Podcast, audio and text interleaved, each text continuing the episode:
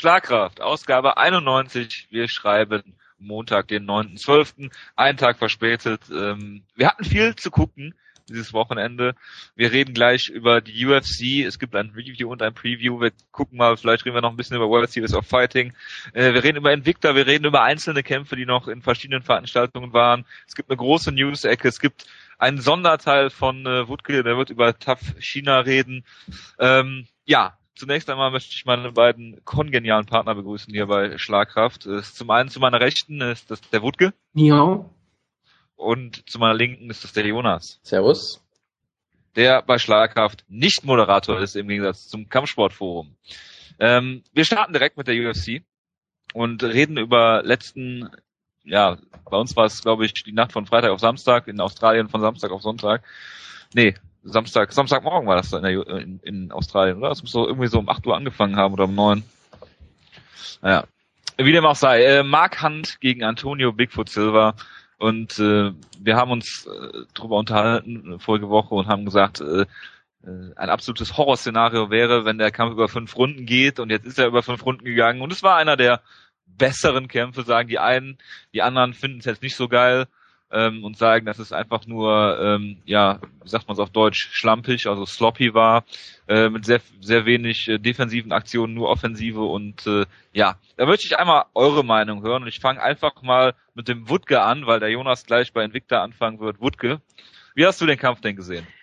Ja, das war vielleicht der beste Schwergewichtskampf aller Zeiten und das glaube auch nur, weil er davon lebt, dass wir die beiden Kämpfer kennen. Ich habe ja irgendwann mal gesagt, dass so ein Kampf wie Diego Sanchez gegen Georg Menendez ein toller Kampf ist, Leuten MMA zu zeigen. Das ist hier nicht der Fall.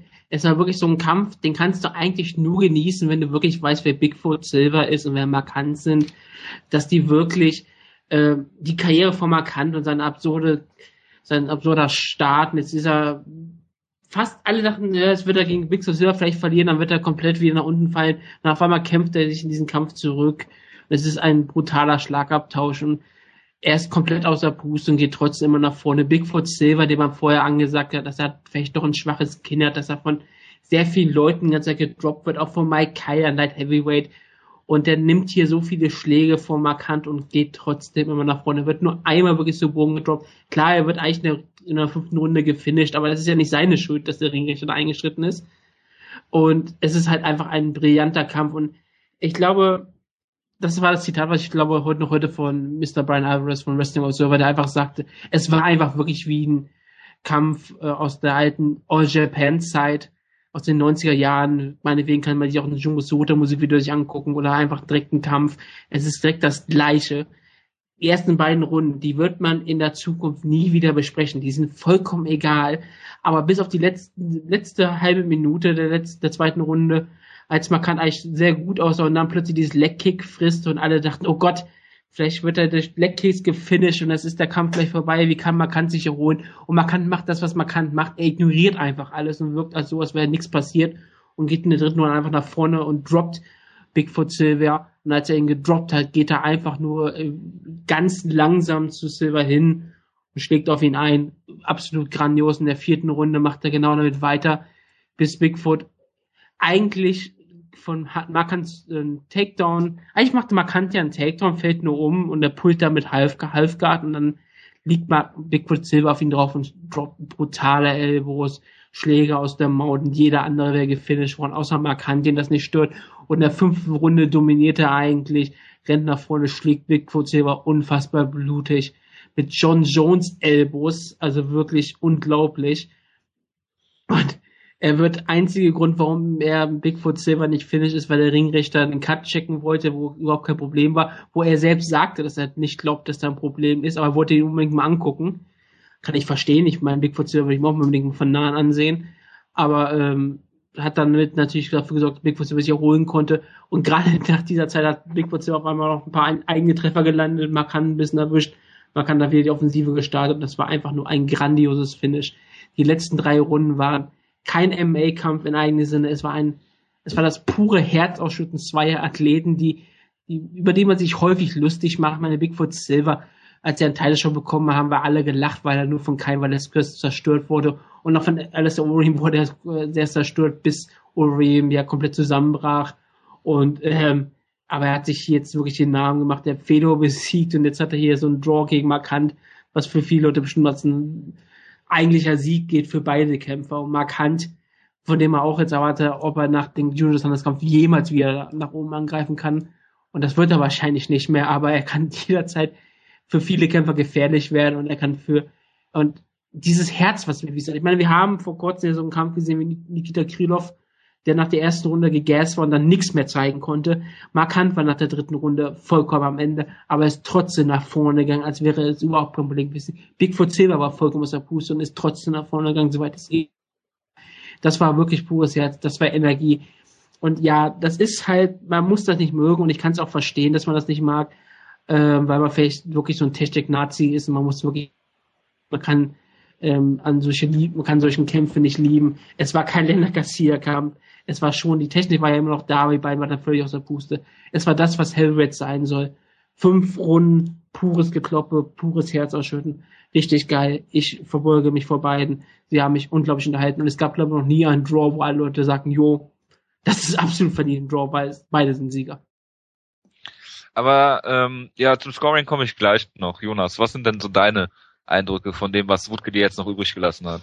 Ach, da hat er natürlich, ist noch ein bisschen was übrig. Also es gab irgendwie so viele absurde Momente in dem Kampf eigentlich. Also es fing ja wirklich so an, dass du wirklich dachtest, oh Gott, Bigfoot gewinnt eine stinklangweilige Decision, weil er irgendwie klug gekämpft hat und irgendwie auf Distanz gestrikt hat, irgendwie mit vielen Frontkicks und wie gesagt Legkicks, die in Runde 2 noch dazu kommen und so weiter und so fort. Und Hunt ja im Prinzip am Anfang total passiv war, irgendwie nichts geschafft hat, die Distanz nicht schließen konnte und du schon denkst, oh Gott, was wird das? Äh, dann wurde Hunt ja in der ersten Runde sogar gedroppt von einem Schlag, wobei der vielleicht auch so ein bisschen weggerutscht ist, keine Ahnung. Äh, ist dann aber einfach sofort aufgestanden, wo halt auch alle dachten, okay, wenn Bigfoot einmal on top kommt, dann wird das so aussehen wie in Runde 4 und der wird komplett fertig gemacht. Aber nein, Hunt steht einfach auf. Ähm, es gab das Ring von Mark Hunt, wo Woodke, glaube ich, letzte Woche sogar äh, eine sehr kluge Aussage getroffen hat mit dem Cormier-esken Takedowns, die wir später noch gesehen haben. Den hat er, glaube ich, in der vierten Runde gezeigt, ne? Den ja, genau, aber, Cormier-esken Takedown. Generell halt, ich meine, er hat Bigfoot auch im Clinch die ganze Zeit dominiert, hat ihn da umgedreht, hat äh, alle Takedowns relativ locker abgewehrt. Ich meine, die, die, äh, die, der eine Takedown war ja wirklich ein Takedown-Versuch von Hand, wo er umgefallen ist dann im Prinzip. Also das war schon absurd. Es gab in Runde eins noch eine sehr schöne Szene im Clinch, wo Bigfoot ein äh, Knie gezeigt hat, was ein bisschen tief ging und die beiden dann im Käfig eine kleine Unterhaltung gehabt haben, wo Hunt dann sagt, hier, das war ein Tiefschlag, Bigfoot sagt sorry, sie klopfen sich auf die Schulter und kämpfen einfach weiter, also auch beides irgendwie sehr sympathische Typen in dem Moment. Ähm, dann, wie gesagt, Runde zwei, wo Hunt äh, auch wieder total passiv anfängt, sich dann wirklich reinkämpft, ein paar gute Treffer landet und denkst, okay, der Kampf dreht jetzt, er findet jetzt sein Momentum und kommt in den Kampf zurück. Und dann dachtest du kurz, es gäbe einen Finish per Legkick TKO, weil irgendwie Bigfoot ihm den ganzen das Knie komplett kaputt getreten hat. Und dann in Runde 3 kommt Hunt einfach wieder raus, als wäre nichts gewesen, ringt mit ihm ein bisschen und schlägt ihn, knockt ihn fast aus. Also es war einfach diese, diese konstanten äh, ja, äh, Momentum Changes, dass sich das immer. Ja, genau, die Wendepunkte. Das ist sehr schön, sehr schön. Ähm, wie sich das immer alles gedreht hat, das war schon sehr absurd und äh, und dann immer äh, bis zum Finish noch gesteigert hat. Ja, genau. Und dann es gab ja, auch. Es war halt wirklich ein perfektes Kings Roads Match. Genau. Und dann in Runde drei für mich auch noch eins der persönlichen Highlights, als äh, Bigfoot zu Boden geschlagen wurde, wo du auch gesehen hast, er war jetzt nicht unbedingt kurz davor ausgenockt zu werden, aber war schon angeschlagen. Und er dann versucht hat, äh, Mark Hunt mit einem Deep Halfguard äh, Sweep außer, aus der Top-Position rauszubringen und sich dann quasi selbst in ein Crucifix gepackt hat und Markant hat sich einfach gedacht, okay, dann schlage ich dir einfach ins Gesicht für zwei Minuten. Es war alles einfach nur total absurd. Äh, wie gesagt, den, den besten Takedown aller Zeiten müssen wir kurz erwähnen, wo Mark, ja. wo Mark Hunt versucht hat, wo Mark Hunt versucht hat, einen Single Leg Takedown zu schaffen. Allein das muss man sich mal auf der Zunge zergehen lassen. Allein das war schon unfassbar lustig. Äh, dann hat Bigfoot das äh, perfekte, perfekte De Defensive, das Bein so ganz elegant rausgezogen. Dann hat Markant einfach gedacht, okay, ich renne dich jetzt einfach um und hat diesen wunderbaren ja, Rugby-Tackle oder was auch immer. Nein, nein, das, war der, das war der Takedown, den auch Randy Kudugin James Tony gezeigt hat. Von mir aus auch das, ja. Äh, also ich weiß nur, dass ich an dem Zeitpunkt den ganzen Kampf für fünf Minuten pausieren musste, weil ich einen Lachkrampf gekriegt habe. Es war ganz großartig. Äh, dann wurde ja Mark Hunt fast ausgenockt in Runde 4 war es, glaube ich, im Stand, dann am Boden fast zerstört. Und dann, nachdem Bigfoot das Finish fast gekriegt hat, war er dann wieder vollkommen am Ende und wurde in Runde 5 fast zerstört. Und Du hast es ja gesagt, ich meine, wenn der Cut nicht gecheckt worden wäre, hätte Hunt vermutlich den Knockout geschafft, weil Bigfoot überhaupt keine Energie mehr hatte und nur am Käfig stand. Und äh, durch die Pause konnte er zumindest wieder vom Käfig wegkommen und sich dann noch irgendwie über die Runden retten. Also es war ein vollkommen absurder Kampf mit diesen ganzen Wendepunkten und äh, es war sicher kein Technikfest, das ist klar, aber äh, es gab ja durchaus Technik. Ich meine, ne, dass Bigfoot Silver wirklich versucht hat, einen technischen Kampf im Stand zu führen in den ersten beiden Runden, das durchaus auch geschafft hat für eine Weile, das war schon durchaus beeindruckend, wie ich fand.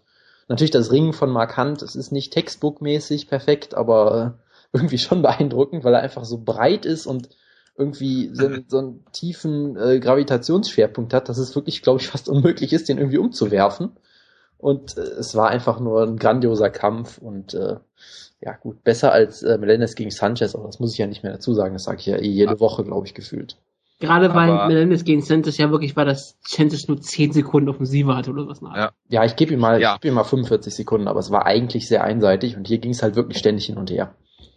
Fight of the Year ist für mich aber immer noch Gustafsson gegen äh, Jones. Ey, es ist nicht wirklich ein Fight of the Year, aber es ist halt wirklich so dieses emotionale Ereignis, was du wirklich sagst, wenn du Mixed Ja, aber was würdest, du denn, was würdest du denn spontan jetzt sagen, ist dein Kampf des Da Jahres? müsste ich wirklich lange überlegen. Aber es ist auf jeden Fall nicht markant gegen ähm, Nein. Nein, aber äh, was daran faszinierend ist, ich meine, die haben, diese beiden Leute sind jeder auf seine eigene Art und Weise sehr limitiert. Und die haben aus ihren Fähigkeiten in diesen fünf Heavyweight-Runden, haben mal absolut das Optimum rausgeholt, was du irgendwie machen kannst. Ähm, was ich auch faszinierend fand, ich weiß nicht in welcher Runde es war, hat Bigfoot Silver Mark Hunt irgendwann am Käfig gestellt, hatte, ich glaube, so ein so ein äh, Plum oder oder eine Hand halt äh, am, am Nacken von Mark Hunt und hat einfach alles daneben geschlagen. Ähm, wenn man sich die Statistik mal ansieht, die haben aber gar nicht so viel verfehlt eigentlich von dem. Also wenn man jetzt Nikita Krylov ist gerade schon gefallen gegen Sora Paleli, ähm, die waren auch kaputt, aber ähm, das ist ja ein Unterschied wie, wie Tag und Nacht. Und ähm, am Ende gab's dann zweimal ein 10-8 Scoring für Mark Hunt, ähm, was den Kampf dann im Endeffekt zu einem Unentschieden gemacht hat. Ähm, wo ich mich dann frage, wenn das eine 10-8-Runde ist, die letzte, sollte die vierte vielleicht nicht auch eine 10-8-Runde sein für Bigfoot Silver in dem Fall? Ähm, da würde ich immer gegenhalten, dass Markant die Runde klar gewonnen hat, bis er zu Boden genommen wurde. Bis er umgefallen ist, ja. Also das würde ich halt auch sagen, weil äh, du hattest, wie gesagt, du hattest in fast jeder Runde diesen Wendepunkt, bis auf halt äh, in der fünften. Gut, in der ersten auch nicht, aber da war jetzt auch kein, kein 10-8-Material natürlich. Äh, ne, äh, Mark Hunt sah eigentlich super aus, bis er dann halt kollabiert ist, mehr oder weniger. Und gut, klar, im Stand hat er auch ein bisschen gefressen, aber die Runde war relativ ausgeglichen mit, mit Vorteilen für Hunt eine lange Zeit. Und klar, er wurde dann fast gefinisht. Ähm, für mich ist es damit immer noch keine 10-8, wohingegen halt Bigfoot in der fünften Runde wirklich fast gar nichts auf die Reihe gekriegt hat. Die ähm, vierte war auch die mit dem Takedown, ne, mit dem Double Leg da. Mit, von Hand, ja. Von Hand, von Hand, ja. Ja, ja genau. Genau. Äh, was macht man jetzt? Rematch?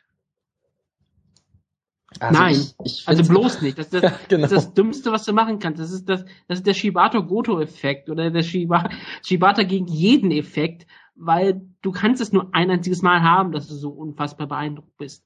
Du kannst ja, das Feuer gerade in einem Pro Wrestling Kampf kannst du es natürlich nochmal versuchen, aber in einem echten Mixed Martial Arts Kampf, der zweite Kampf würde nicht so ablaufen nochmal. Also es ist natürlich nicht auszuschließen, dass er ähnlich abläuft, aber ich glaube nicht, dass der nochmal Ansatz wird ablaufen würde.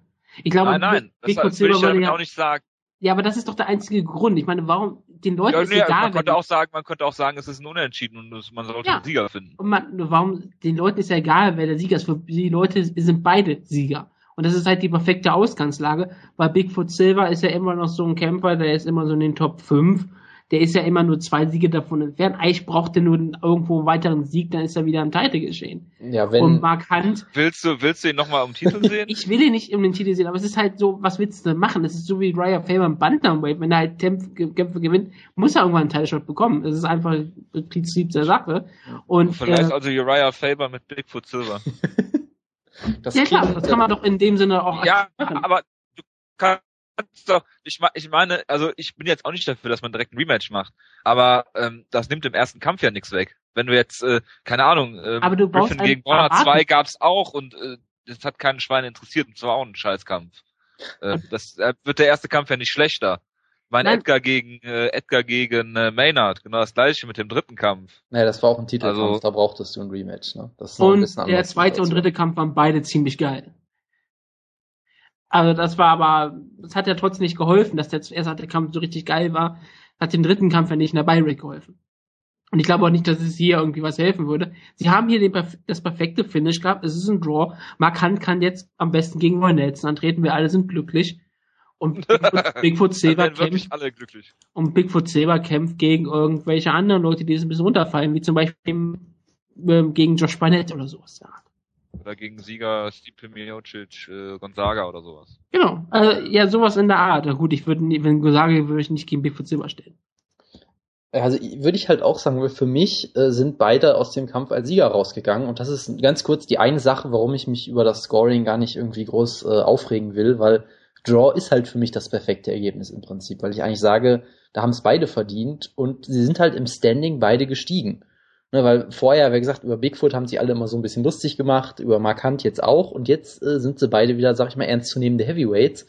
Von daher, ich glaube halt, wenn du jetzt ein Rematch machst und dann sagen wir, Bigfoot gewinnt dieses Mal, dann bringt das Bigfoot nicht wirklich was und Markant ist dann halt wieder, sag ich mal, unten angekommen. Man kann so, nicht wieder aus der Verliererstraße. Genau, und wenn du es jetzt einfach nicht machst, dann kannst du mit beiden was Interessantes machen im nächsten Kampf. Deshalb glaube ich halt nicht, dass beide es, als Sieger promoten. Genau, und es macht niemand was aus in diesem Fall. Genau, und das, wie gesagt, das letzte Mal, dass ich einen Draw total angemessen fand, gut, es gibt auch nicht so oft welche, war natürlich Edgar gegen, gegen Maynard 2, wo aber halt klar war, es war ein Titelkampf, das heißt, natürlich brauchst du ein Rematch. So, hier hingegen gibt's diese Notwendigkeit einfach nicht. Selbst da kann ich sogar sagen, muss nicht mal ein Rematch geben, aber so wie der Kampfverlauf war, braucht es da auf jeden Fall ein Rematch. Ja, eben. Das ist halt, ne, und hier hingegen, äh, wie gesagt, ich, ich glaube einfach, dass es nichts bringt. Weil äh, du ja, kannst. Ich bin ja, also ich. Ja, du, du kannst den Kampf ja eh, nicht, also eh nicht rekreieren und es hilft halt im, im Zweifelsfall immer nur einen von beiden, statt jetzt beiden. Deshalb. Man kann ihn ja immer noch machen, wenn irgendwann niemand mehr da ist für die beiden. Ja, klar, wenn man kann 41 seine Karriere beenden möchte, so als Retirement-Kampf Nummer GB für Silver, gerne, warum nicht? Kann auch jetzt beenden, die Karriere eigentlich. Wird auch hervorragend. Ich habe, dass Jonas, glaube ich, noch einen Kampf gesagt würde, Markant seine Karriere beenden, wäre alles perfekt, weil er würde, er kommt wahrscheinlich nie wieder nach oben und mit diesen, ähm, letzten Kampf wird er sich end, sein endgültiges Denkmal in der UFC gesetzt. Auf jeden Fall. Ja, ja er, er, hat sich, er hat sich auch noch die Hand zweimal gebrochen, ne? Und hat, wie gesagt, dann John Jones Elbows gezeigt. Oder Royal Faber Elbows. Genau. Ja, aber das war ja so offensichtlich, genau wie, dass er dann in der dritten Runde ähm, oder am Ende der zweiten Runde dann ähm, in eine Rechtsauslage rauskommt ähm, wo ja offensichtlich ist, dass ihm, dass ihm sein, sein äh, Bein weggetreten wurde, sein linkes Bein. Und äh, äh wie gesagt, die Elbow ist auch offensichtliches Zeichen dafür, dass er sich die Hand gebrochen hat. Und äh, dann halt in der fünften Runde halt hinzugehen und quasi über seine ähm, bessere Ausdauer dann den Kampf zu, äh, ja, zu gewinnen ist jetzt äh, äh den, den Kampf dann nochmal zu drehen. Er hat ihn ja gedreht quasi durch jetzt die acht Runde. Ähm, sehr, sehr beeindruckend. Und äh, wenn Mark Hunt jetzt seine Karriere beenden würde, ich fände es sehr schade, ähm, nichtsdestotrotz wäre es ein, ein runder, ähm, ja, gutes Ende einer äh, super UFC-Karriere im Endeffekt, ne? Ja, auf jeden Fall. Also gerade mit diesem, mit diesem Turnaround, der er nochmal geschafft hat, was ihm ja keiner zugetraut hat. Ne? Also das ist eh so eine total absurde Story und äh, Leute, die die Show schon länger hören, werden ja wissen, dass ich Leute im Prinzip immer zum Karriereende äh, aufrufe. Das sage ich ja immer. Bei, nach jedem Sieg von Wanderlei Silva rufe ich zum Karriereende auf. Nach jedem Sieg von, ich werde es bei Shogun bestimmt gleich auch noch machen. Von daher wenn Markant jetzt seine Karriere hier beenden würde, wäre es auf jeden Fall ein würdiges Ende, aber äh, die Entscheidung liegt natürlich bei ihm, deshalb äh, können wir Wo da, glaube ich... mal ehrlich, das würdige Ende von Markants Karriere ist, wenn er kein das Kopf abgeschlagen hat. Ja gut, das ist nochmal was anderes, aber äh, das, da würde ich jetzt seine Chancen nicht so gut ein. Äh, ja, aber Markant hat auch so äh, so ein bisschen Ken Velasquez äh, Qualitäten gezeigt zum Teil, fand ich mit diesem Takedown. Und er hat Volume Striking gezeigt ja, und ja, hat ja, er hat diesen und Kondition. Er hat also, Silver, er hat Bigfoot Silver am Käfig gestellt, ähm, ein paar Mal auf ihn eingeschlagen, um dann zu clinchen. Also das ist ja Kane Velasquez 101. Plus, er konnte ihn nicht finishen. Ja, also. Den wollte ich also, jetzt. Ja, schade. Gut.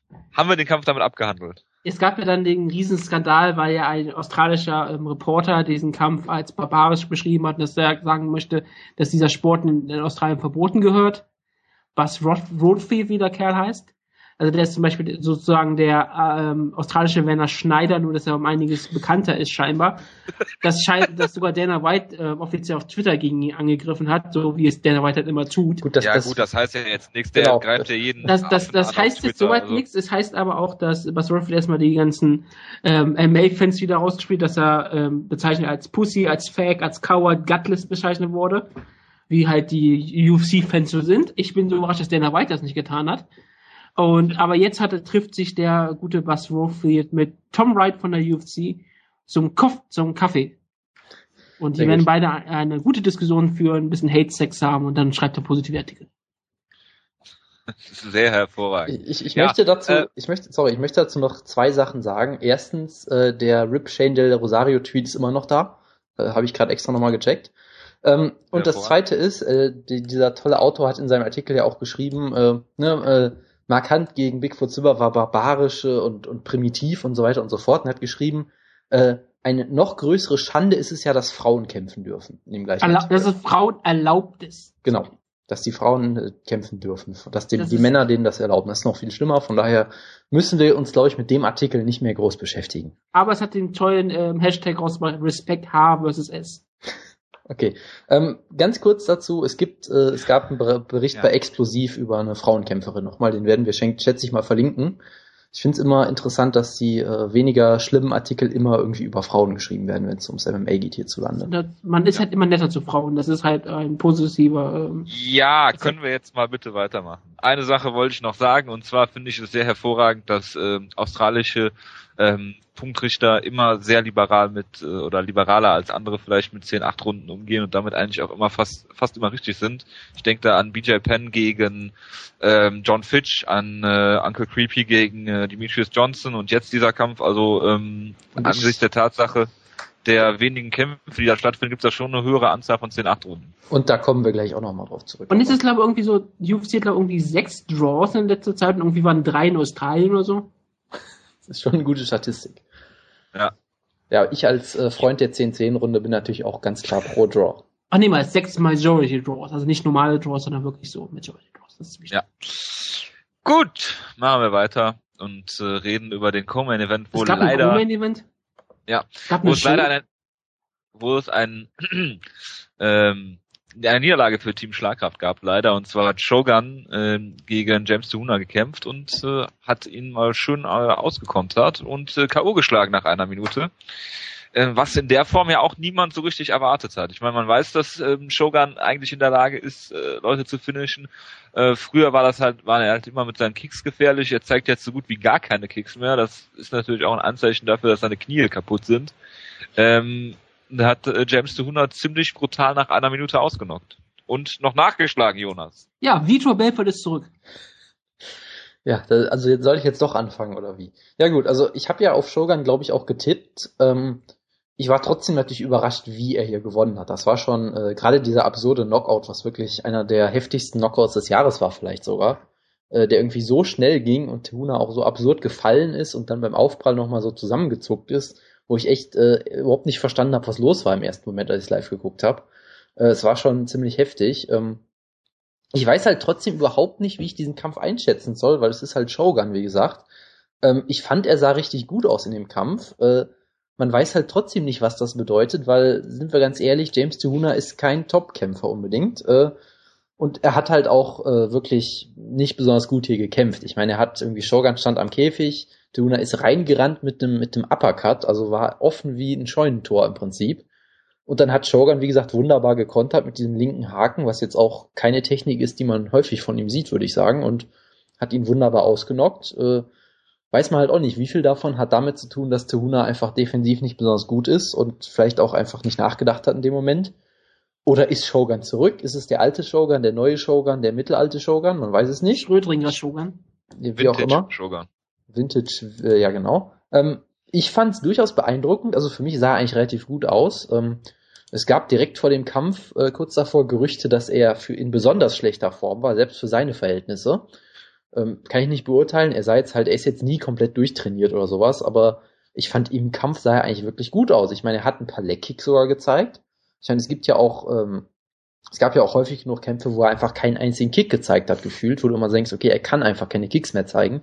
Hier hat er zumindest ein paar Kicks gezeigt, ist sogar ein paar Mal, äh, ein paar Mal zum Körper geschlagen, hat also auch so ein bisschen strategisch gekämpft, hat Tehuna ausgekontert, statt einfach nur wild drauf loszuschlagen, wie er es manchmal macht. Also ich fand, er sah eigentlich sehr gut hier aus. Ähm, es gibt jetzt schon die ersten Leute, die spekuliert haben, dass er ähm, jetzt mit Freddy Roach trainiert und dass Freddy Roach ihm den linken Haken beigebracht hat oder weiß ich nicht was. Es gab da jetzt jemanden, ja, der. Dennis, äh, Dennis Siever. Es gab jetzt jemanden, der ein Video äh, ausgegraben hat, wo er mit Roach trainiert und scheinbar sehr oft diesen linken Haken geübt hat. Kann ich jetzt auch nicht beurteilen. Ähm, ich kann, glaube ich, zumindest festhalten, das ist ein Schlag, den man von Shogun jetzt, glaube ich, nicht so sehr kennt. Und er sah richtig gut aus. Ähm, es kann natürlich trotzdem heißen, dass er im nächsten Kampf wieder total furchtbar aussieht und verliert man darf halt nie vergessen, Shogun, selbst wenn er total am Ende ist, körperlich ist immer noch unfassbar gefährlich und äh, ein extrem guter Kämpfer, der auch irgendwie sehr, sehr natürlich ist, der es einfach, einfach kann irgendwie. So ein bisschen John Jones mäßig jemand, der einfach diesen Sport begreift und es einfach kann. Und selbst wenn er körperlich auseinanderfällt, ist er immer noch sehr gefährlich. Und äh, du forderst jetzt seinen Rücktritt, habe ich gerade richtig verstanden. Ne? das ist ja mein Gimmick, dass ich das immer fordere. Nein, keine Ahnung. Ich kann es mit, kann es mit Shogun. einige Gimmicks, ne? Ich kann es mit Shogun ja, wirklich, ja, ich kann es mit Shogun wirklich nie sagen. Er will jetzt ja vielleicht ins Middleweight, vielleicht auch nicht. Hat er gesagt, macht er nicht mehr. Ja, also in einem Moment sagt er. Nein, er, hat, er hat, er hat zuerst hat er vor der vor der Show hat er gesagt, er, er macht's nicht. Und nach der Show hat er gesagt, er macht's vielleicht oder in oh ferner Zukunft. Ja? Genau, also erst hat das ja auch er hat ja erst auch irgendwie ja. so dargestellt, dass er es überhaupt nicht körperlich könnte oder so, glaube ich sogar. Mhm. Und jetzt meint er halt, ja, keine Ahnung, von daher, pff, mal abwarten. Ich werde da jetzt keine oh. Prognosen aufstellen, weil es ist halt Shogun und äh, ja, damit hat sich das auch. Unberechenbar. Genau. Wutke. Ja, für mich wäre es ja nur Vintage Shogun gewesen, wenn er aus Protest zu Regeln einfach, nachdem er niedergeschlagen hat, einen Flying Stomp gezeigt hätte gegen James Doon, dann hätte er vielleicht auch getroffen und nicht so wie mit seinem Schlag. Aber sonst war es ja wirklich beeindruckend. Und wie gesagt, das Beeindruckendste an Shogun ist immer weiterhin S32. Und man muss halt immer wieder gucken, in der heutigen Zeit, in der heutigen modernen äh, Medizin und in der modernen Arzttechnik, kann ich nie sagen, ob nicht in zwei, drei Jahren man seine Knie wieder so hinbekommt, dass sie wieder topfit sind. Ich meine, man sagt zum Beispiel, wie Dominic Cruz nach ganz vielen OPs wieder zurückkommt. Wir werden sehen, wie fit er sein wird. Man sah zum Beispiel so Spieler wie den NFL, Adrian Peterson, der nach ganz schlimmen Verletzungen nach irgendwie sechs Monaten gerade mal zurückkam, nach zwei Kreuzbandrissen, was auch immer das da waren. Und er ist jetzt noch besser als vorher also für mich ist einfach so, ich kann jemanden, der 32 ist und bisher immer ein unfassbarer Athlet war, nie ausschließen, dass er doch nochmal sein Comeback feiert. Und ähm, ich möchte ihn jetzt nicht überhypen. Ich habe mir damals gesagt, dass er Shelson besiegt. Und ich habe, glaube hier auf James Suna getippt. Ich tippe immer bei Shogun falsch. Shogun ist der neue Stefan Struff für mich, glaube ich. Und ich bin sehr beeindruckt. Also, es war ein schöner Sieg, aber es ist natürlich trotzdem nur eine Minute und jeder kann jemanden in einem ausnocken und man weiß halt nichts Neues. Also, ja, wir wissen, James Tuna kann jetzt ausgenockt werden. Wir wissen, Shogun hat noch Knockout Power, hat vielleicht einen neuen Lingen, eine neue Geheimwaffe, die jetzt nicht mehr wirklich geheim ist. Aber ich glaube, ähm, die Zukunft wird sich viel zeigen. Ich hätte ja mal gehofft, wenn das Middleweight kämpft gegen Giga Musashi. Das wird ja jetzt dann wahrscheinlich nicht der Fall sein. Also ich weiß es nicht, gegen wen man ihn stellen kann. Aber es gibt es, es gibt doch die Option zum Beispiel gegen äh, Little Nog kannst du ihn stellen. Ich, ich hätte kannst ihn stellen gegen Ryan Bader kannst du ihn stellen. Ich hoffe nicht. Ich hatte, ich hatte jetzt spontan gedacht an den Verlierer von Gustavs und Jimmy Manuwa. Das ist, das ist doch rein, reiner Fanservice hier, dass du Jimmy Manuwa forderst. Ich hätte, also ich glaube, dass Jimmy Manuwa verliert gegen Gustav. Das ist ja so meine Vermutung. Wenn er ihn nicht irgendwie schwer verletzt. Aber wenn ähm, Jimmy Manuwa verliert, hätte ich eigentlich gedacht, Manuwa gegen Shogun ist gar kein schlechter Kampf. Du redest Manuwa gerade ein bisschen stark, oder? Ich habe gesagt, er verliert gegen Gustafsson. Ja, aber so, als ob es die Option gäbe, dass er gewinnt, wenn er ihn nicht verletzt. Natürlich hatte die Option zu gewinnen. Es hat jeder Kämpfer die Option zu gewinnen. Ach ja, ach ja, ehrlich. Nee, also warum, warum denn nicht gegen Bader? Warum gegen warum muss jeder Light Heavyweight gegen Ryan Bader mal kämpfen? Das ist irgendwie eine Verpflichtung, Weil das jeder, ist der vertrag Keine Ahnung, warum nicht? Ja, das ist der Grund. Also ich möchte eigentlich Ryan Bader gegen so möglich wenig Kämpfer sehen. Ich möchte ihn eigentlich immer so gegen so ganz schwache Kämpfer außerhalb der Liste sehen, damit er immer so bei Platz 10 ist und nicht hochsteigt, immer Platz 10 bleibt. In Ranking. Ja, aber Shogun ist doch 8 oder 9? Ja, ja klar, der ist jetzt so vor Ryan Bader. Bader muss immer nur gegen untere Kämpfer kämpfen. Also du möchtest gerne Ryan Bader immer so gegen Gegner wie Anthony Peroche sehen, oder wie? Ja, genau. oder wie gegen Jimmy Manoa. Der ist ja auch nicht gerankt. Das sollte jetzt eine Überleitung sein. Psst. Ja, da, die haben wir jetzt verkackt. Ja, ich merke schon. Ja. Gerade du. Ähm, ja, ich glaube, der Shogun gegen, gegen Tehuna muss man jetzt nicht großartig viel sagen. Ich meine, der Kampf war eine Minute und man hat gesehen, dass äh, Shogun der Powerpuncher von beiden ist. Keine Antwort, okay. Äh, ja, weiter im Light Heavyweight und dann gab es den Kampf Ryan Bader gegen äh, Anthony Peroge. Und äh, der war auf zwei Scorecards 30-27, auf einer 30-26. Für mich hatte ich kann mich jetzt nicht mehr großartig an den Kampf erinnern, aber es war sehr viel Top Control und sehr viel ähm, Ryan Bader. Also ich hätte, ich hätte, also ich hätte mehr als eine Runde 10-8 gegeben, rein vom Gefühl her. Ähm, zweite und dritte oder sowas. Also Peroche hat hier überhaupt nichts auf die Kette gekriegt und äh, Ryan Bader lag halt immer nur so in der Halfguard oder in der Guard und immer so ein bisschen seitlich und ähm, Peroche hat auch irgendwie gar keinen Zugriff bekommen oder äh, hat ein, zwei Mal vielleicht einen Sweep probiert, aber ähm, großartig äh, geschafft hat er ja auch nichts. Und ja, Vader hat den Kampf kontrolliert, relativ unspektakulär und hat ihn klar gewonnen. Und äh, da hätte ich mir von den australischen Punktrichtern vielleicht die eine oder andere 10-8 Runde mehr gewünscht. Ja, das, das meinte ich ja eben. Also ich habe den Kampf nach, ich weiß nicht, zwei Minuten oder so ausgemacht, weil ich sagte, okay, das muss ich mir jetzt nicht weiter angucken, weil ging so weiter. Ja, es war halt klar, dass Brosch irgendwie nur auf die Mütze kriegt und äh, es eine, wieder so eine Leistung war, wo ich sage, da musst du vermutlich eigentlich solltest du da als, als Ringecke irgendwie das Handtuch werfen oder so, weil es war halt klar, dass er keine Chance hat und er hat unfassbar viel eingesteckt. Da hatte ich keinen Bock drauf, mir das anzugucken. Ähm, ich habe mal auf MMA Decisions geguckt. Äh, ich habe gerade die Seite aufgemacht, ja. Sehr gut. Es gibt zwei Leute mit 30-26, das ist die niedrigste Scorecard. Es gibt einen, der 30-23 gegeben hat und sonst haben alle 30-24 oder 30-25 für Bader. Und wenn du mal 30, ähm, 23, äh, 23 haben möchtest, wäre eine 10-8, 10-8 und eine 10-7. Ja, also ich, ich, ich kann es wie gesagt nicht beurteilen, weil ich den Kampf nicht gesehen habe, aber im Zweifelsfall bin ich immer für solche Scorecards natürlich. Und äh, die erste Runde natürlich. war die erste Runde war zumindest auf dem Weg zu, zu einer klaren 10-8, muss man so zu sagen. Und ja, du kannst jetzt halt debattieren, okay, Ryan Bader ist halt jemand, klar, er besiegt die Anthony Peroches der Welt. Ist halt die Frage, wenn du ihn jetzt gegen Shogun stellst, gegen irgendjemand anderen Top Ten mäßigen, verliert er vermutlich wieder. Er ist halt so ein Gatekeeper. Und die eine Frage ist halt, ähm, was sagt das jetzt über Ryan Bader aus, dass er den Kampf nicht finishen konnte? Du könntest natürlich ganz zynisch sein und sagen, hey, Ryan Jimmo, der nie Kämpfe finisht, hat äh, ihn in sieben Sekunden ausgenockt. Klar, solche Quervergleiche sind immer ein bisschen unfair, aber äh, ich weiß nicht, ob Bader sich jetzt so einen großen Gefallen damit getan hat mit dem Kampf. Sagen wir es mal so.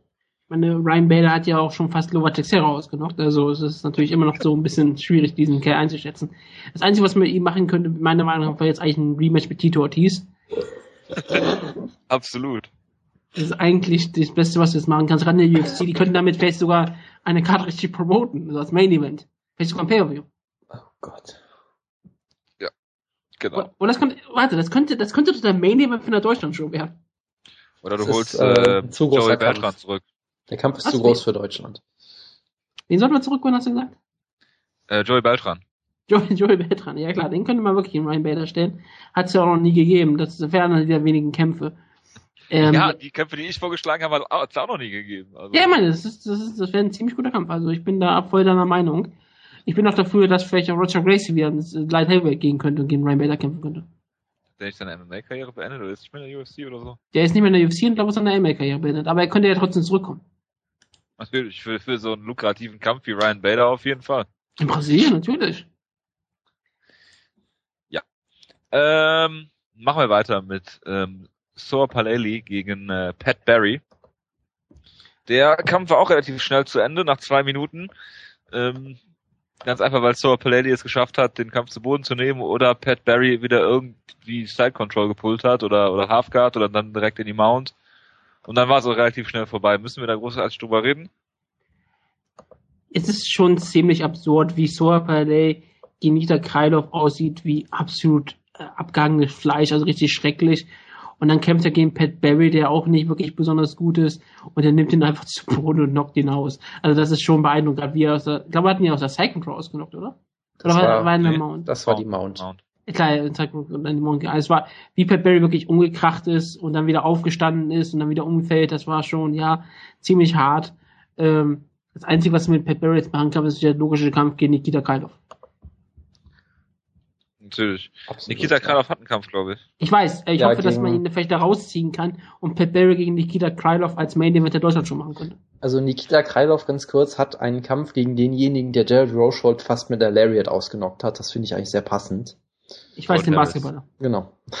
Also, ich weiß gar nicht, was ich zu dem Kampf sagen soll, weil mir einfach zu Pat Barry nichts mehr einfällt, ganz ehrlich. Ähm, er hat den einen Takedown-Versuch super gestoppt sofort, äh, hat dann ein paar Kicks gezeigt und hat sich dann gedacht, hey, ich kämpfe gegen einen Gegner, der Cardio für zwei Minuten hat, der mich zu Boden nehmen will. Ich zeig mal ein Flying Knee und ist dann zu Boden genommen worden und am Boden ist Pat Barry nicht besonders gut. Und dann wurde er auch noch ausgedockt aus der Mount, ziemlich absurd. Also mir fällt da echt nicht mehr zu ein. Man sollte vielleicht noch erwähnen, dass Saw Padeli sogar eine Modified Mount hatte, weil er es noch geschafft hat, Pat Barrys einen Arm unter ihm zu begraben, sodass sich Barry am Ende quasi gar nicht mehr das verteidigen. War aber keine Absicht.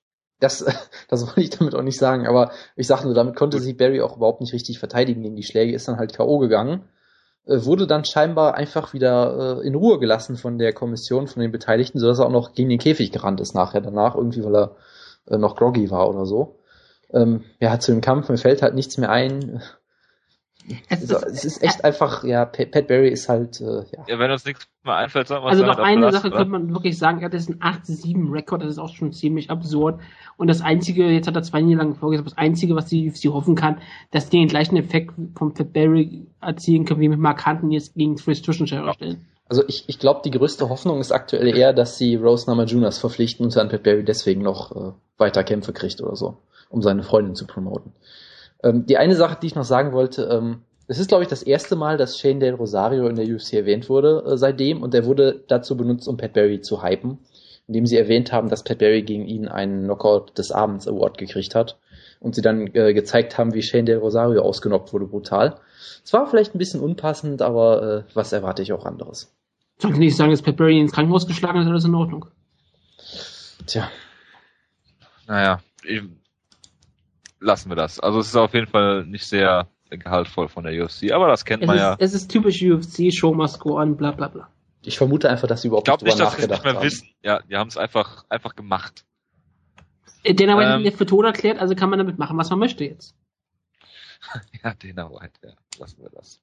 Ja, es gibt keine Neuigkeiten von Shane Del Rosario, oder? Um das mal kurz einzuschneiden. Äh, nee, also es gibt irgendwie, Ariel Helvani hat nochmal getweetet, dass äh, dass irgendwie nicht alles, was berichtet wurde, was an positiven Sachen berichtet wurde, wahr ist, aber was jetzt irgendwie ist, weiß auch keiner so wirklich.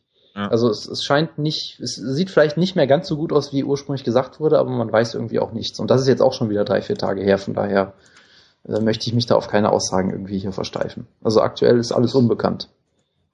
Dann belassen wir es auch dabei, bevor wir uns hier spekulieren verfallen. Wir spekulieren ähm, nie. Niemals ähm, Clint Hester gegen äh, Dylan Andrews hat sich äh, der gute Dylan Andrews äh, die Schulter ähm, ausgekugelt. Und zwar bei einem Schlag, der ähm, an Clint, Clint Hesters Oberarm irgendwie ähm, entlang glitt und ganz, ganz komisch verändert hat, die Schlagrichtung. Und dann äh, ja, ist die Schulter, äh, hat sich die Schulter ausgekugelt und äh, wurde dann halt vom Doktor gestoppt, der Kampf. Ja, soll man da großartig was zu sagen? Nee, aber ich bin eigentlich dafür, nach diesen den Endungsverletzung und der Verletzung von äh, Nakamoto bei Invicta, dass Jonas doch noch ein weiteres Phantom Cam Video macht.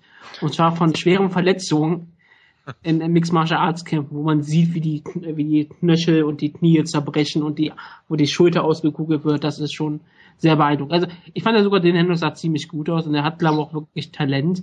Dann hätte ja auch irgendwie der erste Ultimate Fighter Teilnehmer sein können, glaube irgendwie. Der erste Middleweight, der drei TKOs in Folge gehabt hätte, erzählen können oder was nah hat als Debüt. Ähm, ja, ist ziemlich gut oder so. Also ich glaube, der erste, der drei Erfolge hatte, war bestimmt Anderson Silver, aber ist doch egal. Also ich habe den Kampf ehrlich gesagt nicht gesehen. Äh, was mir gerade aufgefallen ist, äh, Dylan Andrews hat ja gegen Papi Abedi auch zuletzt gekämpft hat den Kampf ja. auch gewonnen, hat ein schönes Comeback gemacht und er hat sich in dem Kampf gegen Papi Abedi an der Schulter verletzt und jetzt schon wieder. Also ich weiß nicht, was da los ist. Ähm, ist denn die gleiche Schulter? Das kann ich dir nicht sagen, weil ich weiß es wirklich nicht. Ich habe den Kampf, wie gesagt, nicht geguckt, deshalb wüsste ich überhaupt nicht, welche Schulter es war. Es ist mir nur gerade aufgefallen, Echt? als ich auf seinen Rekord geguckt habe, dass er das ja auch schon mal im letzten Kampf hatte. Ja, ansonsten kann ich dazu nichts sagen. Okay. Machen wir weiter mit dem äh, Frauenkampf, mit dem Opener. Äh, Batch haben sie gesagt, sie. Äh, übernehmen wir das einfach mal äh, Korea oder Korea, wie auch immer. Gegen Julie Katzi gab es eine Split Decision ähm, für die gute Korea. Ähm, was mir in dem Kampf aufgefallen ist und was mehr als nervig war, sind die ganzen Kommentare von Greg Jackson. Nein, es war großartig. Äh, Ja. Das war großartig. Was man ja, wo ich gedacht habe, Julie Ketzi gewinnt diesen Kampf, weil Greg Jackson die äh, Punktrichter derart beeinflusst hat, dass man denken konnte, Julie Ketzi hätte den Kampf 30-24 gewonnen. Das war auch das Ziel. Also für mich hat Julie Ketzi auch den Kampf gewonnen. Von daher bin ich vielleicht selbst in die Falle gefallen. Ja. Also Ja, ich habe ihr, ich, also ich habe ihr die ersten beiden Runden, glaube ich, sogar gegeben, aber das war halt auch alles so knapp, dass man sich da nicht wirklich beschweren kann. Es war ein ziemlicher Nixkampf. Man hat wirklich gesehen, dass Judy Ketzi jetzt wirklich was fehlt, um die Elite anzugreifen. Und ich glaube auch Beth Correa ist nicht wirklich die Elite. Ähm, es war halt ein ein- einfacher Kampf. Es war halt einfach wirklich das, was man so in der UFC erwartet. Es war mittleres Niveau. Besser als das, was wir bei ähm, TAF gesehen haben, aber auch nicht wirklich so viel besser. Wutke, beweist dieser Kampf denn, dass Frauen-MMA nichts ist, wie bei der TAF Ja, damals? absolut. Das werden wir heute auch noch bei Invicta besprechen. Okay, alles sagt, klar. Gut. Die Liga ist ja tot. Ähm, Ist ja ganz klar. Eine Sache ganz kurz, mein absolutes Highlight, was mir wirklich aufgefallen ist, Greg Jackson hat mindestens vier, fünf Mal laut gesagt, just kidding zu, zu Julie. Ich weiß nicht, ob er der da Witze erzählt hat im Käfig oder was auch immer. Ich fand es sehr Ja, irritierend das hab ich auch mittlerweile. Ähm, ich weiß nicht, vielleicht hat er ihr gesagt, hier, äh, schlag einen Spinning Hook Kick. Ach nee, das ist doch, war nur ein Witz. Ich weiß es nicht. Ich weiß nicht, was das sollte. Ich find's, ich find's natürlich, es ist relativ bescheuert, weil er ganz klar versucht, die äh, Punktrichter zu beeinflussen. Weil er natürlich auch immer noch sagt, ja, schöner Schlag Julie Ketzi, immer noch so extra laut den Namen zu betonen Ja, ja. und so. Es ist, es ist total absurd. Ich hab's- Rooney. Genau, ich habe, ja gut, das ist noch ein Ja bisschen gut, er macht das, ne? er macht das, er macht das ja auch in der in der Ringecke, ne? Ja, also ich hab's, ich hab's abgefeiert, weil es sehr, sehr lustig war und unterhaltsam war für mich in einem Kampf, der es halt nicht war. Von daher, es ist absurd und es wäre auch schlimm gewesen, wenn er damit Erfolg gehabt hätte, aber ich fand's in dem Moment lustig. Was wir natürlich erwähnen müssen, dass Julie Ketzi jetzt die Karriere beendet hat. Und ich hoffe, dass sie einfach ähm, Kenny Florian ersetzt als Kommentator. Oder jeden anderen von der UFC gerne. Also sie hat gesagt, dass sie es schon vor dem Kampf die Entscheidung getroffen hat, dass es also unabhängig davon gewesen wäre, ob sie gewonnen hätte oder nicht. Ähm, ist natürlich sehr schade, weil, ich meine, klar, du hast gesehen, sie hat es einfach nicht mehr äh, äh, ja, drauf auf UFC-Niveau zu kämpfen, hat jetzt vier Kämpfe am Stück verloren. Wie gesagt, auch wenn sie in den beiden Kämpfen vor der UFC nicht schlecht darin aussah, aber die zwei Kämpfe waren halt nicht so toll und äh, deshalb ist es vielleicht die richtige Entscheidung. Ich werde ja Leute immer dazu aufrufen, die Karriere zu beenden. Das haben Aber die, die die Karriere beenden, willst du weiterkämpfen sehen. Genau, irgendwie so. Ähm, nee, aber von daher, äh, man sollte natürlich äh, auf jeden Fall ihr danken dafür, dass sie eine richtige Pionierin war. Und ich habe ja letztens gesagt, dass der Kampf gegen Gina Carano auf CBS war. Das war ja nicht, aber war es der erste Frauenkampf? War es das zumindest? Weil sie wird ja auf jeden Fall immer aufgrund des, dieses Kampfes auch als Pionierin gehandelt. Und Es war nicht der erste Frauenkampf in Mixed Martial Arts. nein, ich meine der erste bei Elite XC oder, oder was auch immer halt. Ich weiß es nicht genau. Auf jeden Fall. Sie weiß ich gar nicht. Es war auf jeden Fall der erste Kampf, wo alle Leute merkten, dass Frauen MMA ähm, da ist. Ja, oder irgendwie so halt. Es war das äh, Stephen Bonner gegen Forrest Griffin des Frauen-MMAs, sage ich meine, es, es, war, es war diese große Frank, Frank Shamrock gegen Renzo Gracie schon. Die war ja wirklich groß promotet. Es war ein Riesenerfolg auf Showtime und es teilweise was auch dieser Kampf, weil das war auf jeden Fall der erste Frauenkampf, der den Leuten im Gedächtnis gewesen ist. Und weil es ein ziemlich guter Kampf war, ein ziemlich umkämpfter Kampf und Gina Carano natürlich sehr charismatisch ist und Julie Ketze natürlich auch, hat das natürlich sehr stark geholfen. Viel, und da kann man wirklich sagen, dass dieser Kampf ähm, sehr viel Frauen mehr geholfen hat und deshalb könnte man äh, könnte diese einfach in die UFC Hall of Fame aufnehmen. Einfach so aus Spaß. Weil, wenn, Au. ich sag mal so, wenn, wenn Stephen Bonner drin ist, ja, Ja, dann habe ich auch kein Problem, wenn Gina Carano, die nie in der UFC gekämpft hat, und Julie Ketze drin sind. dann würde die Ja, UFC und aber Für den Kampf äh, bei Charles Mask, äh, Dingenskirchen. da. Der ist auch in der, der ist auch in der Hall of Fame. genau. Ja. Nee, also man Und, kann äh, Steph Bonner ist auch nur in der Hall of Fame, Entschuldigung, äh, wegen dem einen Kampf äh, gegen äh, Forrest Griffin. Das hat Dana White ja absolut so gesagt. Ja, das wäre Also- Gina Carano und Julie Ketze auch. der wichtige Ja. Punkt ist halt, dass das ein UFC-Kampf war und kein ELXI-Kampf, aber gut. Aber UFC gehört jetzt zur UFC, ist eine Symbiose eingegangen, es ist alles die gleiche Liga. Okay, gut. Äh, das Einzige, was ich nur mal sagen Genau, wollte. Lineal äh, UFC Fighter. Genau, also Was, vielen bitte? Dank, vielen Dank natürlich nochmal an Julie Ketzi, die ja auch sonst immer sehr großartig ist und ich hoffe natürlich auch, dass sie uns in irgendeiner Form als Kommentatorin irgendwie erhalten bleiben wird. Ob Aber- jetzt, ob jetzt bei Invicta oder sonst irgendwo bei der UFC würde ich auch nicht damit rechnen, nein, aber sie hat auf jeden UFC Fall. gibt es keiner Frau, die, das, das Genau, geht das, nicht. äh, das geht, glaube ich, Also. wirklich nicht. Aber sie hat auch gesagt, dass sie weiter dem Sport in irgendeiner Form erhalten bleiben wird. Deshalb hoffen wir mal auf das Beste. Sorry. Sie wird weiter lustige Tweets machen. Um das mal kurz abzuschließen, ähm, bei MMA Decisions ist es auch relativ knapp gewertet worden, der Kampf. Von den Media Scores haben zwei Drittel äh, Korea vorne. Ähm, beim Fans ist es ist 55 zu äh, 45 Prozent für äh, Batch Korea. Von daher Ähm, ist die Split Decision hier das einzig richtige, der einzig richtige Score, den man finden kann. Absolut. So. Kommen wir zu den Prelims und ähm, da oder sollen wir erst ein Fazit machen zum Maincard? Ähm, ich habe nur, ich hab nur einen Prelim gesehen, von daher brauchen wir jetzt, glaube ich, nicht noch ein separates Fazit. Ich habe gar kein Prelim gesehen. Ich bin nur durchgespult. Äh, ich habe einige Prelims gesehen, aber es war jetzt nichts erwähnenswertes dabei. Ich wollte ein Fazit von der Maincard haben. Das, darum ging es jetzt erstmal. Ja, ich habe gesagt, der Main war gut. Der Rest wird okay. die Zeit vergessen. Ja, Wirklich, der Main Event. Niemand, niemand wird sich mehr an diese Karte erinnern. Das ist sowieso meistens so. Nein, darum, darum geht's ja nicht. Darum geht's ja nicht. Naja, doch, die es sich unterhalten hat, die Karte. Es ist ja, der Main Event war sehr unterhaltsam, ja. Es ist Shogun, da wird man sich dran erinnern. So. Nein. Doch. Doch. Es gibt extrem viele Shogun-Fanboys, glaub mir das mal. Ja, man wird sich an diesen Knockout erinnern, nicht an den Kampf. Man wird ja, nie Energie ja, wieder die Der Kampf stand ja nur fast nur aus dem Knockout, von daher. Stimmt ja auch. Eben, also man Aber im Großen und Ganzen, wenn man die, wenn man die Karte so ansieht, wenn du wirklich ein Fazit haben möchtest, der Opener war, wie gesagt, höchstens, es war okay. Ich meine, es war kein richtig schlechter Kampf. Clint in den Endes war nicht wirklich interessant, es war aber auch okay. Solar Pele gegen Pat Barry war sehr, sehr lustig, weil Pat Barry natürlich wieder logisch verloren hat.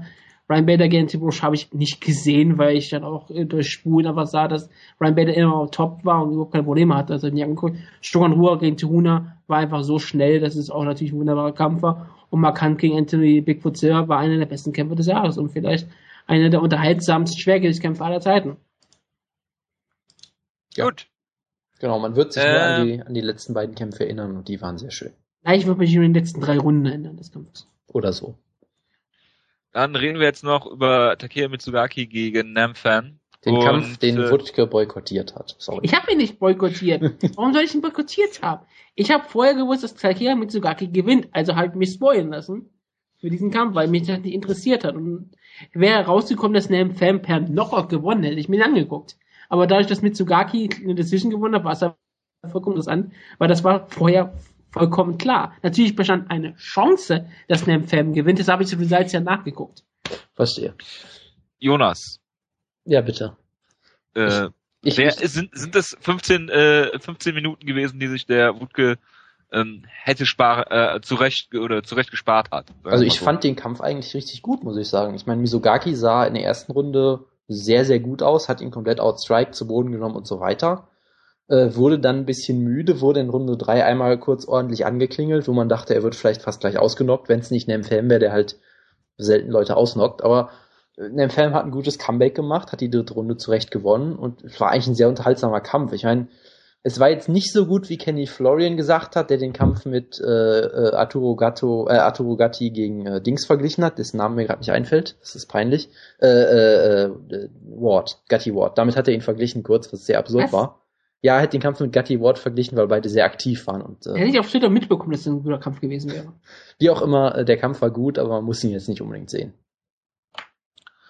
Gut, anderen Prelims. Ich habe äh, drei der Prelims noch geguckt, aber da ist nichts wirklich dabei gewesen, was man jetzt nochmal erwähnen müsste. Gut. Gut, dann machen wir weiter mit Invicta. Ich habe Invicta nicht geguckt, deswegen. Äh, du kannst es dir jetzt umsonst angucken, wenn du möchtest.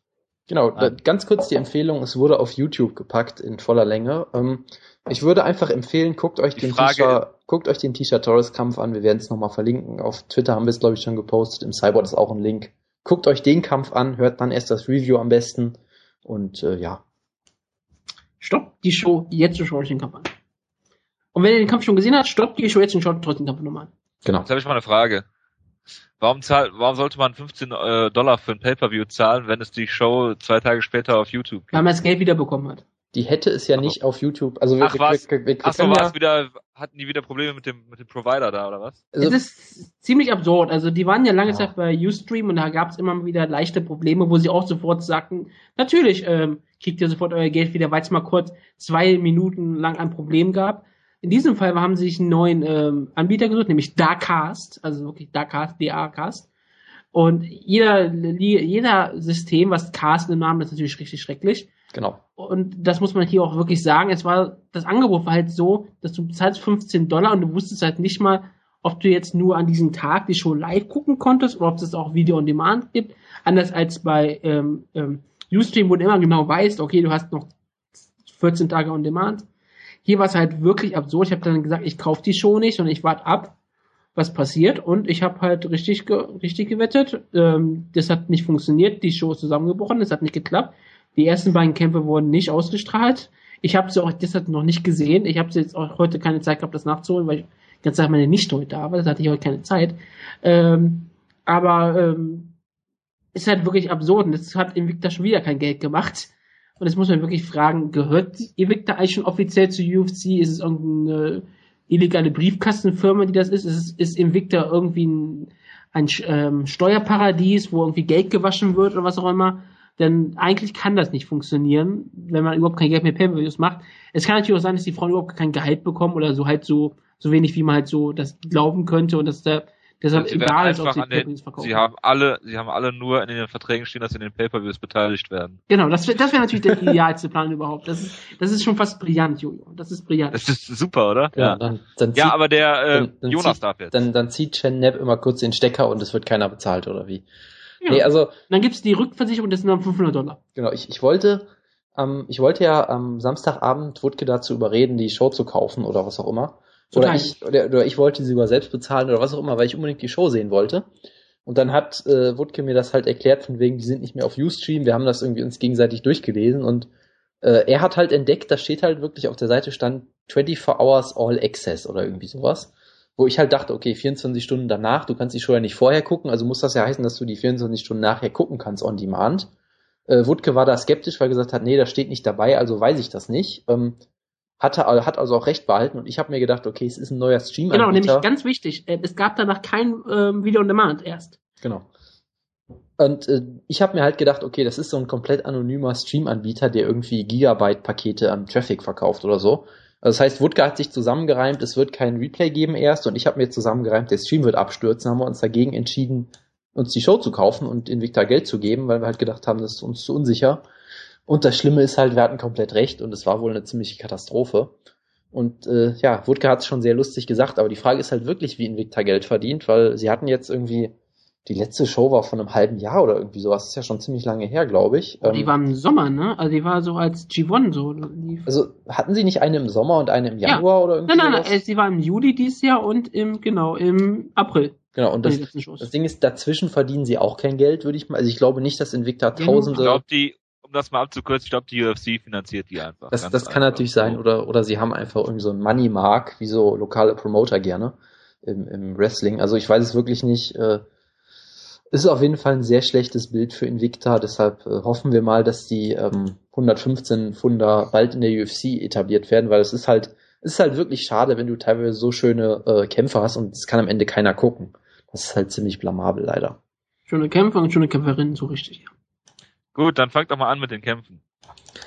Ja, jetzt muss ich ja moderieren. Also ähm, für mich hat moderieren, du musst einfach nur deine Meinung sagen, sonst auch immer. Moderieren kann ich auch. Das ist nicht also, das Problem. Also es hat angefangen ja mit Joanne Calderwood, die gegen eine Frau mit komplizierten Namen gekämpft hat, den ich jetzt schon wieder vergessen habe, ehrlich gesagt. Katja Kanpea. Genau. Ähm, Calderwood wird immer sehr gehypt. Sie ist ja eine ehemalige Muay Thai-Kämpferin, die irgendwie da sehr erfolgreich war. Sie ist Schottin, war es, glaube ich, ne? Ja. Ähm, ja und hat, wie gesagt, diesen unglaublichen Ruf, der ihr schon vorauseilt. Ähm, das Problem ist halt, dass für mich dadurch ihre beiden letzten Kämpfe, die auch die einzigen sind, die ich gesehen habe, also davor habe ich vielleicht ein Gift danach gesehen, aber die, die Kämpfe, die ich wirklich komplett geguckt habe, waren halt die letzten beiden und ich war von beiden eigentlich so ein bisschen enttäuscht. Du vergisst das Wichtigste überhaupt an diesem Kampf.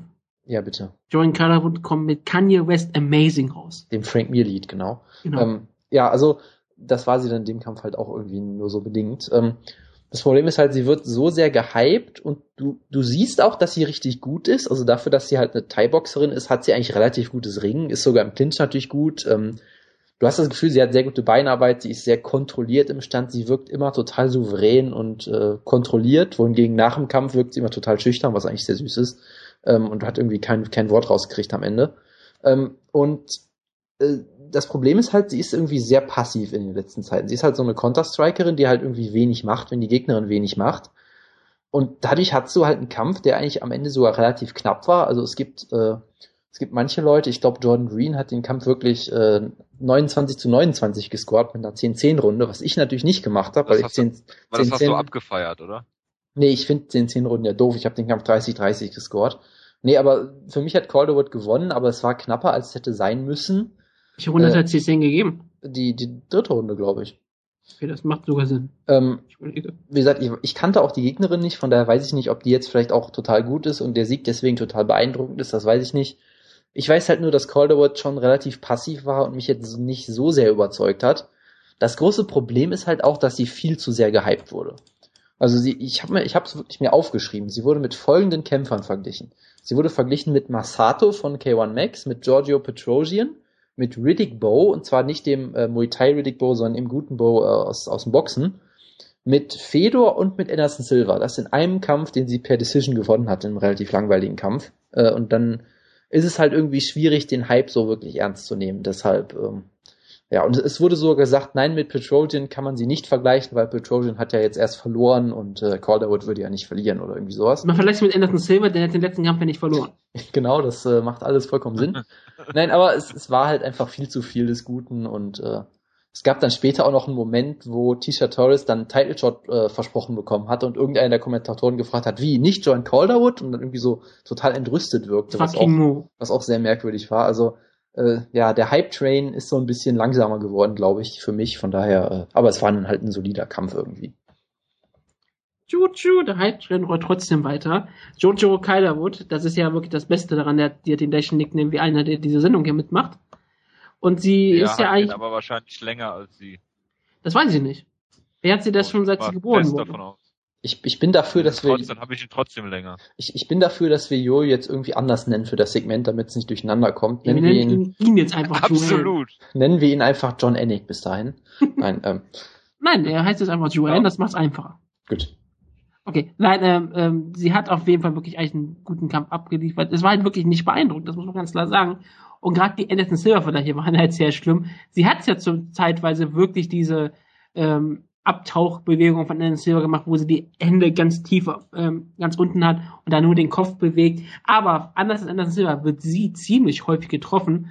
Und ähm, Campea ist jetzt zwar ähm, für viele Leute so ein Dark Horse gewesen, bei dem man sagte, sie hat eine ziemlich gute Chance, in den Kampf auch zu gewinnen, gerade durch ihr Ring. Und manche Leute haben wirklich gesagt, sie waren so eine plus 300 an Underdog, wo man sagte, da sollte man eigentlich schon Geld drauf setzen, weil selbst wenn man verliert, na gut, dann hat man halt verloren. Aber es ist, wenn sie gewinnt, was nicht ausschließen war oder eigentlich gar nicht mal so unwahrscheinlich war, hat man ein bisschen relativ solide Summe gemacht. Also ähm, sie war nicht, ähm, sie war nicht wirklich schlecht, aber man hat halt keiner komplett gehypt.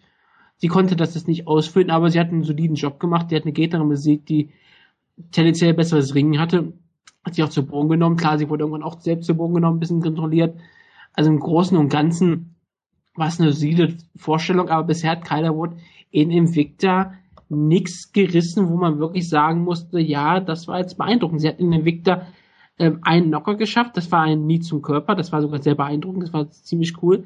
Aber in den letzten drei Kämpfen hat sie gegen drei Kämpferinnen, die sie eigentlich besiegen sollte, ähm, nie besonders gut ausgesehen. Und ihre Knockouts holt sie meistens auf lokalen Shows in Europa oder anderen Ligen der Welt, wo sie aber natürlich nie so gehypt werden kann wie bei Invicta. Und das ist halt das Tragische an ihr. Sie hat ein 8-0-Rekord, sie ist ungeschlagen, sie ist noch relativ jung, sie ist glaube ich jetzt Mitte, Mitte 20. 26 ist sie, glaube ich. Genau, 26, also sie hat noch ähm, sehr viel vor sich und sie hat ja auch irgendwie, sie ist ja auch wirklich sehr sympathisch, sie ist wirklich dieses, dieses, wie gesagt, selbst wenn du das schon süß nennst, dann ist es ja beeindruckend, du bist ja sonst sehr gewillt, Frauen so nicht zu bezeichnen, weil sonst das ja, ja irgendwie ist, negativ zu bezeichnen ist. Ich bereue Aber es ist ja wirklich seitdem. so. Sie hat diese, sie hat diese Teenager-Stimme und sie wirkt so, als, als würde sie am liebsten nicht reden und sie, als würde sie lieber woanders sein. Aber sie ist halt wirklich gut genug, dass ich sage, ja, wenn die ähm, 115 Pfund in die UFC kommt, ist sie eine der Vorrennerinnen. Also sie ist wirklich eine der Kämpferinnen, die man die Division aufbauen kann. Und man wird halt sehen, wie sie dann dich macht. Also ich glaube schon, dass sie das Potenzial hat. Sie könnte auch absolut den Title bekommen. Ich würde eher, ihr eher den Title geben, weil sie einfach mehr Erfahrung hat als der Tiny Tornado. Aber ich habe damit kein Problem. Also dieser Kampf kann man sich angucken, aber ist nicht beeindruckend. Gut, ähm, ich muss an dieser Stelle ganz kurz äh, überraschenderweise ja eine Lanze für Misha Tate brechen. Ich habe mich ja äh, sehr darüber amüsiert, über dieses Kommentatoren-Trio mit äh, Chiavello, Mighty Mo und Misha Tate, wo ich gesagt habe, oh Gott, oh Gott, ich fand sie eigentlich vollkommen in Ordnung. Sie hatte halt immer so ein bisschen eine andere Perspektive. Ich meine, Chiavello ist halt der Typ, der die ganze Zeit Player Play rumlabert und irgendwie komische Sachen sagt. Äh, Mo hält sich ja auch meistens zurück, redet eigentlich immer nur meistens über irgendwelche Ringeraktionen, von denen er auch wirklich Ahnung hat. Und andere Techniken auch, er ist sehr technisch äh, versiert. Das genau. ist eigentlich schon beeindruckend. Genau, und Misha Tate hat das, finde ich eigentlich, finde ich eigentlich, ja, gut. Misha Tate hat das, finde ich, eigentlich immer ganz gut gemacht. Sie hat eigentlich immer ganz gut versucht, sag ich mal, so eine Kämpferperspektive nochmal zu bringen, die auch ein bisschen anders war als die von Mo. Also sie war jetzt natürlich keine tolle Kommentatorin, das kann man ja, glaube ich, auch nicht erwarten, weil ich, ich glaube nicht, dass Invicta jetzt groß irgendwie sie trainiert hat oder irgendwie sowas. Ähm, deshalb, ich fand sie eigentlich relativ gut. Sie hat ja auch in dem in dem äh, Calderwood-Kampf war sie, glaube ich, auch so eine, die am Ende halt gesagt hat, man sollte vielleicht mit den Vergleichen aufhören und aufhören. Man sollte aber nicht mit den Vergleichen aufhören, weil sie gut ist, sondern weil sie es nicht mag, wenn sie es immer als die weibliche Version eines Mannes bezeichnet wird. Ja, genau, aber sie hat ja auch gesagt, man sollte halt die Kämpferinnen auch äh, sich selbst finden lassen oder was auch ja, immer. Ja, aber das war halt nicht der, würde sie mit irgendeiner weiblichen Kämpferin, wenn sie mit Holly Holm verglichen wäre, hätte sie glaube ich nicht ausgemacht. Ja gut, das, das sind halt auch etwas merk weniger merkwürdige Vergleiche. Es macht halt ich auch weiß, keinen es war, Sinn. Es waren auch vollkommen absurde und völlig überhöhte Vergleiche. Ja eben. Und deshalb fand ich die eigentlich vollkommen solide am Kommentar und äh, eigentlich ganz gut soweit. Gut. Der nächste kurz, Kampf. Ja, eins wollte ich nur kurz sagen, ganz Entschuldigung. Ähm, es war natürlich nicht der erste Kampf der Karte. Es gab natürlich Julia Butt und Jermaine, Jermaine Tweed und wenn es da Porto gegen Söder Frosto. Aber wie gesagt, die Kämpfe haben wir nicht gesehen weil wir in der Version, wie wir sie geguckt haben, waren die Kämpfe noch nicht da. Die sind jetzt aber auf YouTube zu sehen, falls ihr die sehen wollt. Also ich kann zu den Kämpfen deshalb nichts sagen. Genau, ich habe sogar die Prelims gesehen, weil die Main Show lange Zeit nicht äh, erhältlich war. Das ist jetzt aber auch nichts, worüber man reden Ich wollte es nur erwähnen, bevor du, Leute sagen, wir haben nur irgendwie, gab nur vier Kämpfe auf der Karte oder so. Okay, gut. Dann haben wir natürlich den Kampf des Abends. Tisha Torres, der Tiny Tornado, das muss man auch mal zehnmal am Stück sagen, gegen Felice Herrick. Ähm, ich habe mich sehr darauf gefreut. Ich, ich hatte so ein bisschen mich gewundert, dass äh, äh, Torres eigentlich nur ein kleiner Favorit war, weil ich dachte, gut, sie hat erst drei Kämpfe, klar. Aber ich habe eigentlich von Felice Herrick nie so viel gehalten. Also klar, sie ist relativ gut, sie hat auch einen ziemlich positiven Rekord, aber ich hatte mir halt schon damit gerechnet, dass Torres den Kampf klar gewinnt. Und äh, ja, im Prinzip hat sie Felice Herrick relativ klar auseinandergenommen, eigentlich über drei Runden war im Stand eigentlich komplett beherrscht, hat Takedowns gestoppt, hat selber, glaube ich, auch ein, zwei äh, Takedowns selber gezeigt. Und es war einfach ein wunderbarer Kampf, weil Tiny Tornado hat, wie gesagt, sie ist halt ein Tiny Tornado, sie hat diesen wunderbaren Stil, dass sie im Stand sehr, sehr aktiv ist. Hat ja auch irgendeinen Striking-Background, Background, glaube ich. Ähm, hat, äh, ja, ist relativ wild, aber halt auch technisch dabei, hat wilde, wilde Boxkombinationen geschlagen, hat immer sehr schön äh, Kicks benutzt, immer diesen, diesen Sidekick, mit dem sie äh, Herrick ständig erwischt hat, um sie auf Distanz zu halten. Hat sogar zwei Ex-Kicks äh, gelandet im Kampf. Also es war eigentlich wunderbar. In der dritten Runde, wo man eigentlich abbaut, hat sie auch am Anfang Ex-Kicks zu zeigen. Genau. Ähm, und es war eigentlich eine wunderbare Leistung. Wie gesagt, äh, Herrick ist jetzt keine Elite-Kämpferin oder sowas, glaube ich, aber sie ist zumindest äh, Veteranin, hat irgendwie 13, 14 Profikämpfe gehabt, glaube ich.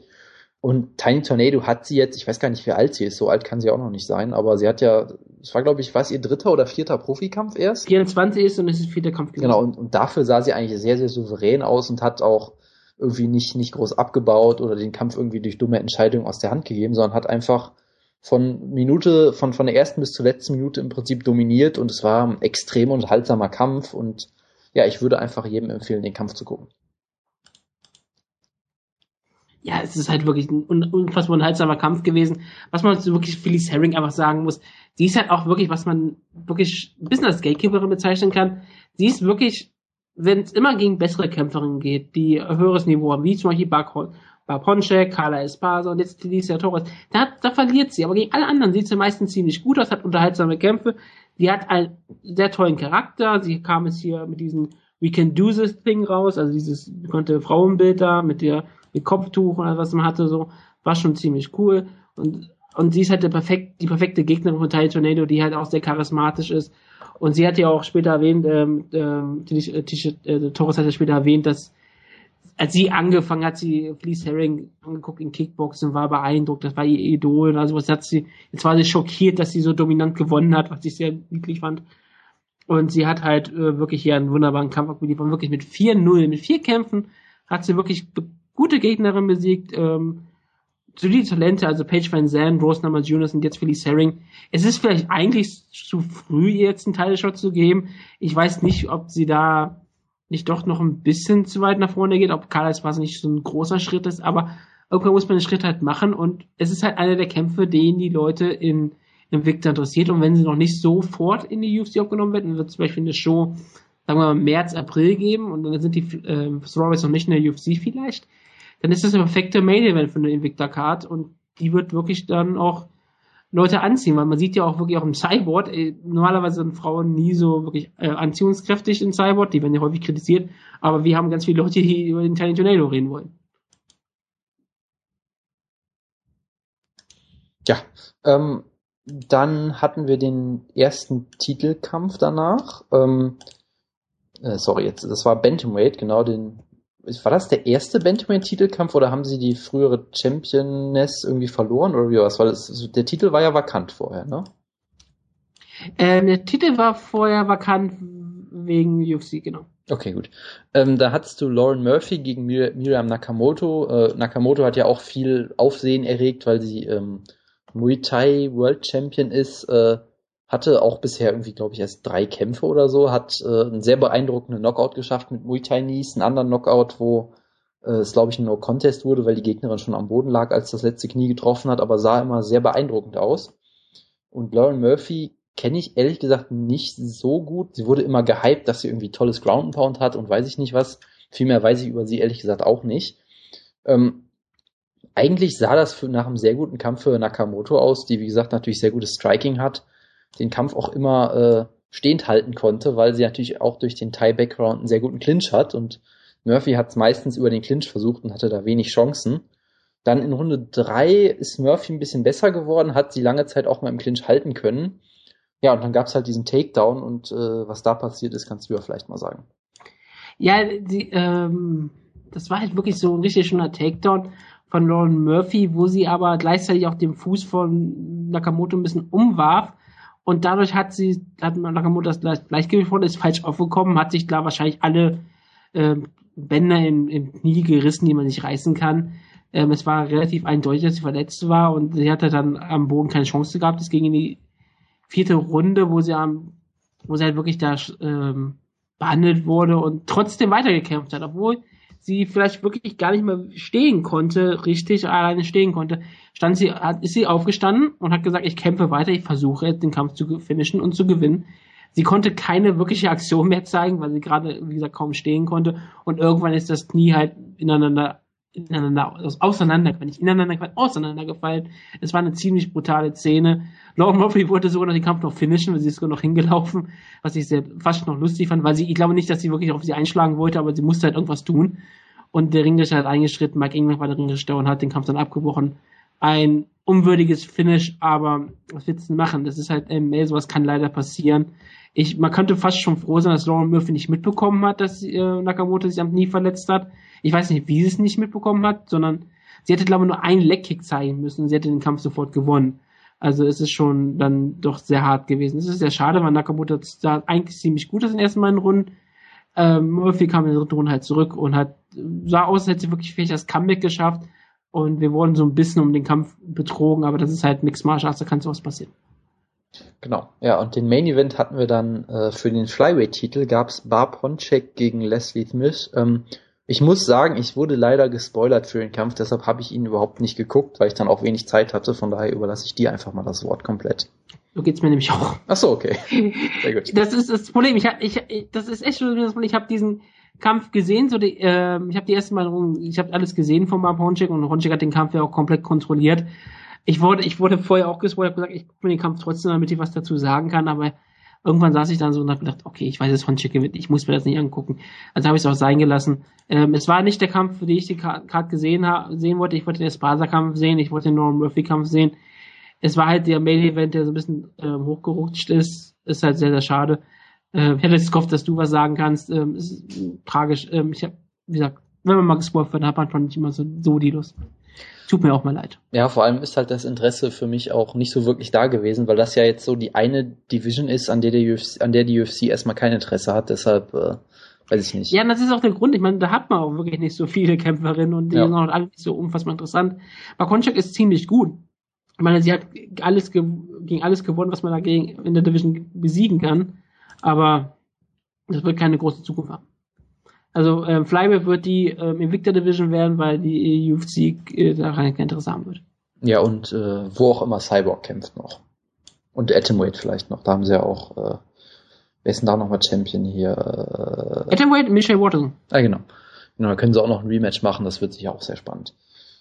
So. Ja, aber ich, ich könnte mir sogar vorstellen, dass Michelle Waterson dann doch ähm, in die UFC geht mit 115, könnte sie wahrscheinlich noch schaffen. Das kann natürlich auch sein. Hat sie ja früher auch gekämpft.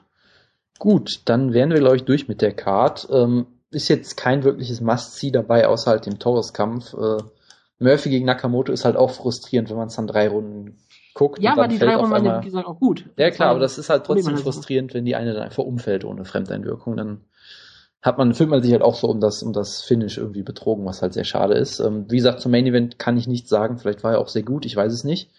Ähm, und ja, das wäre, glaube ich, alles, was man zu der Card sagen muss. Ähm, ich weiß nicht, ist Jojo immer noch weg oder? Nee, ich bin da. Ach so, dann mach du mal weiter. Ja, ähm, dann reden wir kurz über World Series of Fighting. Was wir mehr oder weniger nicht gesehen haben. Ich meine, ähm, Jonas, du wolltest dir, glaube ich, äh, den guten Georgie Karakian angucken gegen Lance Palmer, bist dann aber gespoilert worden. Genau. Ich habe nur irgendwas gesehen, vor, ich habe nur irgendwas gehört von einem ähm, Tiefschlag durch Lance Palmer und danach hat Karakian wohl aufgedreht und den Kampf beendet und ist jetzt der erste Featherweight Champ, den äh, World Series of Fighting dann hat oder der zweite Champion überhaupt, den sie haben, neben Steve Carr im Welterweight. Er ist der zweite Champion, den sie überhaupt haben, das ist richtig. Dann äh, gab es noch einen Kampf, den wir auch nicht gesehen haben, im Middleweight, Jesse Taylor gegen ähm, Elvis ähm, Mutapcic. Und äh, da hat Jesse Taylor wohl ähm, drei Runden lang auf äh, Elvis Mutapcic rumgelegen und äh, das hat der Promoter Ray Sefo wahrscheinlich Dana White-esque kritisiert und sagte, dass es nicht der spannendste Kampf war, den man so hat. Ja, und glaube ich ein Match oder gegen Dave Branch um den Middleweight-Titel genau, oder sowas. das ist ein absolutes, ein, ein der schlimmsten Kämpfe, die ich mir auf dem Papier vorstellen kann. Das ist absolut großartig. Ähm, ganz kurz zum Main Event vielleicht noch. Ich, ich dachte auch, wir fangen mit dem Opener an eigentlich. Aber ähm, es war, ich habe ein bisschen durchgespult, weil ich halt das Ergebnis schon wusste. Ähm, ich fand es trotzdem, das Finish zumindest sehr beeindruckend, weil äh, Karahanien zu Boden genommen wurde dann gebackmountet wurde und es dann aber geschafft hat, sich in die Guard wieder rauszudrehen und sich aus der Guard eine Guillotine geholt hat. Und das ist ja eigentlich eine Sache, die du fast nie siehst. Also Guillotines sind ja generell, glaube ich, die Submission, die am häufigsten versucht wird und die auch am wenigsten klappt, so ungefähr. Weil eine Guillotine versucht jeder, da traut sich jeder und es klappt halt meistens irgendwie nie. Und vor allem. Also das in der Hand. Ja, und vor, vor allem, es sieht halt, ja gut, das ist noch ein anderer Punkt. Ähm, ich, ich weiß, Überleitung, sorry. Ähm, ist, ist, was ich halt vor allem interessant finde, du siehst es ja eigentlich nie, dass Guillotines aus der Guard äh, angesetzt werden. Also meistens ist es ja so, äh, jemand versucht einen Takedown und du scrollst oder springst in die Guillotine rein oder was auch immer, aber du siehst ja fast nie, dass jemand einfach in der Guard liegt und dann sich aufsetzt und einfach eine Guillotine zeigt. Das ist ja eigentlich fast unmöglich und Karahanien hat es hier geschafft, hat jetzt beide Kämpfe mit einer Guillotine äh, gewonnen. Ist natürlich auch sehr ironisch irgendwie, dass das große Talent von Team Alpha Mail ausgerechnet mit einer Guillotine verliert, aber äh, ja gut. Karihanien ist ein richtig guter Kämpfer, den ich auch gerne in der UFC oder Bellator sehen würde, wo er halt ein bisschen Pech hatte und äh, vielleicht auch ein bisschen zu früh entlassen wurde. Und ja, der ist richtig gut und ja, mehr muss man glaube ich auch nicht zu sagen jetzt erstmal, aber es war wohl ein ganz solider Kampf nach allem, was ich gesehen habe. Ja, ähm, Jesse Taylor hatten wir drüber gesprochen. Nick Newell, den Kampf habe ich gesehen äh, gegen Sabah Fadei. Den habt ihr, glaube ich, auch gesehen, oder? Ja, ja, Aber du kannst mal gerne anfangen. Du hast so wie gesagt bisher. Genau, also Nick Newell, äh, wer ihn nicht kennt, äh, er hat äh, den Unterarm, glaube ich, nicht amputiert, sondern äh, von Geburt an äh, hat er keinen Unterarm und äh, äh, ja, ist ein sehr interessanter Kämpfer, weil er bisher alle seine Kämpfe gewonnen hat äh, in den äh, Independent-Ligen äh, bisher und hat auch sehr viele Finishes. Ich glaube, er hat von seinen elf Kämpfen, nur einen, genau, ist einmal zur Decision gegangen, nur alle anderen Kämpfe hat er gefinisht, meistens durch Submission. Und äh, ist ein sehr guter Grappler, hat es geschafft, hier ähm, den Kampf äh, zum Käfig zu führen, äh, beziehungsweise es war Abtasten die erste Minute lang. Und dann hat Nick Newell einfach eine Standing Guillotine gegriffen und äh, hat ihn ausgechoked, äh, sehr beeindruckend. Und ja, Nick Newell ist, ja, ich will nicht sagen auf dem Weg in die UFC, aber ähm, viele Herausforderung gibt es für ihn eigentlich nicht mehr, ähm, außer vielleicht bei Bellator im Lightweight. Sonst äh, hat er ja fast alles besiegt, was ihm vorgesetzt wurde. Er hat alles, was ihm vorgesetzt wurde, was kein gutes Niveau hatte. Das ist ja, aber was, was, was, gibt's denn, was, aber was gibt's denn noch? Das, ja, aber das Problem ist halt, er ist eine Freakshow-Attraktion, die nicht in der UFC kämpfen kann. Das kann die UFC einfach, glaube ich, nicht verkaufen, dass sie ja jemanden da kämpfen haben, der nur einen Arm hat, also nur einen ganzen Arm hat, einen halben Arm. Das kann, das kann die UFC einfach fast nicht vertreten. Naja, stell, stell dir vor allem mal vor, wenn er mit dem Headkick ausgenockt wird oder so. Dann hat die UFC. Oder einfach halt, nur mit einem Haken, den er nicht blocken kann. Ja, richtig. Also, das ist, glaube ich, für die, für die UFC, also für so eine Promotion wie World Series of Fighting ist Nick Newell, glaube ich, der mit Abstand größte Star, den sie haben. Aber ich glaube, für die UFC könnte es schon ein Problem werden, was halt für ihn natürlich sehr schade ist, weil äh, ich würde ihn jetzt viele Sachen nennen, aber Freakshow ist natürlich kein Begriff, den man für ihn eigentlich Ich verwenden meine das nicht würde. mal wirklich nee, großartig. ich, ich weiß, dass du das nicht so meinst. Ich, meine nur das generell. Ist, das ist ein negativer Begriff, ich entschuldige mich dafür. Aber es ist halt das, was damit ausgelöst wird. Es ist eine wunderbare und tolle Geschichte. Er ist ein wunderbarer Star für World Series Fighting. Er ist genau das, was sie da brauchen. Er ist da kein Problem. Er ist da nicht im großen Fokus, aber du kannst es nicht in die UFC tun. Und ich finde ich finde ihn wunderbar, er ist sehr unterhaltsam und das ist eine sympathische Geschichte, aber du kannst ihn nicht in die UFC bringen. Und gerade in Lightweight. Ähm, was, was ich halt so ein bisschen tragisch daran finde, es gibt durchaus, also klar, die Leute, die er besiegt hat, ich kenne keinen einzigen davon, das ist klar. Ähm, was natürlich auch nicht per Definition was heißen muss, weil ich kenne halt keine Lightweights in der regionalen Szene in Amerika. Die kenne ich halt einfach nicht, das ist klar. Ne, Kieran Caldwell sagt mir vielleicht noch so ein bisschen was, ähm, aber ich meine, das Interessante ist, es gibt ja durchaus Leute, wie zum Beispiel einen Jordan Green, den ich eigentlich immer sehr schätze, der halt auch wirklich sagt, Nick Newell würde allein von den Siegen, den er hat und die Art und Weise, wie er gewonnen hat, würde er absolut einen UFC-Vertrag verdienen. Oh ja, weil, weil ja, er natürlich, absolut. ne, klar, er ist natürlich kein Top Ten Gegner oder Kämpfer oder irgendwie sowas und so weiter, aber er hat schon durchaus ein paar solide Gegner besiegt äh, und ist vermutlich auch besser als mancher Lightweight in der UFC. Da können wir auch drüber reden, dass natürlich äh, der Titel UFC-Veteran, UFC-Kämpfer auch nicht mehr das bedeutet, was er vielleicht mal tut.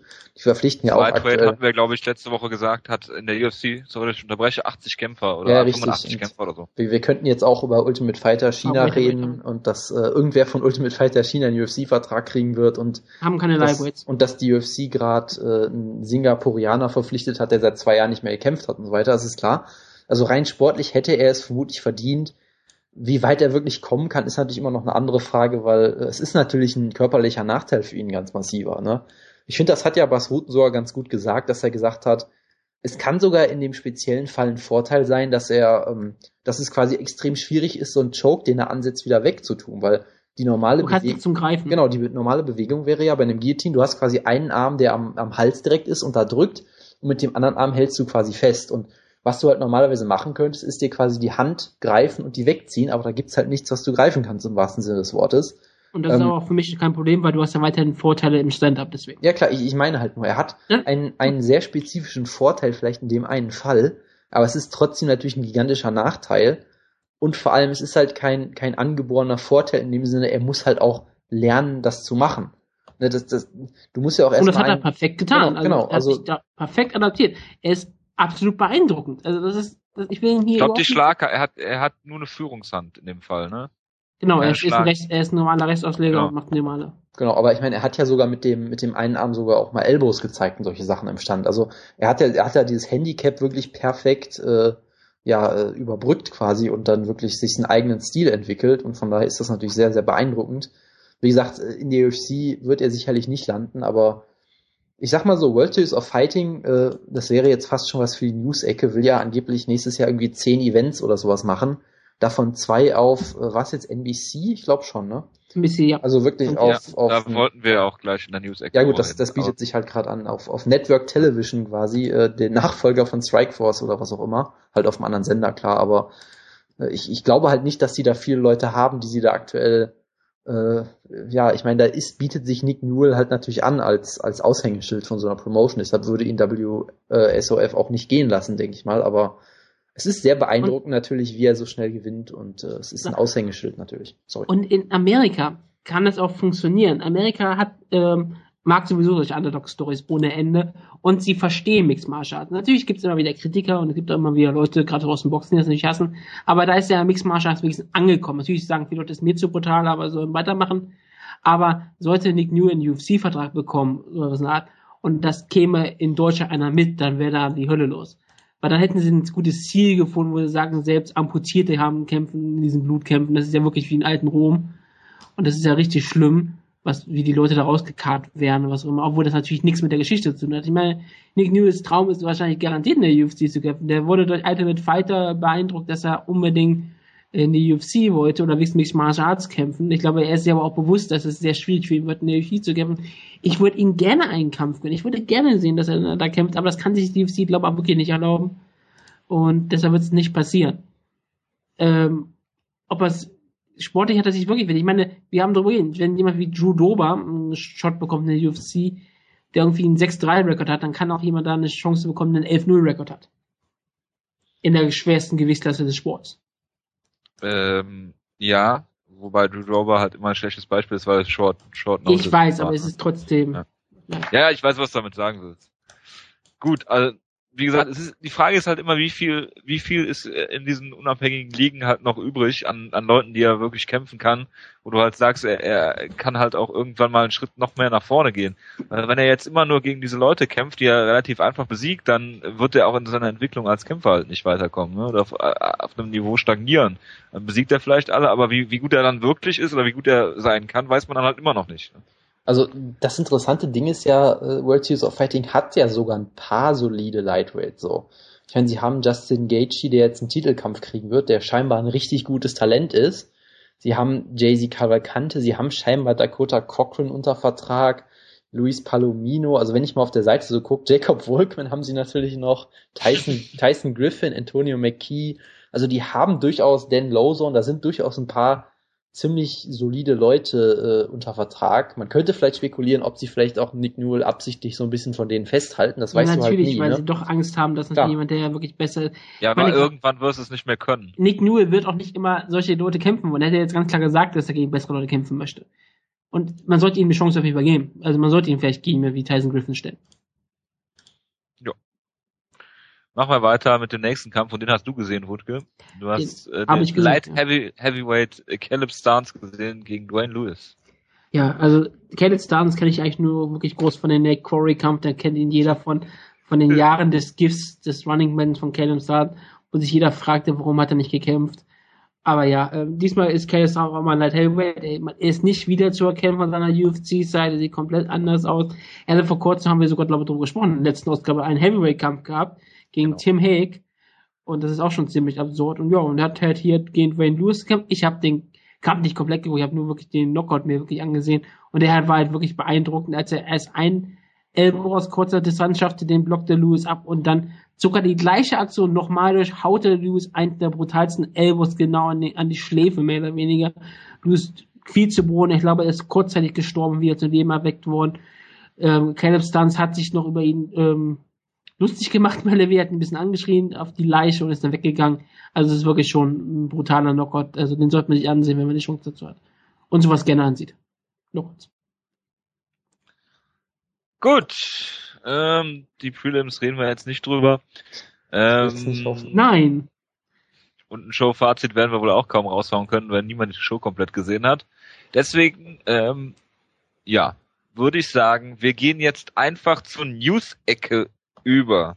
Du, du, du, äh, World Series of Fighting wird nächstes Jahr zwei Veranstaltungen auf NBC, also im äh, Network Television in den USA, ähm, veranstalten. Und äh, erste Frage, die ich mir gestellt habe, hatte NBC schon mal äh, MMA-Kämpfe oder sind das jetzt die ersten, die NBC zeigt?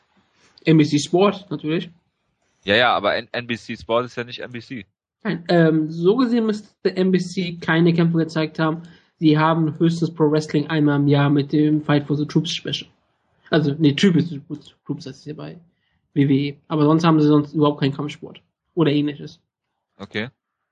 Ja, ähm, wie viele Einstellungen oder, oder, oder was meint, meint ihr, das bringt MMA weiter in den USA, wenn World Series of Fighting ähm, so viele Haushalte oder so viele potenzielle Zuschauer hat? Wir müssen noch erstmal gucken, wo wird diese Sendung laufen, ähm, an welchen Tagen würde sie laufen, ja. genau läuft die irgendwann zu irgendwelchen Feiertagen, wo so keiner NBC oder generell Fernsehen guckt, dann ist halt wirklich, das kommt halt dazu. was ist die Card? Was kann, was kann One, äh, One sage schon, wird sie überhaupt promoten, was die Leute interessiert? Ich meine, selbst Nick Newell ähm, wird die Leute nicht äh, mit Scharen an die Geräte ziehen.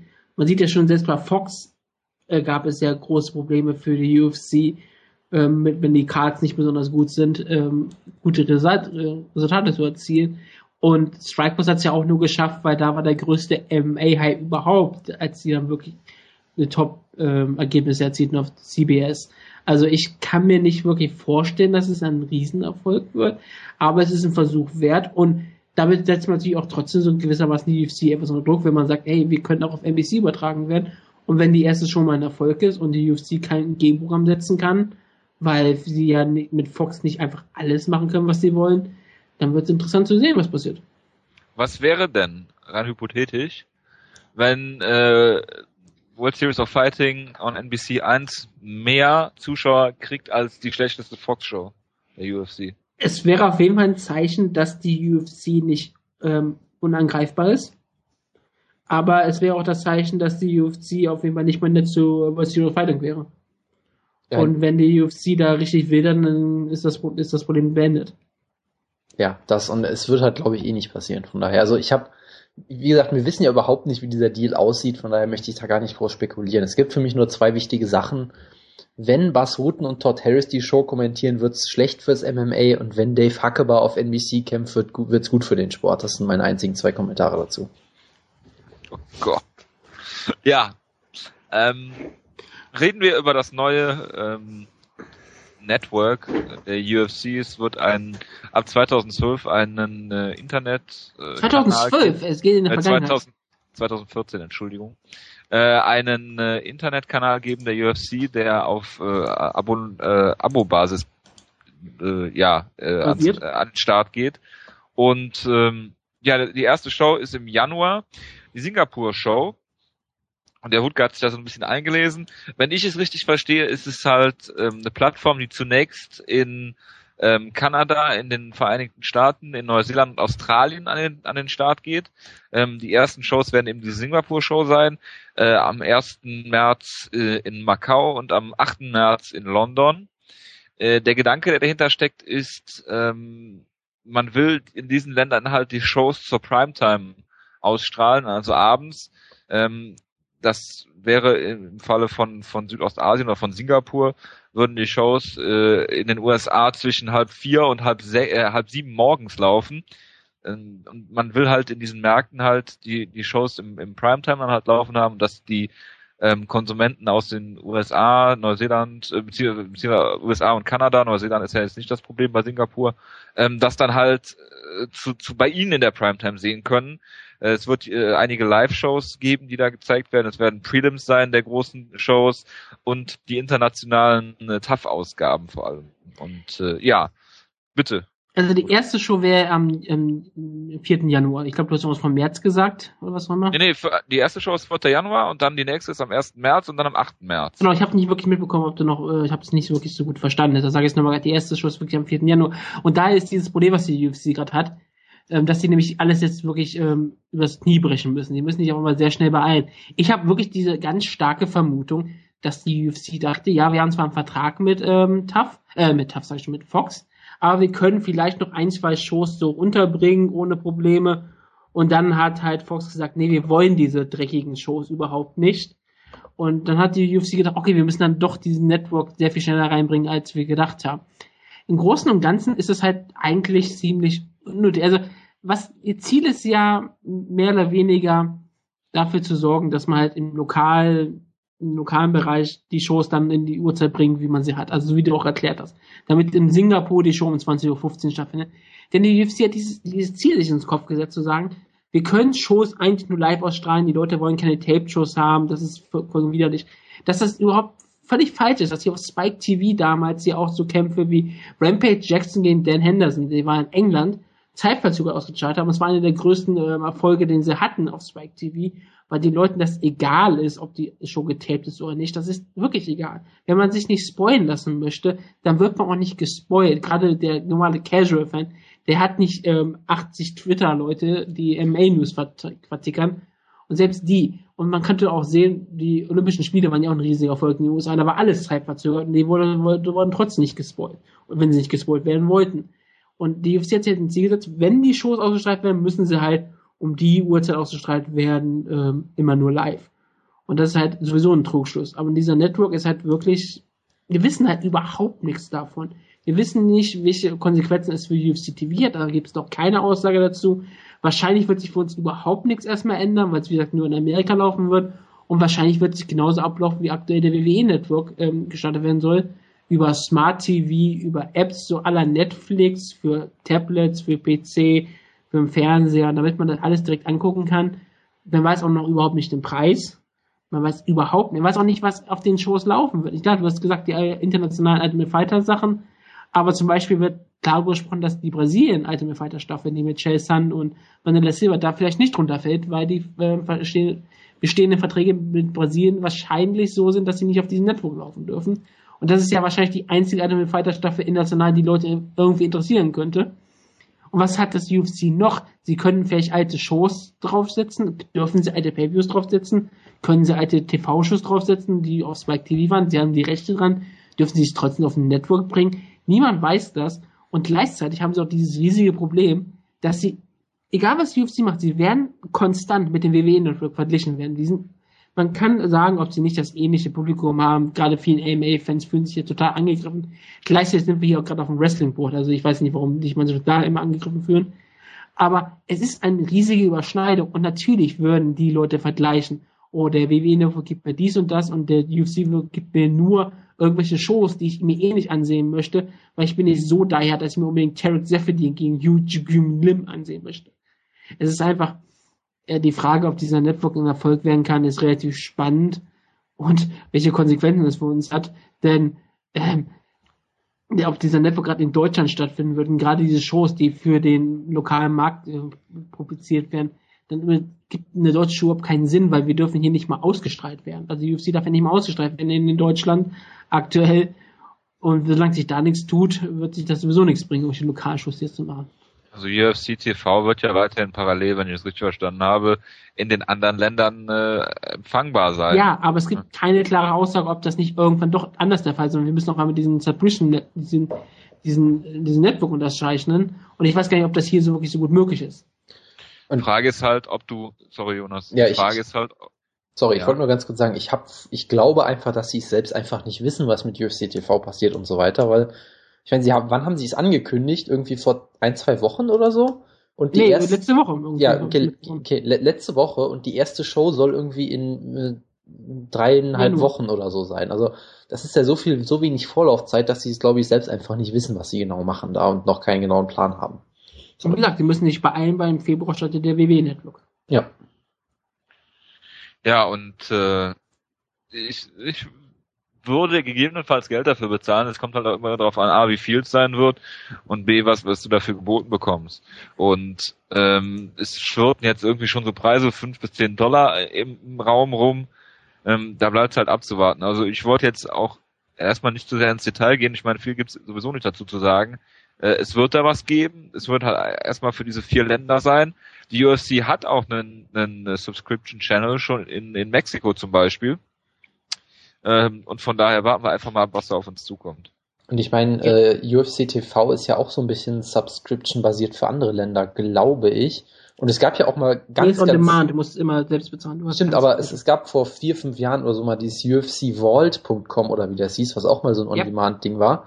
Und was ich noch viel interessanter finde, ich habe nochmal nachgeguckt, es gab im, ich glaube es war im Juli oder im August, hat die UFC groß announced, dass sie jetzt einen äh, YouTube-Channel haben zum Bezahlen. UFC Select hieß das, glaube ich, oder so. Wo halt auch der, der Deal war irgendwie, du kannst äh, alte Kämpfe gucken und du kriegst irgendwie, der ursprüngliche Plan war wirklich, du kriegst pro Woche eine alte Show und eine neue Show oder irgendwie sowas. In der ersten Woche kriegst du UFC 1, danach UFC 2 und so weiter und so fort. Wo auch da irgendwie der, der Preis war so irgendwie um die 5, 5 bis 8 Euro, glaube ich äh, oder Dollar, wo ich auch nicht weiß, äh, wie ist das abgestimmt, wenn du erst dieses Network äh, auf den Start bringst und dann kein halbes Jahr später schon das nächste planst. Also wird das jetzt wieder eingestampft? Was passiert damit? Laufen die jetzt einfach parallel und bieten irgendwie beide ungefähr fast das gleiche? Also es ist alles es wirkt alles sehr unausgegoren irgendwie. Ähm, Gerade was ist, was der Inhalt, was dürfen Sie anbieten? Dürfen Sie alte Fox-Schuss da zeigen? Oder sagt Fox, Sie könnten nicht einfach unser Programm auf das Network tun? Dann hast du ja noch ein Problem, wenn es das ist. Mhm. Also, Und was ja, auf lange Sicht für die UFC ist, ist das ihr Traum, weil auf lange Sicht wollten sie halt die Pay-Per-Views da vermarkten. Irgendwann wollen sie halt sagen, wir wollen nicht mehr mit den Pay-View-Anbietern teilen und wenn irgendwann, sagen wir mal in zwei, drei, vier, fünf Jahren, das Internet so weit verbreitet ist und alles ist per TV oder per Konsole, es wird alles über die Xbox und die Playstation auch laufen, per Klick kannst du ein Pay-View bestellen, das ist einfach Normalität. Dann ist es ja wohl vollkommen klar, dass die UFC dann die eigenen Shows dann selbst vermarkten wollen und deswegen starten sie das, damit sie dieses, dieses Konzept schon mal da haben. Ja, also ich hab, sorry, ich habe noch zwei kleine Infos. Ähm, ich habe gelesen, dass der Preis es wurde irgendwie scheinbar von irgendeinem UFC-Offiziellen so sowas angegeben, irgendwas zwischen 8 und 15 Dollar, wenn ich das richtig verstanden habe. Also man kann vielleicht so mit 10 Dollar oder sowas rechnen. Ähm, und was halt gesagt wurde, ist, dass sie eigentlich die komplette äh, Library quasi veröffentlichen. Also es wurde wirklich so ein bisschen angekündigt, so jeder UFC, Strikeforce, Pride, äh, WEC-Kampf aller Zeiten oder so. Das wäre natürlich schon so ein Angebot, wo ich denke, okay, das klingt schon relativ großartig. Äh, ja, aber ne? da frage ich mich auch immer wieder, das ist nicht wie beim Wrestling, wo du wirklich sagst, oh, ich möchte mir noch unbedingt eine 80er Jahre Show ansehen. Ich weiß. Ich glaube nicht, dass so viele MA-Fans sagen, oh, ich möchte mir unbedingt mal so alte Kämpfe ansehen. Klar, es gibt diese so Leute wie du, die tun das natürlich Leute und gerade wenn du Musikvideos machen willst, ist natürlich super, dass du sowas alles machen kannst. Ja, für uns für die Kampf, selbst für uns für die Kampfecke ist das super, aber äh, würde ich wirklich dafür 15 Dollar ausgeben, dass ich mir nochmal alte Pride-Shows angucken kann? Das ist halt so die Frage. Und da, und das Einzige, was ich neu bekomme, sind halt die Facebook-Prelims, die scheinbar exklusiv auf den Netbook wandern werden und halt irgendwelche Shows, die mich nicht interessieren, weil ich die Kämpfer nicht mehr aussprechen kann. Also ich, ich meinte auch nur, es ist, ich glaube halt auch, dass diese Library, das klingt total super auf dem Papier, aber ich wüsste halt auch nicht, wie oft ich sowas nützen würde. Ja klar, irgendwas ja. hast du vielleicht mal Lust und sagst, okay, ich möchte mir irgendwann mal ähm, Carlos Newton gegen Carl Luna angucken, was genau. Also ja, aber die Frage ist halt, machst du das jetzt auch?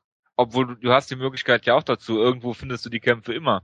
Aber nur weil es jetzt so einfach und legal oder was auch immer ist, ähm, weiß ich nicht, ob sich das lohnt. Es geht halt für, für mich in erster Linie darum, was wird dir jetzt an aktuellem geboten oder was ver verpasst du dadurch, wenn du es nicht hast? So, da muss man halt abwarten. Und ich, was ich immer so ein bisschen komisch finde, ist, UFC TV ist ja gerade erst zweieinhalb Jahre alt, glaube ich. Das fing damals mit 125 an, mit Frankie Edgar gegen Gray Maynard. Da wurde das damals, äh, glaube ich, äh, ähm, so neu, also, neu gepusht oder wie auch immer oder, oder vorher schon. Ich, ich Aber glaube, so alt ist UFC TV auch nicht. Also ne? ich, oder drei Jahre oder was weiß ich. Also ich glaube, wenn ich das richtig in Erinnerung habe, es gab ja erst dieses UFC Live äh, .com oder was auch immer. Das war die, ja. die, die erste Show davon war ja Anderson Silva gegen Damien Maya, meine ich. Die genau, ja auch genau. Für, für uns damals, 100, sag ich mal, 112, ja. Genau, die, ja die erste für, war, die für, umsonst war. Für uns damals so quasi Primetime lief fast schon. Äh, und ich glaube, bei UFC TV war die erste Show sogar Anderson Silva gegen Vitor Belfort oder irgendwie sowas, aber ganz sicher bin ich mir auch nicht mehr. Ja, ich also, glaube, es war eine davor, aber äh, um kann den auch Dreh. Sein. Und, ja gut. Also viel mehr als abwarten können wir jetzt nicht. Da muss es jeder selbst entscheiden, ob er da Bock drauf hat oder nicht. Zumal in Deutschland ist es ja eh noch nicht aktuell. Ähm, ja, machen wir mal weiter. Und zwar Jonas. Jetzt kommt dein großer Auftritt. Du hast weder weder Mühen noch nee Kosten hast du schon gescheut. Ich glaube nicht, dass du es für Geld dir angehört hättest. Das Interview mit äh, was war es Tim Leidecker und Benjamin drin auf bjpen.com. Ich hätte mich dafür bezahlen lassen, gerne, aber. Das, das ist nicht mal für Leute, die es nicht wissen. bjpen.com ist eine Newsseite. Ja, genau. Ja, also, genau. Man, genau, die von Rick Penn lange Zeit betrieben wurde.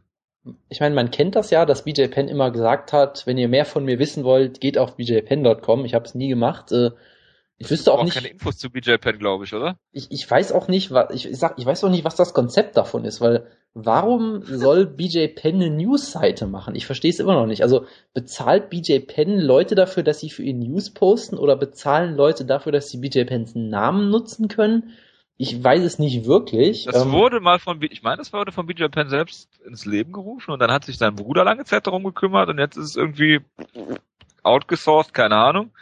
Ich weiß es auch nicht. Es hat, er hat meinte irgendwas von, das hat überhand genommen und jetzt ist es halt das, was es ist. Okay. Ähm, ich habe in letzter Zeit habe ich von VJPen.com ehrlich gesagt nur gehört, weil sie scheinbar äh, Stories von MMA Junkie geklaut haben, mehr oder weniger. Das ist auch nicht und so. Das tun wir alle. Ja, ich meine jetzt abgeschrieben und selbst gepostet und sowas scheinbar, aber wie auch immer, auf jeden Fall haben die eine Radioshow. Warum auch nicht, weil jeder eine Radioshow hat. Das ist ja. Und das haben viele. Und die haben dann, wie gesagt, Benjamin Brinser und, äh, oder wie sie ihn genannt haben, Benny interviewt. Was ich auch immer schön finde, wenn du ein Interview machst und äh, den Kämpfer nur mit seinem Spitznamen anredest. ähm, und seinen Manager interviewt. Äh, angeblich haben sie sich beim Grappling zu äh, zu, also zu, aus Zufall bei ATT getroffen, haben dann gedacht, hey, machen wir ein Interview. Äh, ja, kann, kann natürlich sein, keine Ahnung. Ähm, der war ja auf jeden Fall bei ATT, das, das weiß man wohl. Ähm, und sie haben halt, ja, ihm die Gelegenheit geboten, nochmal seine Sicht der Geschichte nahezulegen. Und ich dachte mir, hey, das ist ja vielleicht ganz interessant, weil Interview, da kannst du ja auch Nachfragen stellen und äh, irgendwie ihn mit Sachen konfrontieren und weiß ich nicht was, ist ja nochmal ein bisschen was anderes als eine Pressemitteilung, würde man so denken weil da kannst du halt dazwischen reden im Prinzip. Deshalb dachte ich mir, okay, höre ich mir mal an. Ähm, Wichtigste Frage, hat er Englisch gesprochen? Er hat nicht Englisch gesprochen, nein. Es war äh, so ein bisschen Dennis Siever-mäßig, dass er mit seinem Manager gesprochen hat, was du auch alles gehört hast. Der Manager hat dann übersetzt. Es war meistens nicht das, was er wirklich gesagt hat, was ich auch immer total faszinierend finde. Hervorragend. Das war nicht ähm, sozusagen meine Frage. Ja, genau. Also es, es ist, also ich bin vor allem drauf gekommen, weil die nachher noch mal einen Artikel drüber geschrieben haben, so mit dieser absolut großartigen reißerischen Überschrift. Moment, ich muss mal suchen. Germany's Brinza target of false reports by FBI terror list holder wrongfully re released by UFC.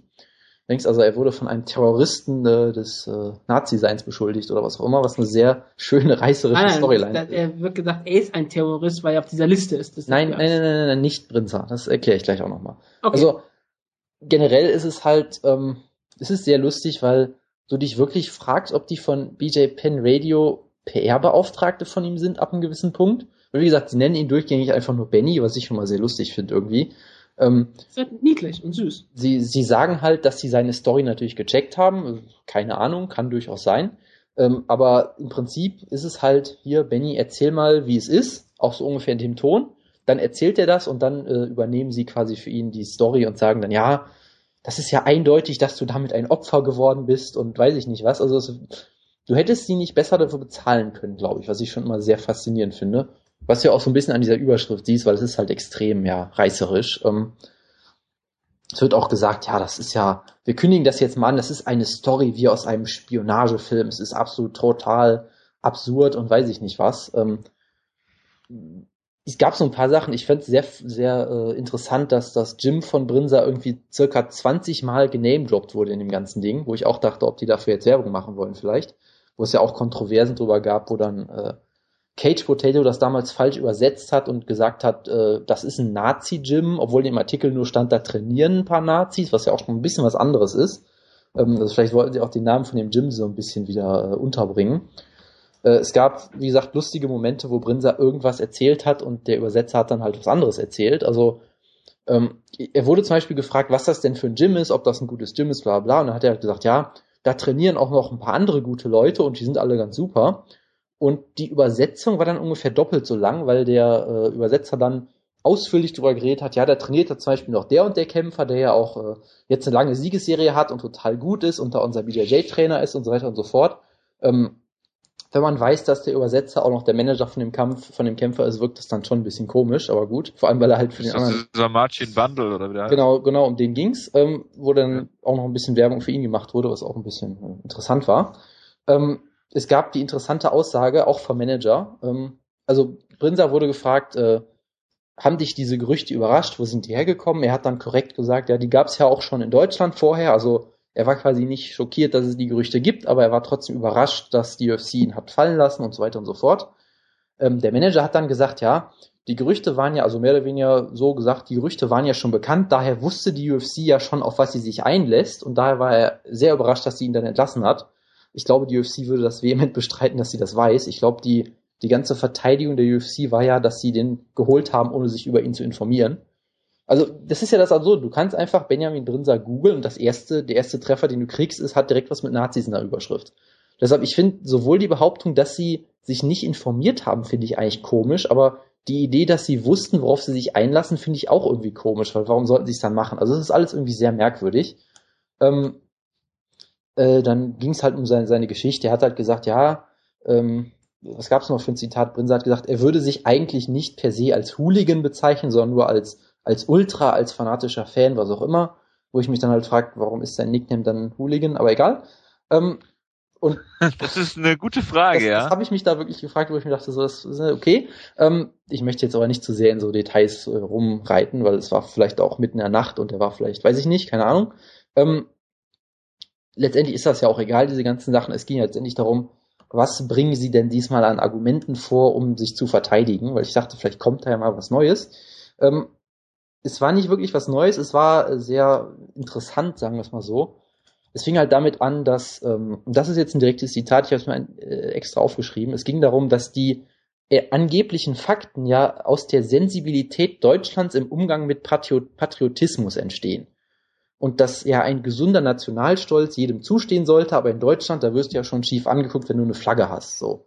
Das ist jetzt vielleicht noch Gehst mal du mal in eine nationale Front und dann kriegst du auch sofort auf die Schnauze. Dann bist du einmal im Dortmund-Block und dann passiert sowas. Also es wurde dann mehr oder weniger gesagt, äh, die deutsche Flagge, die darfst du bei Fußballspielen zeigen und äh, wenn in einem anderen Kontext wirst du direkt falsch angeguckt. Also, nee, mal, ich habe eine Deutschlandflagge in meinem Zimmer hängen, nee, mal, bevor jemand mal fragt, ich bin eigentlich sehr auch sehr positiv eingestellt. Also das ist vielleicht nochmal eine andere Diskussion, aber das hat, glaube ich, äh, ist eher so eine Ablenkung, habe ich immer das Gefühl.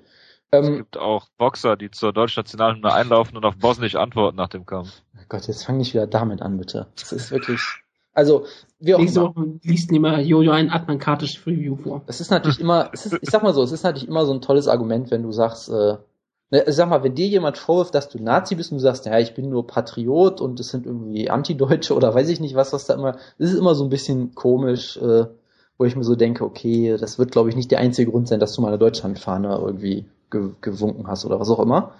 Ähm, es wurde dann, was immer gesagt wird, er sagt ja immer auch, dass er Mist gemacht hat früher. Das ist ja immer die, die, äh, die Formulierung. Er war irgendwie 16, 17 Jahre alt, hat irgendwie Mist gemacht, war halt in diesem Ultra-Umfeld, weil er irgendwie den Verein so toll findet, hat sich ein paar Mal gekloppt mit anderen Fans oder was auch immer, was ja auch alles jetzt äh, durchaus unter den Begriff Jugendsünde fallen würde, wenn man, wenn es jetzt halt so ist. Ähm, das Interessante ist halt, es wird halt nie genauer gesagt. Er sagt halt immer, er hat nie irgendwas äh, im Nazi-Bereich gemacht, nie irgendwie fremdenfeindlich, rassistisch, was auch immer. Ähm, was halt interessant ist, weil er hat ja, glaube ich, an anderer Stelle auch schon mal zugegeben, dass äh, dieses Bild äh, von ihm echt ist, wo er da mit nationalem Widerstand steht, wo ich mir denke, selbst mit 16 sollte man vermutlich wissen, was das heißt, aber das ist Patriotismus. Das ist, ja, genau, das ist. also, das ist halt immer so ein bisschen bisschen zu wenig, habe ich immer das Gefühl, wo ich sage, ich kann das ja durchaus akzeptieren, dass du mit 16 Schwachsinn machst, das macht, glaube ich, jeder.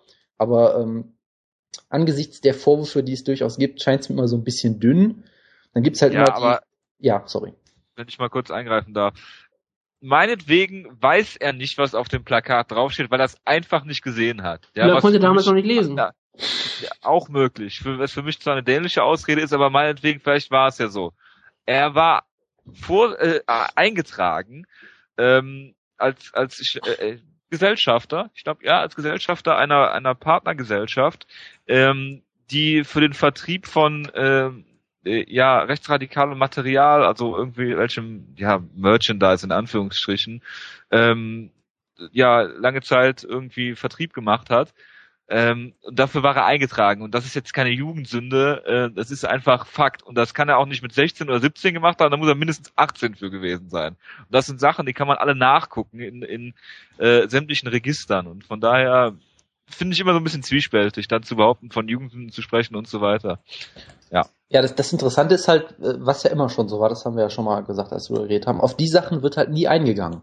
Und es hat dann natürlich auch keiner nachgefragt, weil es war ein sehr Ja, aber das ja, gerade das verstehe ich nicht, weil das wirst es, du schwer widerlegen können. Es war halt ein Interview unter Freunden und, und Benny hat wurde dazu nicht befragt. Ne, ich weiß es auch nicht. Also es ist es ist halt wirklich absurd, weil das ist halt die eine Sache, die du überhaupt nicht von der Hand weisen kannst einfach mal und es ist dann halt schon interessant, dass sich dazu eben nie äh, geäußert wird, um nicht zu sagen, es ist äh, naja, was auch immer. Es, ist auf jeden Fall kein gutes Zeichen eigentlich.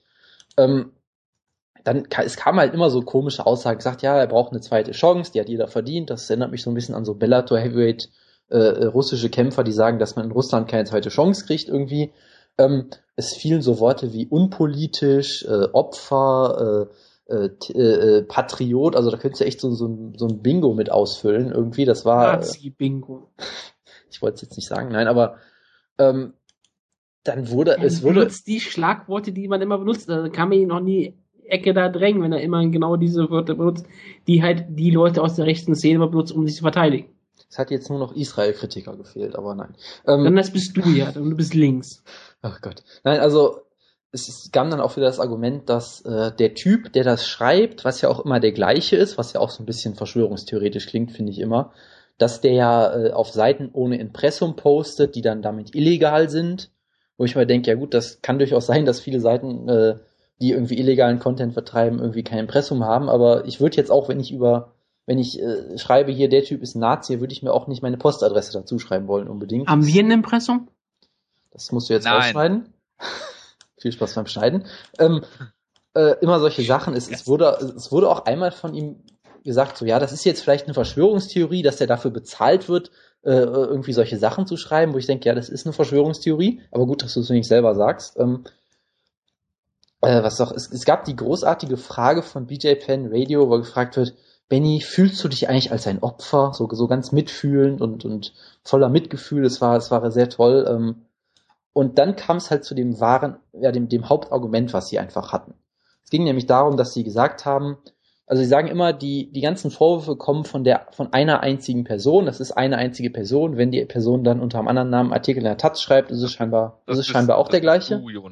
Ja, das bin ich, genau. Ähm, ich bin der Betreiber von ihnen, na egal. Ähm, und dann wird halt immer gesagt, ja, diese Person, die hat auf einer Seite geschrieben, die ist auf der Watchlist des FBIs und die wird vom Verfassungs, äh, Verfass, jetzt habe ich selbst auch noch gesagt, vom Verfassungsschutz. Verfassungsschutz? Verfassungsschutz, ja. Vom Verfassungsschutz, das war jetzt aber wirklich keine Absicht, ähm, vom Verfassungsschutz beobachtet. Ähm, wo ich mir sage, und die Idee ist halt, äh, dann wurde auch von VJ Penn Radio so gesagt, ja gut, das beweist ja, dass du hier das Opfer bist, dass diese Leute, das sind ja Terroristen, wurde, glaube ich, wirklich gesagt. Deshalb kann an den Vorwürfen ja nichts stimmen. Was erstens natürlich nicht stimmt und ähm, zweitens das Absurde ist, das stimmt sogar, was die da behaupten in dem Sinne. Also dieser erste Artikel ist ja scheinbar wirklich bei Indie Media Deutschland erschienen, was ja irgendwie so eine linksaktivistische Plattform ist, ähm, wo es wirklich so ist, dass die auf irgendeiner FBI-Liste wohl geführt werden und dass der Verfassungsschutz wirklich sagt, dass es ein Portal ist, was auch von Linksextremisten benutzt wird und weiß ich nicht, linksalternative und linksextremistische Nutzer und Konsumenten also da gibt's halt so ein paar Einschätzungen, wo das so genannt wird, wo ich mir immer sage, okay, ähm, der Verfassung, Verfassungsschutz äh, ist jetzt immer so eine Sache, wo ich sage, auf die möchte ich jetzt nicht mehr so viel geben, nachdem man sieht, was die in Deutschland alles so machen. Äh, FBI ist auch immer so eine Sache, wenn man sieht, was da aktuell mit den Geheimdiensten los ist. Okay, ähm, das Problem ist, ist kein Geheimdienst. Ja, okay, aber FBI ist halt auch. Äh, na, ja. Bundespolizei. Ich sag mal so, es gibt genug Fälle, wo die USA Leute zu politischen Gegnern. Okay, gutes Beispiel, äh, Nelson Mandela war bis 2008 als Terrorist gelistet bei den USA zum Beispiel. Ne? Also da ist halt immer so eine Sache, wo ich sage, ähm, da kann dann was dran sein, aber da muss nicht was dran sein unbedingt. Ähm, das ist ja doch an Amerika-Kritik hier gerade, das ist richtig schön, ja. Das ist, das ist schlimm, ne? Ich bin, so, das macht nächste Woche noch einen politischen Podcast. Genau. Politikkraft. Ich, ich, lage mir, ich, Gott, ich lade mir äh, den, den Jonas Chef, geheime Front. Ich lade mir den Chefle vom Cyborg Deluxe ein und dann geht's richtig ab. Ähm, genau. Und Michael Friedmann. Genau, das, das ist das Problem mit der und Sache. Und es geht um Israel, wie immer bei Jonas. Das können wir nie veröffentlichen hier, es ist schlimm. Nein, aber das Problem mit der Sache ist halt, dass es eine. eine oh, das wäre geil, wenn du das jetzt alles rausschneidest. also das Problem ist halt, das ist halt eine, eine wunderbare Atominem-Attacke, wie sie so im, im Buch steht. Das heißt, ähm, was sie halt, sie, sie gehen halt nicht die Vorwürfe an, sie sagen halt, äh, der ist ein Nazi deswegen, deswegen, sondern sie gehen halt nur den Autor an. Die sagen halt, der Autor, den sie auch noch mit Namen genannt haben. Also so wie Scientology es immer macht. Das kann ich nicht beurteilen. Ich kenne mich mit Scientology nicht so gut aus. Aber sie sagen halt im Prinzip, mehr oder weniger durch die Blume. Der Typ, der es gesagt hat, ist ja ein Terrorist und der wird irgendwie beobachtet von dem Staat. Das heißt, alles, was der sagt, kann ja nur Bullshit sein im Prinzip. Und wie gesagt, sie gehen ja auch nicht wirklich drauf ein. Ne, normalerweise, also was ich mir denken müsste, du könntest ja sagen, hier ist Vorwurf 1, hier ist Vorwurf 2, Vorwurf 3. Wir gehen die jetzt alle mal durch und sagen, da ist nichts dran, weil, da ist nichts dran, weil, das stimmt in der Hinsicht das und da hat sich aber was geändert und ich bin nicht mehr so und bla bla damit setzen sie sich halt überhaupt nicht aus, sondern sagen halt einfach, der Typ ist halt äh, scheiße, blöd, was auch immer, dem kann man nicht vertrauen, deshalb sind auch alle Vorwürfe, ja, ähm, für, für Nichte. Deshalb, das ist halt immer eine beliebte Attacke, wenn du dich nicht zum Thema äußern willst, nicht kannst, nicht, ja. nicht möchtest, was auch immer. So. Ähm, das ist jetzt alles nichts weiter überraschend von deren Seite, weil das haben wir alles in den vorherigen Dementis auch immer schon gesehen. Was ich halt, wie gesagt, mal total erschreckend fand, ist, dass äh, die, ich sag mal, krassesten Aussagen oder die größte Bekundung und so weiter und so fort immer von den angeblichen Journalisten oder ich weiß gar nicht, ob sie sich so nennen, von den News-Radio-Personalities von VJPen.com kamen. Dass die halt im Prinzip gesagt haben, Benny, du bist doch das Opfer und damit ist das ja bewiesen. haben am Ende noch gesagt, ja, die UFC hat sich hier falsch entschieden. Im Prinzip haben sie gesagt, die, die Leute, die Öffentlichkeit glaubt dem Terroristen und wir von BJ Penn, wir sagen jetzt, like die Facebook-Seite, äh, bringt Brinsa zurück und äh, kämpft dafür, dass äh, dieses Unrecht wieder gut gemacht wird und so weiter und so fort. Ja. Wo ich halt sage, das genau. ist, ja, sorry. Es, es, hat, es hat mich ein bisschen aufgeregt. Genau, um das mal abzuschließen, dein äh, halbstündiger Monolog ist jetzt Vermutlich ein bisschen hinfällig, weil Benjamin Brinzer hat am Samstag verloren. Ja, damit ist der Hype auch erstmal weg und er wird nicht in der UFC kämpfen in Zukunft. Sein Gegner aber vielleicht. Der ist ja ein unbesiegter Russe und die sind ja aktuell sehr im Kommen. Je nach Bellator. Kommt er aus Dagestan? Das weiß ich nicht. Das habe ich ehrlich gesagt nicht recherchiert, hätte ich machen müssen. Tja, schade. Tja, und das, das Interview ist jetzt nur fünf Minuten lang gewesen wahrscheinlich, ne? Es war sogar relativ. Eineinhalb Stunden paraphrasiert. Es war sogar relativ lang, deswegen bin ich auch eben zu spät gekommen. Ähm, es wurde natürlich dadurch auch ja. verlängert, dass sie dreimal hin und her übersetzt haben immer. Genau. Und wir, ähm, ja, die Show wird immer, immer länger und wir haben schon zu spät angefangen, aber gut. Wir haben noch ich zwei Review, äh, ein Review und ein Preview noch für uns und noch eine News. Oh Was haben wir denn für ein Review? Für ein Review. Tough. Du meinst Tough China. Scheiße äh, oh Gott. Ei, jei, jei. Ja, wir müssen reden über Ulysses Gomez. Also Wutke tut das nicht, weil er nie wieder über Ulysses Gomez reden will. Ich möchte nicht mehr über Weight Cuts reden. Ich spiele gerade Persona 3. Okay. Dann ähm, spreche ich kurz darüber oder vielleicht mit dem Jonas. Und zwar Ulysses Gomez hat das Gewicht nicht gemacht und äh, beziehungsweise wollte Gewicht machen für die Cage Warriors Show in äh, Europa letzten äh, letztes Wochenende und äh, hat ähm, ja Gewicht gekattert und wurde dann ins Krankenhaus eingeliefert, weil sein Kreislauf zusammengebrochen ist, er die, äh, die Besinnung verloren hat und ähm, ja, dazu habe ich einen interessanten Artikel gefunden bei MMA Fighting. Und zwar ging es eigentlich um, also ein Interview mit Duke Rufus, der ging es eigentlich um Ben Askren und äh, Anthony, äh, Anthony Pettis. Und Mm, da geht es aber auch um Weight Cuts und zwar sagt er, dass seine beiden Kämpfer, also sowohl Eric Koch als auch äh, Alan Belcher, die ähm, im Featherweight respektive Middleweight gekämpft haben, bisher jeweils eine Gewichtsklasse nach oben gehen, weil er dieses, weil dieses ganze Weightcutting in seiner in seinen Augen zu nichts führt. Ist auch der Grund, warum Sergio Pettis jetzt im Bantamweight kämpft und nicht wie vorher im Flyweight. Und ähm, er sagt, äh, Eric Koch zum Beispiel kannst du zwei Wochen vor dem Kampf im Training vergessen, weil er da überhaupt nichts mehr hinbekommt. Er kann, äh, er ist immer schwindelig und und er ist weder physisch noch psychisch in der Lage, irgendwas ähm, da zu reißen. Ich, irgendwo habe ich auch gelesen, dass einer seiner Kämpfer, ich weiß nicht, ob es Alan Belcher war äh, oder oder Sergio Pettis, ähm, den den Geruchssinn sogar verloren hat, während er Weight cuttet ähm, und das er glaubt, Sun im Buch geschrieben, in seinem eigenen, dass das ihm auch mal passiert. Ja. Und ähm, ach, jetzt redest du doch darüber. Ich wollte gerade den Einwurf machen, weil das weiß ich aus dem Kopf gerade. Ja. Ähm, wie dem auch sei, wir sind gegen Weight Cut, äh, ich ganz besonders und ich finde es gut, dass man jetzt hingeht und diesen diesen Weg geht, ob es ähm, dann was bringt, äh, steht auf einem anderen Blatt. Wir haben schon vor ein paar Wochen darüber geredet. Es gibt Statistiken, die, die oder, oder Erhebungen, die zeigen, dass Weight Cuts, äh, dass man jetzt nicht äh, prinzipiell sagen kann, dass der, der Weight cuttet oder mehr Weight cuttet, äh, einen Vorteil hat. Es äh, ist eigentlich 50-50. Von daher, ähm, je weniger Weight man cutten muss oder wenn überhaupt nicht, äh, dann umso besser. Und äh, ja, das nur noch hierzu. Jonas, wolltest du noch was ergänzen? Ähm, nicht wirklich. Also es gab äh, bei Invicta ganz kurz, gab es ja noch äh, den, ich weiß nicht, ob es der Main Event war, es gab ja diesen einen Titelkampf, wo Claudia Gardella um den Titel hätte kämpfen sollen und sogar Favoritin war und dann kurzfristig am Tag vorher irgendwie abgesagt hat. Äh, die offizielle Erklärung war ja immer, dass sie äh, Virusinfektion oder irgendwie sowas halt hatte.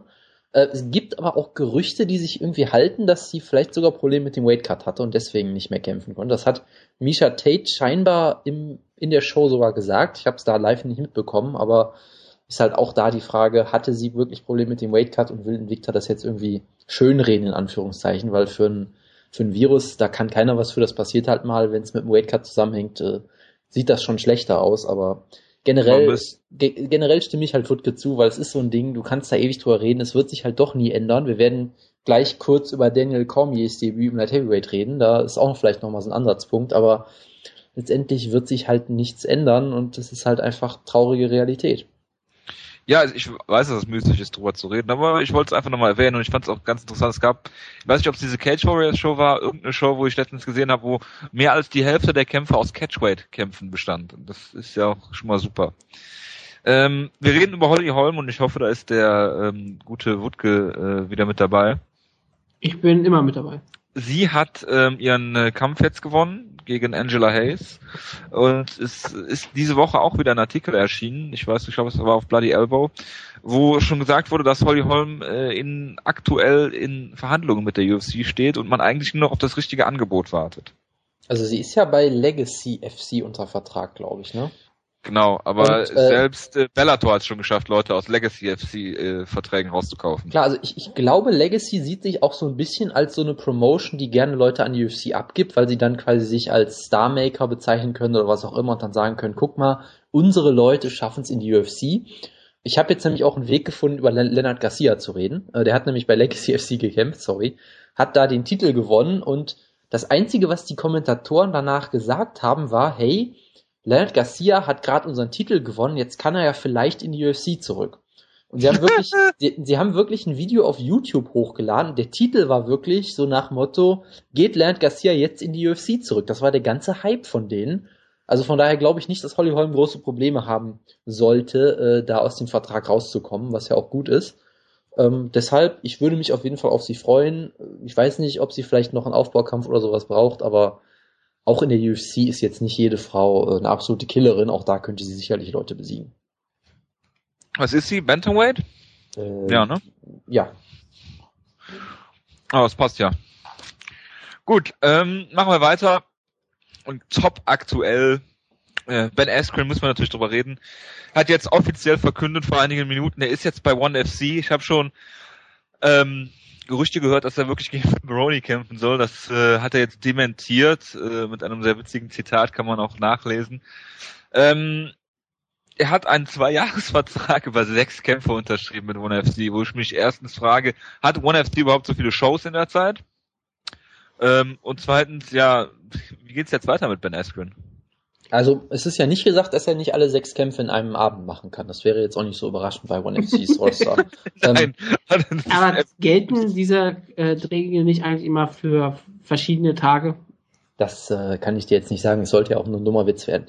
Ich meine, ich mache deine dummen Witze immer kaputt. Du meine nicht. Das finde ich mal sehr fair. Also, also Esken hat ja gerade ja. ein Interview bei der MMA Hour. Ähm, wir haben gerade nur drüber gelesen, weil auf Twitter alle durchgedreht sind, weil er irgendwie gesagt hat, Phil Brony ist vermutlich kein 200, Top 200 Welterweight und irgendwie die UFC komplett unter den Bus geworfen hat und weiß ich nicht was, weil es ist halt Ben Askren, er ist großartig. Deshalb äh, spreche ich einfach mal eine Empfehlung für dieses Interview aus. Und äh, wir waren, wir hatten scheinbar die ganze Zeit Unrecht. Wir haben uns ja so ein bisschen auch über Leute lustig gemacht, die der UFC das einfach geglaubt haben, die einfach gesagt haben, hey, ähm, die UFC, äh, wenn, wenn die das sagt, dann wird das schon stimmen. Wir haben immer gesagt, nee, die wollen nur den Preis runterdrücken wir hatten scheinbar leider wirklich Unrecht und die UFC hat wirklich sich gedacht, hey, Ben Askren ist äh, zu gut und zu uninteressant für uns und den holen wir einfach nicht.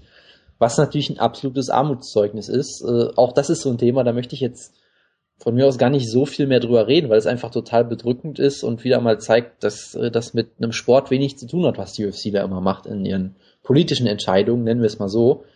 Aber auch das ist halt äh, nichts Neues und deshalb äh, ja einfach nur traurig.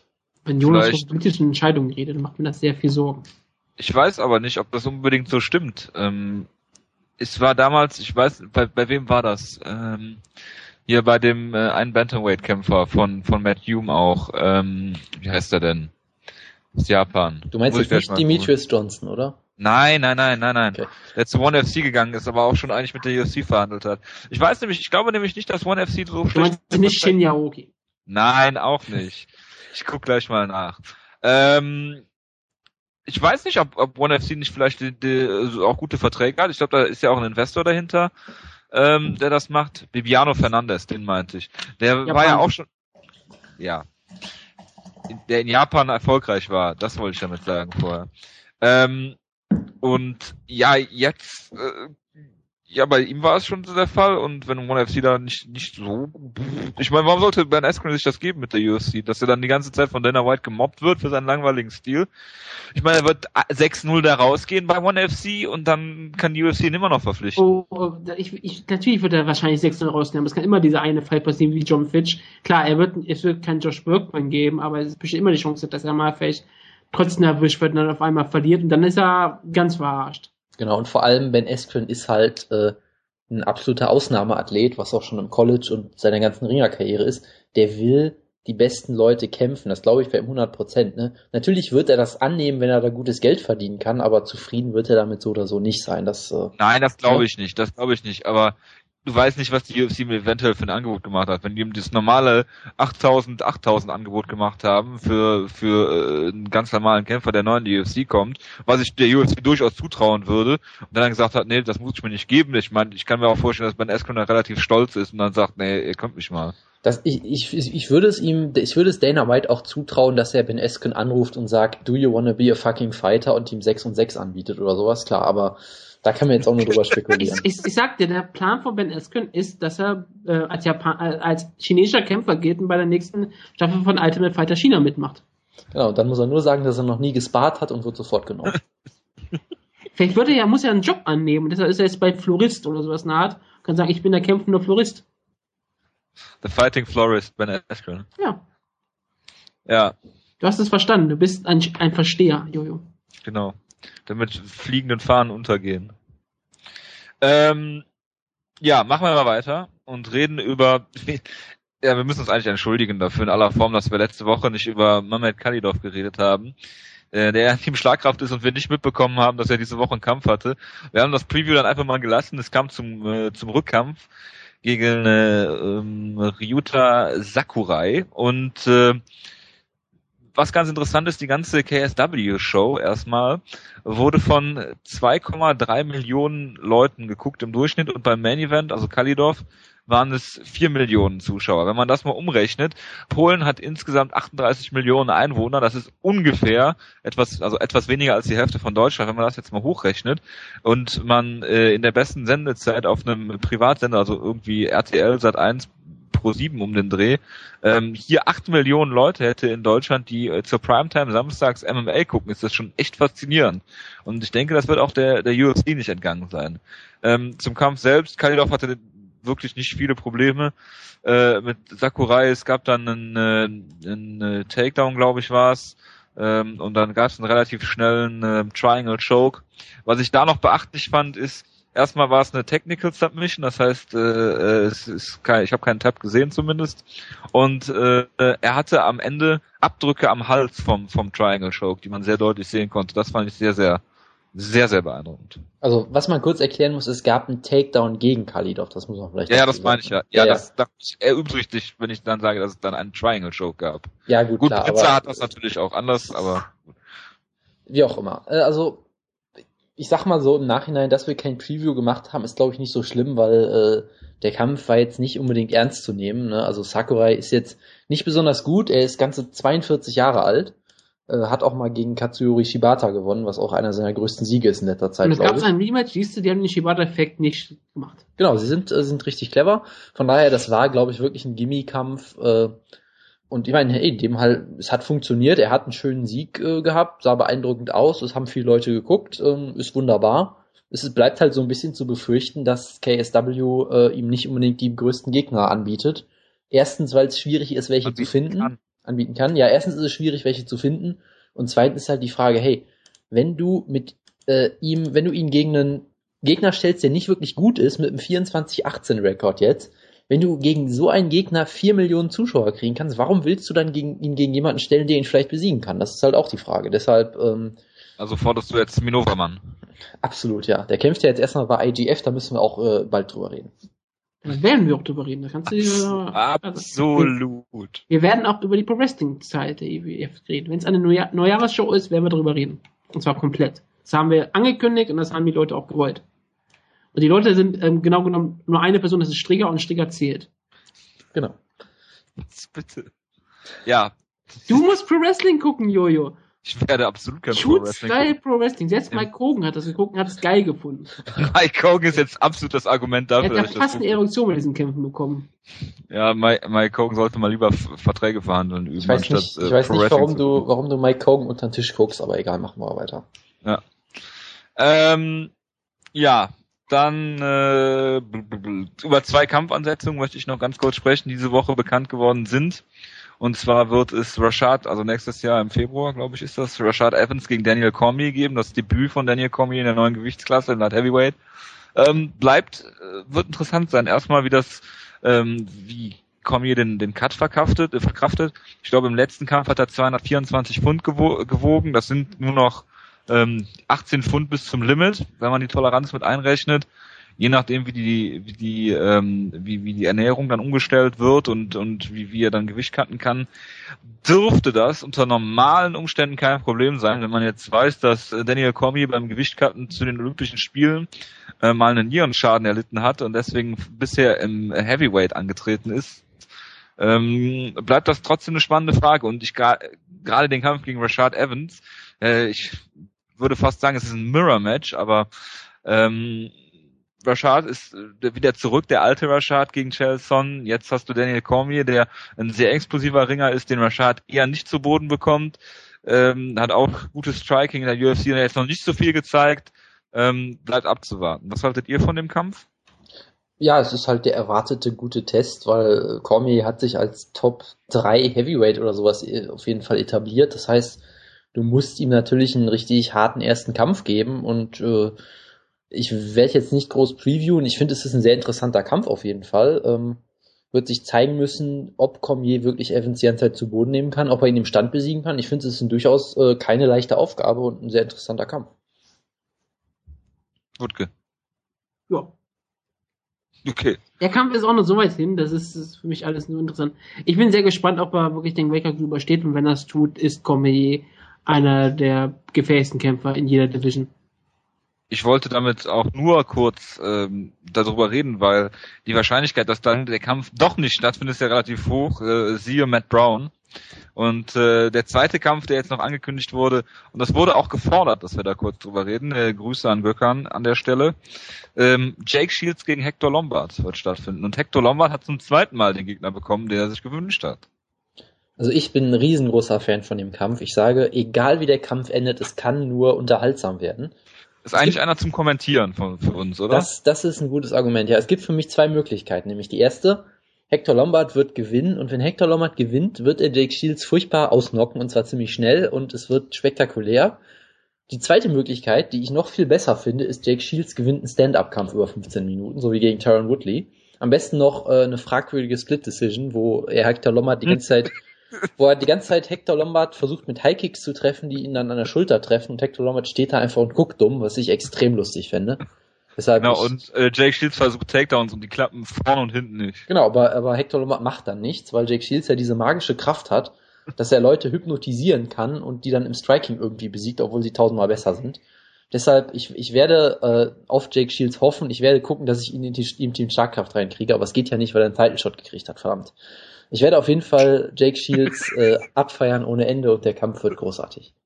Mist, Mist, Mist, Mist. Ja, hervorragend. Gut, hast du noch eine Meinung zu dem Kampf? Jake Shields via Leg Kicks TKO. das wäre auch großartig. Wenn er dann so ein, so ein Corey Miller, äh, Corey Miller sag ich schon, äh, wie heißt der, Corey Hill äh, da äh, pullt dann. Ähm, das ist mal Haus, ob man so. Genau, jetzt muss ich mal gucken und zwar reden wir jetzt über die UFC on Fox Show. Oder habt ihr noch irgendwelche News, die ich vergessen habe? Nee, Quatsch, es geht um Tough China. Das ist ja fast unterschlagen. Entschuldigung, Wutke. Ja, ich bin gerade aufgesprungen. Entschuldigung, Entschuldigung. Also, ähm, um das mal kurz äh, ähm, hier äh, für, für unsere Zusch äh, Zuhörer äh, kurz aufzudröseln.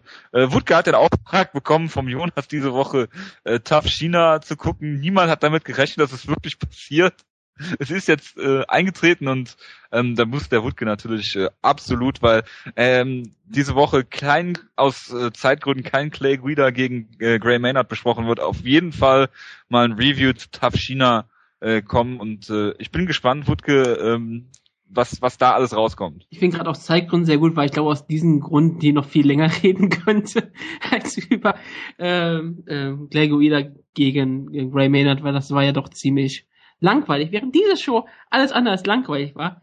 Ich habe Jonas schon sehr schockiert, als ich ihn mehrfach geschrieben habe. Mir hat diese Show sehr gut gefallen. Ich bin sprachlos. Ein, was bist du nicht, du hast ihm gerade was gesagt. Ähm, es ist schon sehr schockierend, wie gut diese Show eigentlich gemacht ist. Muss ich, ich habe die Show wirklich von japanischen, ähm, japanischen, Entschuldigung, chinesischen Fernsehen aus gesehen, also wirklich mit den ganzen Logos. Und da ist es ja auch so, dass diese Shows ähm, immer mit Untertiteln ausgestrahlt werden, weil wir ja so viele Dialekte und es gibt einen chinesischen. Soweit ich verstanden habe, ich, kenn, ich kann kein Chinesisch, ich kann überhaupt kein Dialekt davon, ich kann kein Mandarin, ich habe ein paar Bücher gelesen, die in China spielen. Das ist alles, was ich weiß. Ich, soweit ich was über den Sender weiß, ist alles, was der Sender macht, Mandarin und trotzdem haben sie Untertitel, die scheinbar nicht Mandarin sind oder Mandarin trotzdem das ist mir auch egal. Kantonesisch vielleicht. Vielleicht sind die, das könnte sehr gut sein. Ähm, und dazu haben sie englische Untertitel, immer generell. Also auch alle anderen Sender auf den Sender sind meistens mit englischen Untertiteln. Deshalb kann, ich, kann man sich die Show sehr gut angucken. Die Untertitel sind, sagen wir mal so, es ist nicht perfektes Englisch. Es ist teilweise, sieht man das halt, weil es gibt eine Person, die spricht später die ganze Show nur Englisch über. Und darüber kommen wir gleich zu sprechen. Oder äh, sehr spannend, wer das ist. Ja, sehr spannend, weil ich alle das weiß, wer es ist, wenn er sich ein bisschen damit auskennt. Aber vielleicht wissen manche Leute nicht. Ähm, es gibt noch andere Personen, die Englisch sprechen, es wird immer besser. Ähm, und da kann man halt manchmal sehen, dass überhaupt was vollkommen falsch übersetzt. Und manchmal sagt, der, sagt die Person halt, äh, man sieht hier halt sehr viele Schwächen und da steht, rund, steht unten, unten, äh, man sieht hier sehr viele Stärken. Was ich aber glaube, das war einfach nur so ein bisschen das Wort. Es erinnert so ein bisschen an diese YouTube-Captions, die man so hat, diese, wenn man was über, direkt übersetzen möchte oder halt die Untertitel einblenden möchte, dass manchmal so Fehler sind, wenn halt jemand nicht klar ausspricht. Und die Person, die halt die ganze Zeit Englisch spricht, ist halt Kang Lee. Kang Lee ist in der Staffel der Head Coach, so nennen sie ihn. Er ist eigentlich Dana White. Er wird auch als solcher dargestellt.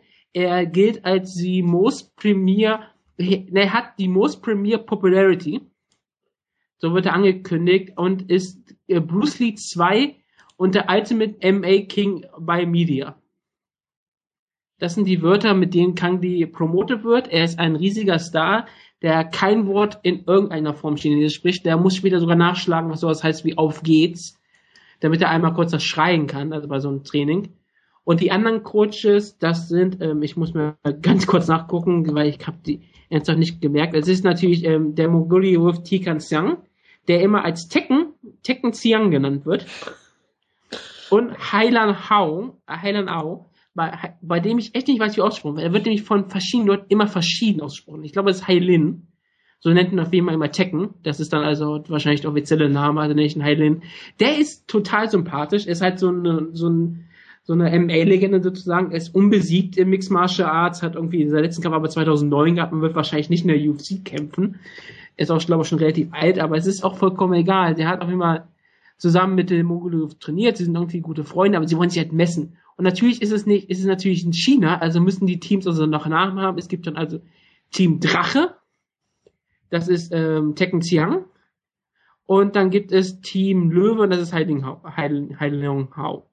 Und das ist halt so, wenn sie halt eingeteilt, die haben die ganzen Schriftzeichen des Löwen, des, des Tigers und also was, das ist total spannend. Die Kämpfer, das ist halt das, das ist halt der Spaß an der ganzen Sache. Ähm, der ganze Spaß an dieser Unterhaltung ist, dass es eine komplett andere Kultur ist und komplett anders aufgebaut ist. Wenn man zum Beispiel wie TAF Brasilien guckt, TAF Brasilien ist das identische zu TAF Amerika. Oder halt The Smash ist identisch zu TAF Amerika, weil die ganze Kultur ist ähnlich. Und es sind halt die Kämpfer, die halt nicht gut genug sind, in die UFC auf normalen Weg zu kommen, müssen halt über TAF gehen. Und trotzdem tun sie so bei TAF, als wären sie die größten Helden über uns, wären sie die besten Kämpfer, die es gibt.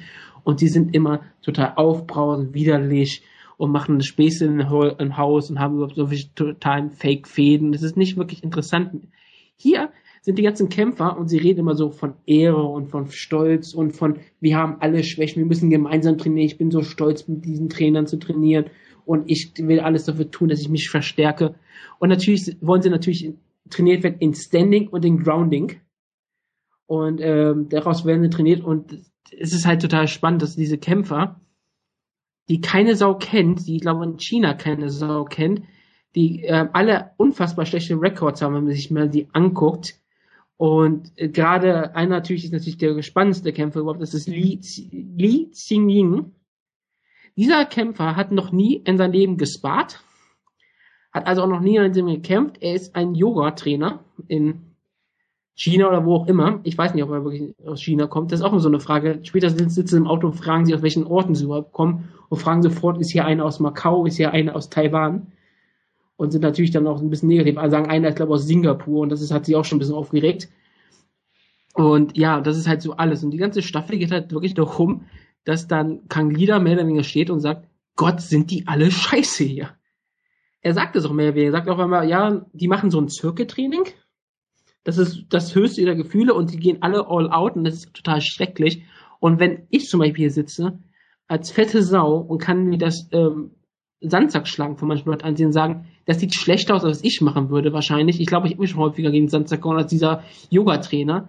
Dann ist das wirklich ähm, widerlich schlecht. Ich glaube, ich glaube, Vakant hätte gute Chancen in ähm, Tough ähm, China eine gute Rolle zu spielen. Ich meine, er hat bestimmt auch, ich weiß nicht, ob er einen professionellen Kampf hat, ich glaube nicht, also könnte da auch dran teilnehmen. Und es ist halt vollkommen absurd und das macht sich halt krank auch wirklich todes, wo er dann wirklich nach dem Circuit-Training sagt, ja, es gibt manche Kämpfer, die sind hier oben, manche sind hier unten, aber wir müssen alles aufholen, weil die Lücke zu den anderen Ländern ist so gigantisch. Und darum geht's halt in dieser ganzen Staffel, dass es halt mehr hier darum geht.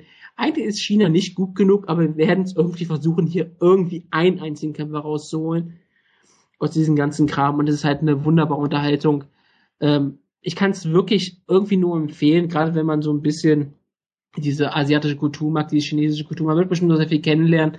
Es ist sehr spannend, Kang Li zuzusehen, wie er überhaupt kein ähm, chinesisches Wort sprechen kann und wie er immer Englisch reden muss, indem er halt komplett langsam redet und sehr genau, weil es gibt ja Simultandolmetscher, die haben alle so einen Knopf in Ohren, die müssen halt das auch verstehen, weil sonst versteht ihn keiner und ihn, er versteht auch nichts, was die Chinesen alle zu ihm sagen.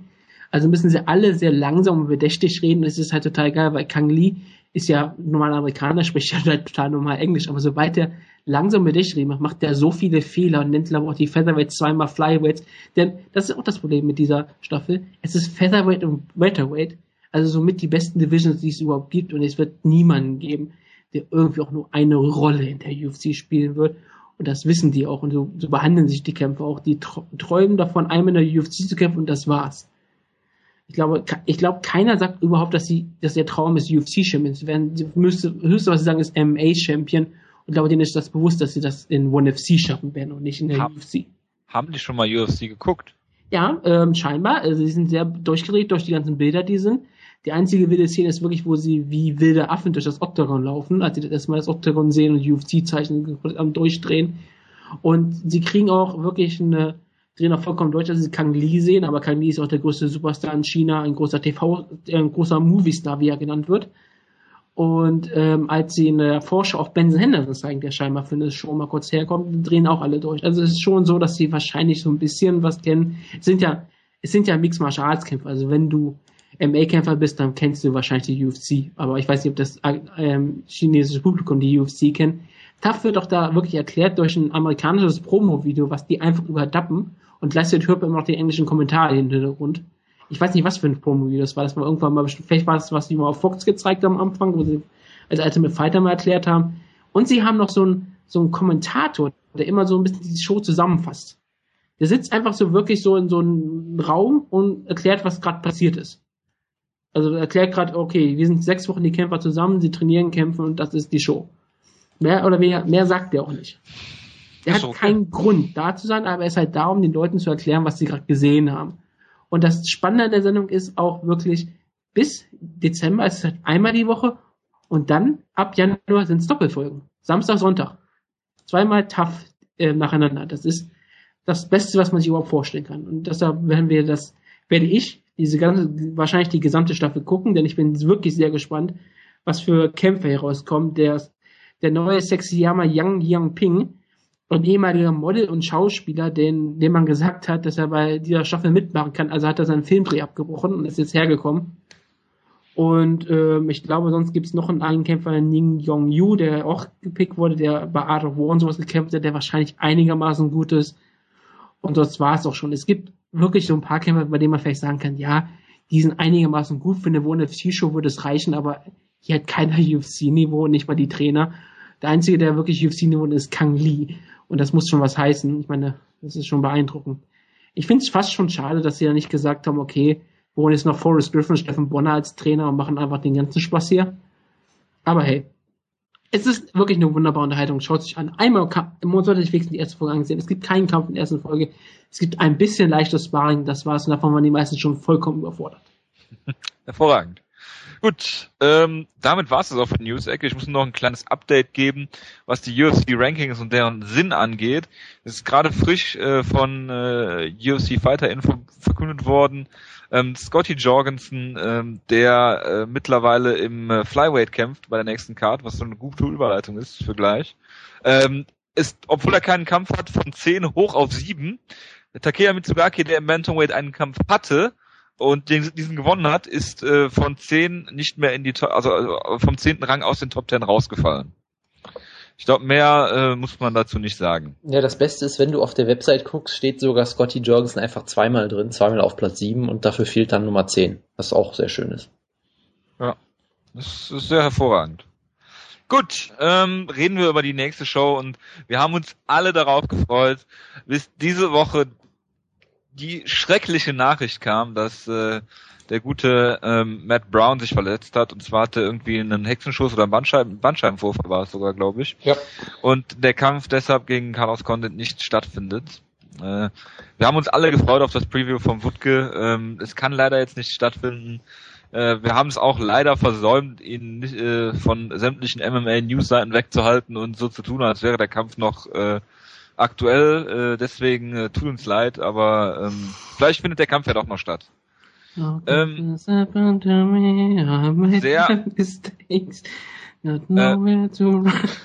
das goes on and I'm fading away. Red einfach weiter, Jo. Wir machen das jetzt als Ja, ja, ja, ja. Der äh, Main Event, der jetzt stattfindet, nämlich Demetrius Johnson. Happened to me. Ja. Ist schon, ist schon sehr spät, Wutke, ne? Ich bin's hier seit drei Stunden, du Arsch. Wieso? Wegen mir? Ich war ja Dreieinhalb Stunden sitze ich eigentlich schon hier, oh Gott. Ja. Und du warst der Einzige, der die ganze Zeit online war, stimmt. Ja. Ja. Ähm, ja, äh, der Main Event äh, der Show ist Demetrius Johnson gegen Jones Benavides. Das ist auch ein Main Event, der jetzt kurzfristig dazugekommen ist, weil es sollte ja eigentlich Pettis gegen TJ Grant sein, dann sollte es Pettis gegen Josh Thompson sein und jetzt ist es äh, DJ gegen Joseph Benavides. Ähm, es ist, äh, ist es ein Rematch? Ja, ne? Es ist ein Rematch. Ja, und äh, sehr bezeichnend dafür ist, ja, sorry, ist auch ein langer Tag für mich. Kein Problem. Ähm, ähm, sehr äh, interessant ist, wir hatten äh, bis gestern 100 Follower und der 100. Follower jetzt nur noch der 99. weil irgendein Arsch sich dazu entschieden hat, uns nicht mehr zu folgen, ähm, war Dwayne Bang Ludwig. Ja, das ist sehr hervorragend. Und äh, ja, es kommt zum zum äh, Rematch. Demetrius Johnson gegen Joseph Benavides. Und ja, Team Alpha Male hatte diesen unglaublichen Lauf, der ist jetzt äh, irgendwie zerstört worden. Ich glaube, TJ Dillashaw hat verloren, das war der der erste ähm, seit seit Bang Ludwig da Head Coach ist. Und jetzt hast du das Rematch von von äh, DJ, der auf der den letzten beiden Fox Shows oder zweimal auf Fox Shows gekämpft hat und ähm, hat damals den Titel gewonnen gegen Joseph Benavides, ich erinnere mich, äh, wo das eine Split, es war eine Split Decision. Ich äh, dachte aber eigentlich, der Kampf wäre dominanter gewesen oder was auch immer da vorgefallen ist. Dann hat er den Kampf gegen Dodson, wo er einmal ganz ordentlich angeklingelt worden ist und äh, trotzdem dann noch also, seinen äh, Stil adaptiert hat und dann gegen John Moraga äh, in der letzten Runde noch das späteste UFC-Finish, glaube ich, aller Zeiten dann geholt hat. Äh, diesem Armbar, wo er auch ordentlich ähm, gerockt wurde von Moraga und wo ich gesagt habe, vielleicht ist das so die Coming-out-Party von, von DJ. Er, er, wird immer unterschätzt und ich muss das auch zugeben. Ich meine, er hat in der WC damals die Niederlage gegen Brad Pickett, wo er nicht so gut aussah. Ähm, er hat äh, gegen Miguel Torres in meinen Augen verloren, äh, als, äh, als Miguel Torres ihn von unten äh, da besiegt hat. Dann, klar, Niederlage gegen Cruz äh, ist überhaupt keine Schande. Dann gegen äh, McCall ähm, hat er da verloren, also oder das Unentschieden eigentlich geholt, beziehungsweise der, der Kampf tendierte dann leicht zu Call. McCall, es hätte noch die vierte Runde geben müssen. Und äh, allerdings das Rematch hat er dann auch sehr klar für sich entschieden. Ähm, auf der anderen Seite hast du Joseph Benavides, der ähm, jetzt zwei TKOs hintereinander hatte, und zwar mit Bodykicks und Shots und, und Punches danach, ähm, sehr überzeugend aussah, äh, unglaubliche K.O.-Power hat für die Divisions, hat jetzt in den drei Kämpfen, die er im Flyweight hatte, in den fünf Kämpfen drei Finishes ähm, geholt und du weißt, was er kann, er ist ein super schneller Striker, äh, er hat schnelle, schnelle Hände, er ist äh, guter Ringer und im Prinzip genau das gleiche ist Demetrius Johnson auch. Und was da so bezeichnet ist, ist, Demetrius Johnsons wirkliche Stärke ist eigentlich die Schnelligkeit. Und wenn du im Flyweight in der, in der kleinsten Gewichtsklasse der UFC Schnelligkeit als deine größte Stärke hast, ist, spricht das schon eine sehr, sehr deutliche Sprache. Und das ist auch der dritte Kampf für Demetrius Johnson in 2013. Er hatte in 2012 und 11 äh, sowie ja, genau, in den drei vorherigen Jahren auch drei Kämpfe und 2010 sogar vier oder fünf. Also ist auf jeden Fall äh, sehr, sehr, äh, ja, oft im, im Octagon zu sehen. Ja, dann fange ich mal an, weil Jonas würde sonst mir alles vorwegnehmen. Gerade weil es Joseph Benavides ist. Ich werde nicht so viel reden, Jonas macht dir keine Sorgen. Es ist für Benavides sogar der vierte Kampf in diesem Jahr. Er hat dieses Jahr McCall besiegt und danach Oyama und Formiga ausgenockt. Und das ist halt die, die große Veränderung von Benavides. Vorher war er eigentlich jemand, der nicht unbedingt durch seine Knockout-Power glänzt, hatte Kraft oder sowas. Klar, er hat doch mal Ronnie Yaya ausgenockt, aber ist es immer Ronnie Yaya. Er hat sehr viel durch seinen wunderbaren Jab und durch seine Schnelligkeit agiert. Und dann hat er halt dann die, die typischen Alpha Males Guillotine Shows gezeigt. Aber jetzt, seitdem wirklich Dwayne Ludwig dabei ist, hat er sich wirklich äh, nochmal gemausert, hat sich wirklich nochmal richtig gesteigert sein, in sein Striking und hat auch diesen Finisher-Instinkt auf einmal entdeckt, den er vorher ja nicht hatte. Er hatte ja schon vorher andere Leute auch mal unter Probleme gesetzt. Ich, meine, ich glaube, Eddie Weiner hat er mehrfach unter Probleme gesetzt und konnte nicht, hat nicht gefinisht. Aber ähm, hier hat er Oyama ähm, ausgenockt, er hat Formiga ausgenockt. Wie gesagt, das sind ähm, harte Gegner in der äh, Flyweight Division. Das ist halt Flyweight, die ist jetzt nicht so tief an der Divisions, aber die hat er halt einfach alt aussehen lassen. Aber klar, Demetrius Johnson ist so schnell, dass du wirklich schockiert bist, wie schnell er ist. Ähm, Gerade wie gesagt, wie im Flyweight. Wenn du wirklich wie du auch gesagt hast, im Flyweight das als Vorteil ist, dann spricht das wirklich für deine Geschwindigkeit und er nutzt sie auch wirklich perfekt. Er nutzt sie halt für Takedowns und für sein Striking aufzubauen. Er nutzt es wirklich für alles, was du haben kannst und er kann sie auch durchziehen. Es ist nicht so, dass er ab der dritten, vierten Runde wirklich so viel langsamer wird. Also der Gegner wird wahrscheinlich auch langsamer und er ist dann immer noch schneller. Er hat sehr viel gute Konditionen. Er baut manchmal ein bisschen ab. Gegen Kus hat das gemacht, aber Kus ist auch nochmal ein ganz anderer Fall. Hat nochmal ganz andere Konditionen. Und seitdem er gegen Ian McCall den, nochmal den Schicksal von der Schippe gesprungen ist, hat er sich wirklich gemacht. Er hat McCall besiegt, Benavides, Dodson und Moraga. Das ist absolut beeindruckend. Ich bin sehr gespannt auf diesen Kampf, denn bisher hat äh, äh, Johnson mit seinen Ringen sehr viel gewinnen können und gepaart Geschwindigkeit. Ich glaube aber, wie Benavides in den letzten Kämpfen so dominant aussah, bin ich sogar echt gewillt zu sagen, dass es endlich Benavides schafft, dass es endlich mal ein Alpha Man Titel gewinnen kann, der nicht Royal Faber heißt und dass es endlich Benavides diesen Triumph, den er so lang ersehnte, in einen Titelkampf, einen Kampf zu gewinnen, dass er es jetzt schaffen kann. Er hat es gegen Cruz zweimal nicht geschafft, er hat es Johnson nicht geschafft. Ich glaube, jetzt schafft er es. Benavides gewinnt und er gewinnt keine Decision, er knockt Demetrius Maltimos Johnson aus dritte Runde. Ja, jetzt habe ich mir schon mal eine große Einleitung überlegt. Das Problem, dass die Show jetzt schon so lang ist. Aber ähm, dieser Kampf, das war für mich immer so der größte Traumkampf überhaupt. Ich erinnere mich noch, dass ich bei UFC 2010 ist das das letzte, das letzte UFC-Spiel auf jeden Fall, dass ich da UFC Undisputed 3 ist, glaube ich. Okay, dass ich diesen Kampf da dutzende Male durchgespielt habe und ich habe ihn jedes einzelne Mal mit Benavides gespielt im Übrigen. Ähm, ich habe mich unfassbar auf diesen Kampf gefreut, natürlich auf die Flyweights sowieso und das war halt für mich immer die, der, dieser krönende Kampf der Flyweights. Ähm, ich weiß auch noch, dass ich sehr enttäuscht war von dem ersten Kampf, weil ich äh, für Benavides war. Ich habe auch, er war ja äh, auch großer Favorit eigentlich und ich war, dachte mir, Benavides ist so großartig. Das ist mein Kämpfer, der, der beste, kleinste Mensch der Welt, wie immer so gern gesagt wird auf dem Cyborg. Ähm, von dir? Nein, von Wanderlei Silva ist das, glaube ich, vor allem eher. Ähm, aber von mir natürlich auch. Für mich ist er natürlich nur der zweitbeste, kleinste Mensch der Welt, weil der beste ist natürlich Demetrius Johnson. Und äh, ich hatte halt auch das Ding, ich sage, Johnson ist richtig gut, aber ist kein Elite-Kämpfer, weil er halt für mich gegen Torres verloren hat, gegen McCall, auch bei anderen Leuten Probleme hat. Und ich habe ihn immer so ein bisschen unterschätzt, wie ich es ja eigentlich immer mache bei Leuten, die Titel gewinnen, die unterschätze ich immer. Ähm, deshalb war ich halt irgendwie enttäuscht von dem ersten Kampf und habe ihn damals nicht wirklich genießen können, weil ich halt unbedingt so doll Benavides als Champ sehen musste. Das Interessante ist halt. Bluterguss einen Daumen geholt. Das Interessante ist, dass, äh, nein, das Interessante ist halt, seitdem hat sich sehr viel geändert für mich, weil jetzt Mighty Mouse wirklich einer meiner absoluten Lieblingskämpfer ist. Benavides auch noch. Deshalb ist der Kampf auch relativ hart für mich, weil einer von beiden verlieren muss und das will ich eigentlich nicht. Ja, das kann ein Draw werden, ne? Ja, gut, okay. Ähm, aber Mighty Mouse, mit, mit, gerade mit dem Dotzen-Kampf, wie er da zurückgekommen ist, nach diesem äh, richtig, richtig harten ersten beiden Runden und dann wunderbar seine Strategie geändert hat, am Ende Dotzen fast noch gefinisht hat und dann diese absolut souveräne Performance äh, danach, wo er für mich eigentlich auch nie wirklich in Problemen war und absolut einfach souverän gekämpft hat und dann am Ende sogar noch das späteste Finish, also damals, danach ist es ja Ken Velasquez geworden, glaube ich, damals das späteste Finish noch gezeigt hat, auch eine Sache, für die er nicht bekannt ist, das war für mich einfach so Leistung, wo ich sage, das ist ein echter Champion und äh, das ist ein großartiger Kämpfer und die Art und Weise, wie er kämpft, ich bin einfach total begeistert von ihm mittlerweile. Von Benavides natürlich auch, der sich ja auch nochmal verbessert hat. Deshalb, ich freue mich eigentlich, weil sich beide auch ungefähr gleich weiterentwickelt haben, habe ich das fast das Gefühl. Ich meine, ähm, bei, äh, bei Benavides hast du gesehen, er ist jetzt noch ein besserer Striker geworden, ist ein besserer Finisher auf jeden Fall geworden.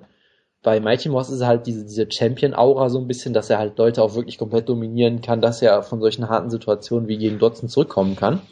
Ist extrem beeindruckend. Ähm, deshalb allein mal, ich freue mich unendlich drauf und es ärgert mich halt auch ein bisschen, dass der Kampf irgendwie untergeht, so ein bisschen, was ich immer sehr schade finde. Ähm, ich habe so ein paar Aussagen, die ich ein bisschen fragwürdig finde von eben. Es gab ja die Sache, dass Mighty Mouse äh, seine größte Stärke die Schnelligkeit, wo ich sage, natürlich, er ist klar, der ist die Mighty Mouse, klar. Ähm, das ist, finde ich, nicht falsch unbedingt, aber auch nicht die ganze Wahrheit, weil ähm, ich glaube, Dodson ist sogar ein bisschen schneller als er. Das hast du auch in den ersten beiden Runden so ein bisschen gesehen. Ich glaube, die größte Stärke von Demetrius ist vielleicht so ein bisschen was anderes. Ähm, es gab da mal einen schönen Artikel von Thomas Rios zu, wo er gesagt hat, dass äh, Mighty Mouse ein unfassbar analytischer Kämpfer ist, der unfassbar klug ist und sich innerhalb von einer Runde, innerhalb von mehreren Runden komplett umstellen kann, was man, die meisten Kämpfer brauchen dafür vermutlich Jahre und er macht es einfach so. Was natürlich auch hilft, dass er Matt Hume hat, der absolut ein brillanter Coach ist ähm, wie er es zum Beispiel geschafft hat, sich gegen Dotson umzustellen und den müde zu machen und zu Das tun Champions. Champions werden, äh, wenn sie unter Druck sind, ändern sie ihre Pläne und gewinnen ihre Kämpfe. Das, ja, hat, das hat, ist zum Beispiel Johnson ja auch passiert in Dominic Cruz Kampf, als es ihm passiert ist. Als Cruz seine Taktik geändert hat, auf einmal den Kampf dominiert hat. Genau. Ähm, also das nochmal als Punkt, weil ich meine, dort, äh, Mighty Mouse ist sicherlich mindestens der zweitschnellste Kämpfer der Division, das ist ganz klar. Er hat natürlich wunderbares Boxen, hat richtig gutes Ringen und auch da, ich meine, er hat er hat so ein bisschen fast schon das GSP-mäßige, dass er zwar einen Ringer-Hintergrund hat, aber als Ringer, glaube ich, nie wirklich beeindruckend war, auf keinem Level. Aber dass er halt im MMA er halt, wie gesagt, diese Schnelligkeit, er hat das gute Boxen, was er sehr gut damit kombiniert, er hat dieses wunderbare Timing, all solche Sachen, wie GSP auch so ein bisschen. Ähm, aber ist halt, glaube ich, in keinem Bereich, er ist nicht der beste Grappler der Welt, auch wenn er gegen Moraga deutlich besser war. Er hat sonst immer Probleme gehabt, Leute zu kontrollieren. Er ist nicht der beste Striker der Welt, er hat eigentlich überhaupt keine Finishing Power, weder im Stand noch mit Submission so wirklich, auch wenn er es ja in seinen letzten beiden Kämpfen einmal geschafft hat und einmal nah dran war. Also er ist nirgendwo vielleicht unbedingt der Beste, aber er ist überall richtig gut und er kämpft vor allem auch, wie gesagt, unfassbar taktisch gut und intelligent und kann sich anpassen, was ich immer beeindruckend Und er finde. ist nicht der beste kleine Mensch der Welt. Doch, das ist er ja. Das ist, äh, doch, doch, Sagst da halte ich dran. Ja. Ähm, dann, was ich auch sagen würde, wer auch immer den Kampf gewinnt, ist für mich unweigerlich der Kämpfer des Jahres. Ich meine, wir haben es ja mit Benavides schon gesagt, der hätte dann vier Kämpfe gewonnen. Dotzen, äh, Dotzen, das ich schon wieder Dotzen, mein Gott. Ähm, Demetrius Johnson. Ja, ja ich bin gerade ein bisschen, es ist sehr spät, sorry, es ist fast 11 Uhr. Demetrius Johnson hätte dann drei Kämpfe dieses Jahr gewonnen gegen den zweitbesten Flyweight der Welt und gegen den drittbesten und gegen John Moraga, der auch alles andere als schlecht ist. Ähm, von daher wäre das für mich auf jeden Fall der Kämpfer des Jahres dann. Ähm, Weil Matt Brown ja nicht kämpft, das ist schrecklich. Ja, der hat ja leider Angst vor Condit, mein Guter. Ja. Ähm, und hat auch keinen Top Ten Sieg. Ja, ja klar, ja. ja. Hätte er gehabt mit Condit. Ich wollte jetzt eigentlich nicht mit. Verdammt, Jojo. Das muss, muss ja, Warum? Du hast damit angefangen. Ich habe nichts von Matt Brown gesagt.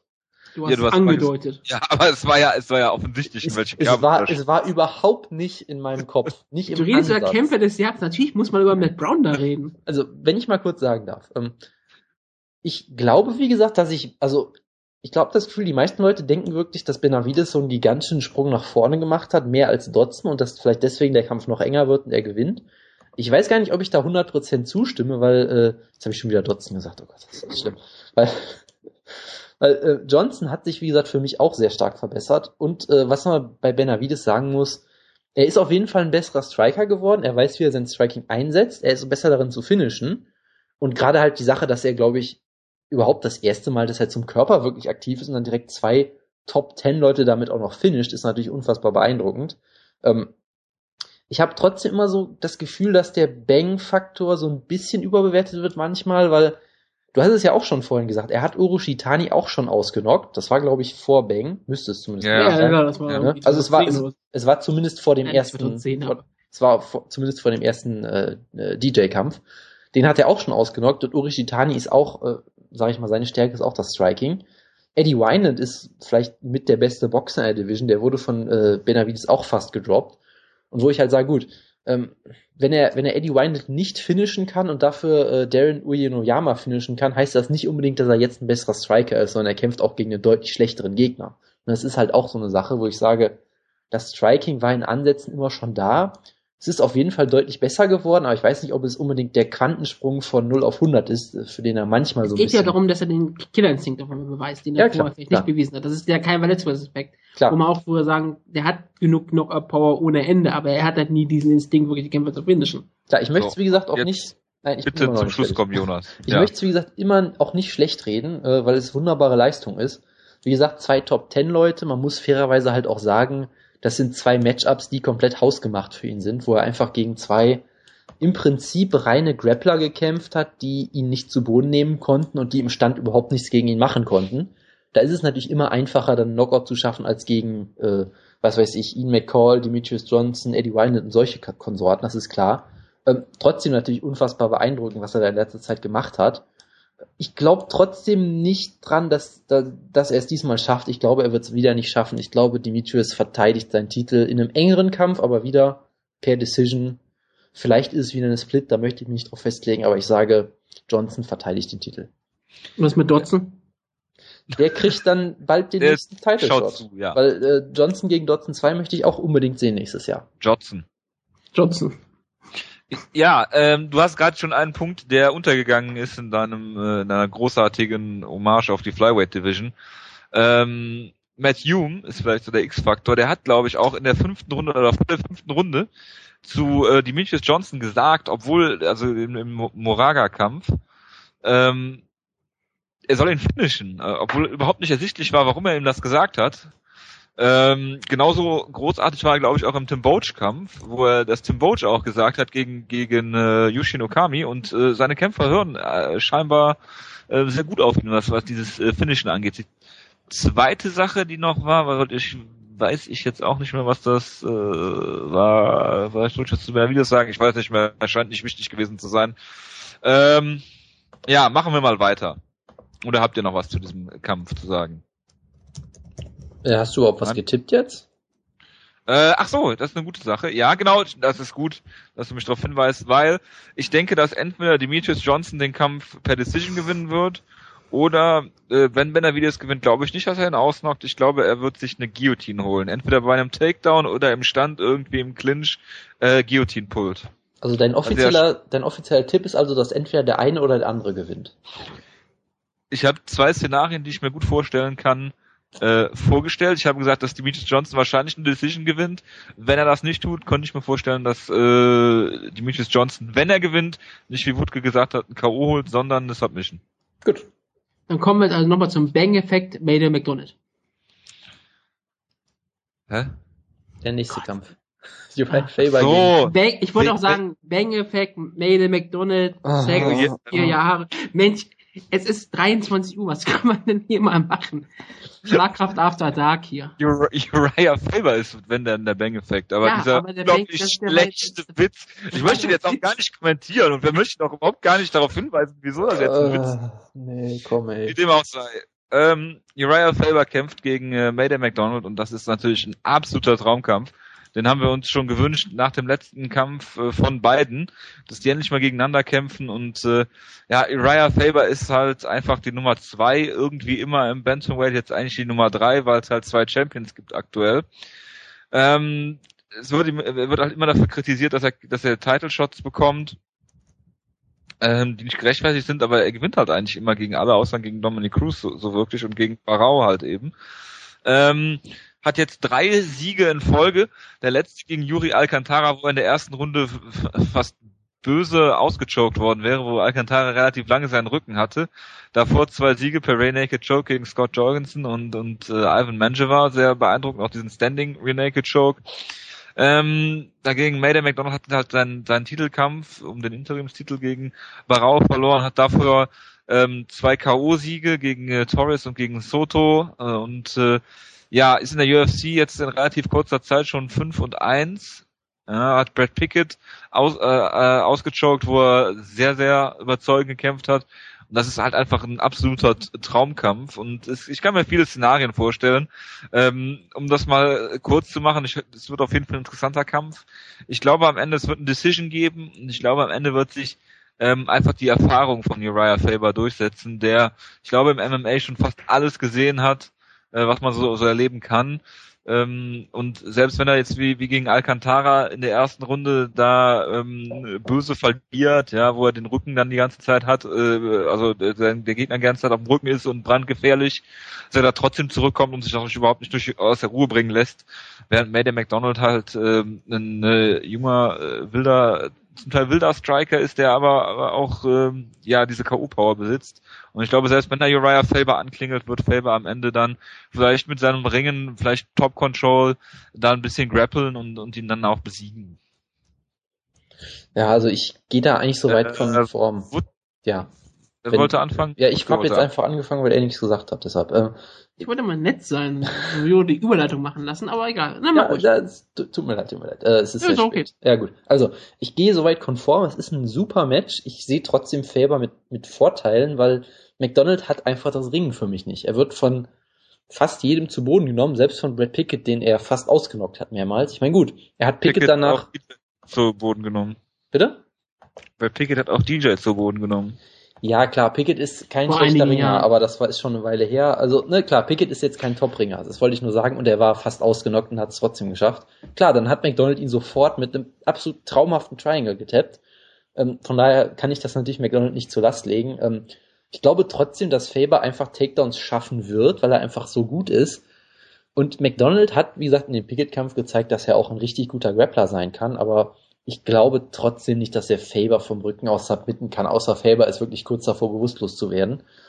Und Faber ist einfach auch so gut. Ich meine, der, der, ist auch im Stand immer wieder richtig gut. Ich meine, wenn ich mir überlege, was, was Faber in letzter Zeit für eine Serie hat, wo er Leute nach Leute, wo er, wo er alle Leute besiegt mit, mit Jorgensen und äh, hier Ivan Menjiva und so weiter und so fort, hat eine richtig gute Serie auch. Und McDonald ist absolut ein Mann für die Zukunft. Der ist, wie alt ist er jetzt? 22 oder 23 oder so. Hat schon mal um Titel gekämpft. Der wird auch noch mal um Titel kämpfen. Das ist keine Frage. Ich glaube nur nicht, dass das seine Nacht wird, weil ich glaube, letztendlich ist Faber doch, Faber ist einfach überall verdammt gut und ich weiß einfach nicht, ob McDonald dafür bereit ist. Äh, klar, McDonald hat unfassbare Knockout-Power für die Division. Die ist wirklich äh, massiv und bisher hat er wirklich, das muss man auch zugutehalten, McDonald hat, glaube ich, wirklich jeden Gegner, gegen den er gekämpft hat, zumindest mal gerockt. Ich meine, er hat auch äh, Hen Barao mal äh, zu Boden geschlagen, glaube ich, oder zumindest schwer angeklingt im Stand. Ähm, ich glaube trotzdem, dass Faber am Ende eine Decision gewinnt. Vielleicht kann er ihn sowas submitten. Ich weiß halt nicht, wie McDonalds äh, äh, Ground Game ist gegen so jemanden wie Faber, der auch wirklich sehr aggressiv sein kann mit seinen Elbows, Guard Passes, Guillotines, Rear Naked Chokes und so weiter. Ich glaube, es wird ein sehr spannender Kampf. Ich glaube aber, Faber ist aktuell noch ein bisschen zu gut. Wutke. Ja, ähm, in der WWE gibt es halt aktuell immer diese Redewendung von JBL, wenn er sagt, wenn man sich einen WWE-Superstar bauen könnte, würde er aussehen wie Randy Orton oder würde genauso wrestlen wie Randy Orton. Und ähnlich würde ich mal sagen, wenn man wirklich an einen Mixed Martial Arts Kämpfer denken würde und einen sich zusammenbauen würde, dann wäre er eigentlich so ungefähr wie Raya Faber. Raya Faber ist eigentlich der perfekte Mixed Martial Artist. Er ist nicht der perfekte Kämpfer und er ist auch nicht der beste Kämpfer. Aber er kann alles es gibt, ich weiß wirklich nicht, ob er wirklich eine richtige Schwäche hat. Vielleicht, dass er nicht mehr Titelkämpfe gewinnt. Das kann sein, aber seine Stärke ist natürlich, dass er Titelkämpfe bekommt. Also das ist natürlich immer so ein bisschen die Sache. Und die einzigen Kämpfe, die er verliert, sind auch Titelkämpfe. Also er ist unfassbar beeindruckend. Er ist ein solider Ringer, er ist ein sehr guter, er ist ein sehr, sehr starker Grappler mit einem wunderbaren Submission, mit wunderbaren Submission, gerade Top Submissions, unfassbar stark, aber auch im Boden, im Rücken sehr aktiv. Guter Sprawl, er ist ein sehr, sehr starker Boxer, er ist sehr schnell und flink auf den Beinen, ist sehr kräftig, dafür noch und er ist auch agil, er kann überall kämpfen, wo es verlangt wird. Wenn ihm mal die Beine wehtun, dann kämpft er trotzdem weiter, bricht er sich beide Hände, schlägt er mit den Ellbogen oder nimmt den Gegner zu Boden und versucht ihn dann zu grappeln. Er kann in jedem Bereich kämpfen und er nutzt auch seine Stärken überall aus. Und er ist halt wirklich einer dieser beeindruckenden Kämpfer, wo man nachher nachdenkt und sagt, ja, aber er war halt der Champion in der damaligen Zeit, als es in der WC war und als die Leute nicht so auf diesen Fokus auf die kleinen Gewichtsklassen hatten. Die gut, den Fokus haben sie heute immer noch nicht, aber jetzt sind ist halt sind halt in der UFC, jetzt ist halt immer der Blickpunkt auf diese Divisions gerichtet und er ist halt nicht mehr der Top-Kämpfer, also er ist immer noch Elite, aber er ist halt nicht mehr die Nummer 1 der Division oder die Nummer 2. Aktuell ist er halt die Nummer 3 und jetzt muss er halt darum kämpfen, dass er auch den Platz der Nummer 3 weiterhalten kann, denn wenn Mayle McDonald gewinnt, hat er sich da auch zementiert. Und es ist halt total spannend, weil Faber hat halt gegen beide, die jetzt im Titel, ähm, ähm, Titel kämpfen, also Dominic Cruz und Hen Barau, klare Niederlagen. Gegen Cruz war es um einiges ähm, enger als gegen Barau, was nicht immer gleich aussagt, dass Barau besser ist als Cruz. Es ist einfach nur mal so eine Aussage. Also Barau war auf jeden Fall besser, hat Ryan Faber viel mehr auseinandergenommen, als Cruz der Fall war, aber er hat zwischendrin alles besiegt, was du ihm vor die Füße werfen konntest. Er hat mit Sugati gesiegt, Eddie Wineland, Brian Bowles, Ivan Manjera, Scott Jorgensen, Yuri Alcantara, und das ist halt alles das Beste, was du halt findest, was halt nicht Top 5 ist. Und jetzt kämpft er halt gegen die Nummer 4, Michael May, McDonald, und dieser hat halt so einen kometenhaften Start erlebt und ist halt unfassbar beeindruckend, kräftig ohne Ende, wirklich sehr, sehr gut, aktiv, schnell. Es ist halt auch wirklich die neue Generation. Ich würde auch, ich kann auch weiterhin sagen, ich glaube, dass May McDonald die Zukunft der Division ist, aber ist, ist er schon die Gegenwart? Ist er wirklich schon so gut, dass er Raya Faber auch besiegt? Gehen Barau hat da einen würdigen Kampf abgeliefert, war wunderbar, aber hat am Ende keine Chance gehabt. Das ist keine Schande, wirklich nicht. Hen Barau ist vielleicht der beste Bantamweight von Planeten, wenn Dominic Cruz nicht mehr auf sein Topniveau zurückkommen kann. Wenn er auf sein Topniveau zurückkommen kann, dann ist es natürlich Dominic Cruz, weil halt Barau keine Chance, aber das ist egal. Und jetzt ist halt wirklich die spannende Frage, schafft es Mayweather? Und ich glaube auch nicht. Ich sage, Ryan Faber gewinnt die Decision und ist damit auch der verdiente und klare Number One Contender, egal wie viel Leute das mal wieder aufregen. Raya Faber hat sich schon wieder einen Title verdient, wenn er diesen Kampf gewinnt. Und zwar ohne jeden Zweifel. Ja, dann geht's weiter bei der Team Alpha Male Show und zwar mit Chad Money Mendes kämpft gegen äh, Team Schlagkraft Nick Lenz. Relentless Nick Lenz. Ist natürlich ein absolutes Horror-Matchup für jeden Featherweight und für äh, Nick Lenz äh, insbesondere, ja, der ähm, seine letzten drei Kämpfe gewonnen hat, also seitdem er ins Featherweight gekommen ist und du hast halt mit, mit Chad Mendes jemanden, den du nicht zu Boden nehmen kannst, der auch guter Striker ist, sogar jetzt äh, Knockout-Power entwickelt hat, aus mir unerfindlichen Gründen. Viele werden jetzt sagen, wegen äh, Bang Ludwig. Ja, der hat jetzt seine letzten vier Kämpfe per Knockout gewonnen und äh, von daher, um das kurz zu fassen, äh, Chad Mendes ist wahrscheinlich der zweitbeste ähm, Featherweight, den man, den, den man so hat in der UFC. Der hat halt nur gegen Jose Aldo verloren, was jetzt auch keine Schande ist, aber ähm, ich sehe da keine großen Chancen für Nick Lance. Ähm, ja, wenn ich jetzt kurz anfange, ist es wirklich dieses unfaire Los. Chad Mendes ist der moderne John Fitch. Er ist wirklich die klare Nummer zwei und gäbe es Jose Aldo nicht, gäbe es gar keinen Zweifel, dass Chad Mendes aktuell Featherweight Champion wäre. Er wäre ohne, äh, er wäre wirklich undisputed, es gäbe niemand, der gegen ihn gewinnen würde wahrscheinlich. Aber es leider gibt es Jose Aldo und Jose Aldo hat ihn klar besiegt in den ersten Kampf. Dann ist es halt immer schwierig, da wieder zurückzukommen. Aber seitdem hat er wirklich gegen alles ähm, alles zerstört, was ihm in den Weg kam. Und natürlich das Schwierige mit Chad Mendes ist ja, das sagt er immer wieder, sagen mal wieder ähm, Newsseiten, das sagt auch schon Shelby, du findest halt keinen, der gegen Chad Mendes kämpfen möchte, weil Chad Mendes den Kampf halt gewinnt. Und es ist halt sehr schwierig. Und der einzige Kämpfer, der gesagt hat, ich möchte gegen Chad Mendes kämpfen, war Nick Lenz. Und ich deshalb liebe ich Nick Lenz, weil er ein kompletter Vollidiot ist. Denn warum willst du freiwillig eine Niederlage haben? Weil du, du hast eigentlich keine Chance. Natürlich, ähm, es besteht immer eine gewisse Chance, aber Chad Mendes ist eigentlich in jedem Bereich besser, wo Nick Lenz seine Vorteile hat. Nick Lenz wird ihn, glaube ich, nicht outringen, er wird ihn nicht irgendwie eine Decision abnehmen können, er wird hier nicht konditionell besser dastehen es wird einfach das Problem sein, dass hier Nick Lenz einfach ähm, wahrscheinlich über sein Niveau ist. Aber seitdem er im Featherweight ist, sieht er, sah er richtig gut aus, hatte auch wunderbare Kämpfe gehabt. Also ich fand ihn bisher sehr unterhaltsam. Der Name Relentless ist äh, ohne hat wirklich ähm, Sinn und Verstand. Er ist jemand, der wird nie äh, von dir ablassen und macht ihn sehr, sehr gefährlich. Aber Chap Mendes wird hier gewinnen. Chap Mendes ge gewinnt immer, außer es geht vielleicht gegen Jose Aldo. Deshalb Chap Mendes via Submission Runde 2 Guillotine. Ja, ich mach's auch mal kurz. Äh, wenn du in einem Labor jemanden kreieren könntest, um Nick Lenz zu besiegen, dann müsste es wirklich Chad Mendes sein, weil wenn Lenz ist jemand, er kann Leute grinden, kann sie zu Boden nehmen, kann sie da kontrollieren, aber Chad Mendes ist der beste Ringer der Division mit großem Abstand. Nick Lenz hat keine Knockout-Power, ist kein besonders guter Striker und Mendes hat sich jetzt zu einem absoluten Killer im Stand entwickelt, der Leute äh, komplett immer wegklatscht. Auch Leute, die gutes, ein gutes Kinn haben wie Darren Elkins, er haut sie einfach eine Minute weg, ist ein viel besserer Boxer als Nick Lenz. Also ich sehe wirklich nicht, wie Lenz da gewinnen soll. Das ist einfach fast es ist aussichtslos auf dem Papier. In der Realität ist es das natürlich nie, weil es kann immer irgendwas passieren. Am Ende knockt Nick Lenz ihn mit einem Uppercut aus, was weiß ich. Es kann immer passieren, aber ich halte es doch für sehr, sehr unwahrscheinlich, dass er hier gewinnt. Nick Lenz ist nicht Cody McKenzie. So. Ja, machen wir weiter. Sprechen wir, glaube ich, noch kurz über den Opener und nur um die Karte zu vervollständigen. Losam kämpft, äh, ist auch äh, aufgerückt jetzt neuerdings.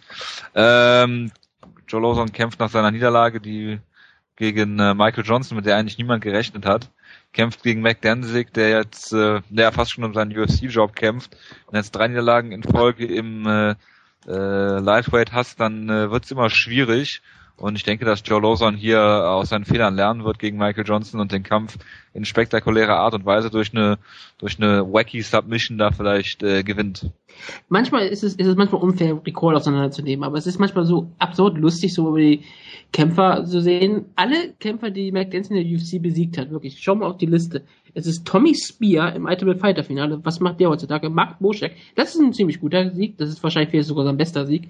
Justin Buckholz, Joe Stevenson und Efren Escudero. Also es ist schon echt beeindruckend, dass McDancing immer weiter in seinen Job halten kann, aber er ist halt irgendwie... Justin Buckholz ist Alpha-Male-Kämpfer wahrscheinlich nur deswegen. er ist auf jeden Fall jemand, der immer seinen Job halten kann aus irgendwelchen Gründen, weil er auch wahrscheinlich immer recht unterhaltsame Kämpfer hat und er ist ja auch ein, schon ein Charakter und Leute kennen ihn ja irgendwie auch. Er war noch in der Tough-Staffel, als die Leute noch Tough guckten. Aber ähm, Lazar ist eigentlich wirklich einer der unterhaltsamsten Kämpfer und jemand, der richtig ähm, schnell startet in die Kämpfe. Ähm, ich bin einfach jetzt der Meinung, Joe Lawson gewinnt den Kampf, weil ich McDanzig nie für besonders gut hielt. Ähm, ich bleib, ich habe auch jetzt wirklich nichts, was ich zu McDanzig groß sagen kann. Joe Lawson gewinnt per Submission in Runde 2. Jonas?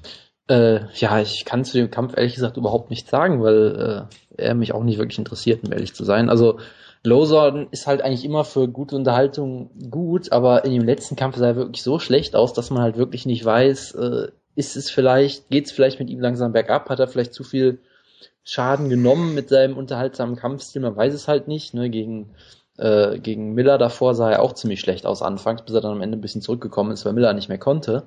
Ähm, Mac Densig ist halt auch so jemand, der ist halt irgendwie grundsolide und hätte vielleicht, weißt du, wenn Mac Densig seine ganzen Fähigkeiten eins zu eins in, ins Middleweight äh, übertragen könnte, wäre er bestimmt so jemand, der äh, ab und an mal so in der Top 10 auftauchen könnte, aber fürs Lightweight. Er wäre Costa Filippo. Genau, da, äh, fürs Lightweight reicht das halt hinten und vorne einfach nicht, weil er da viel, ist halt nichts gut genug im Prinzip. Er ist halt überall solide, ist ein grundsolider, guter Kämpfer, Gatekeeper, legendär dafür, dass er im Ultimate Fighter Haus Vögel beobachtet hat und weiß ich nicht was, aber ähm, er hat ein Vogelhaus geordnet. Genau, aber die legendäre fünfte Staffel, ja, herrlich.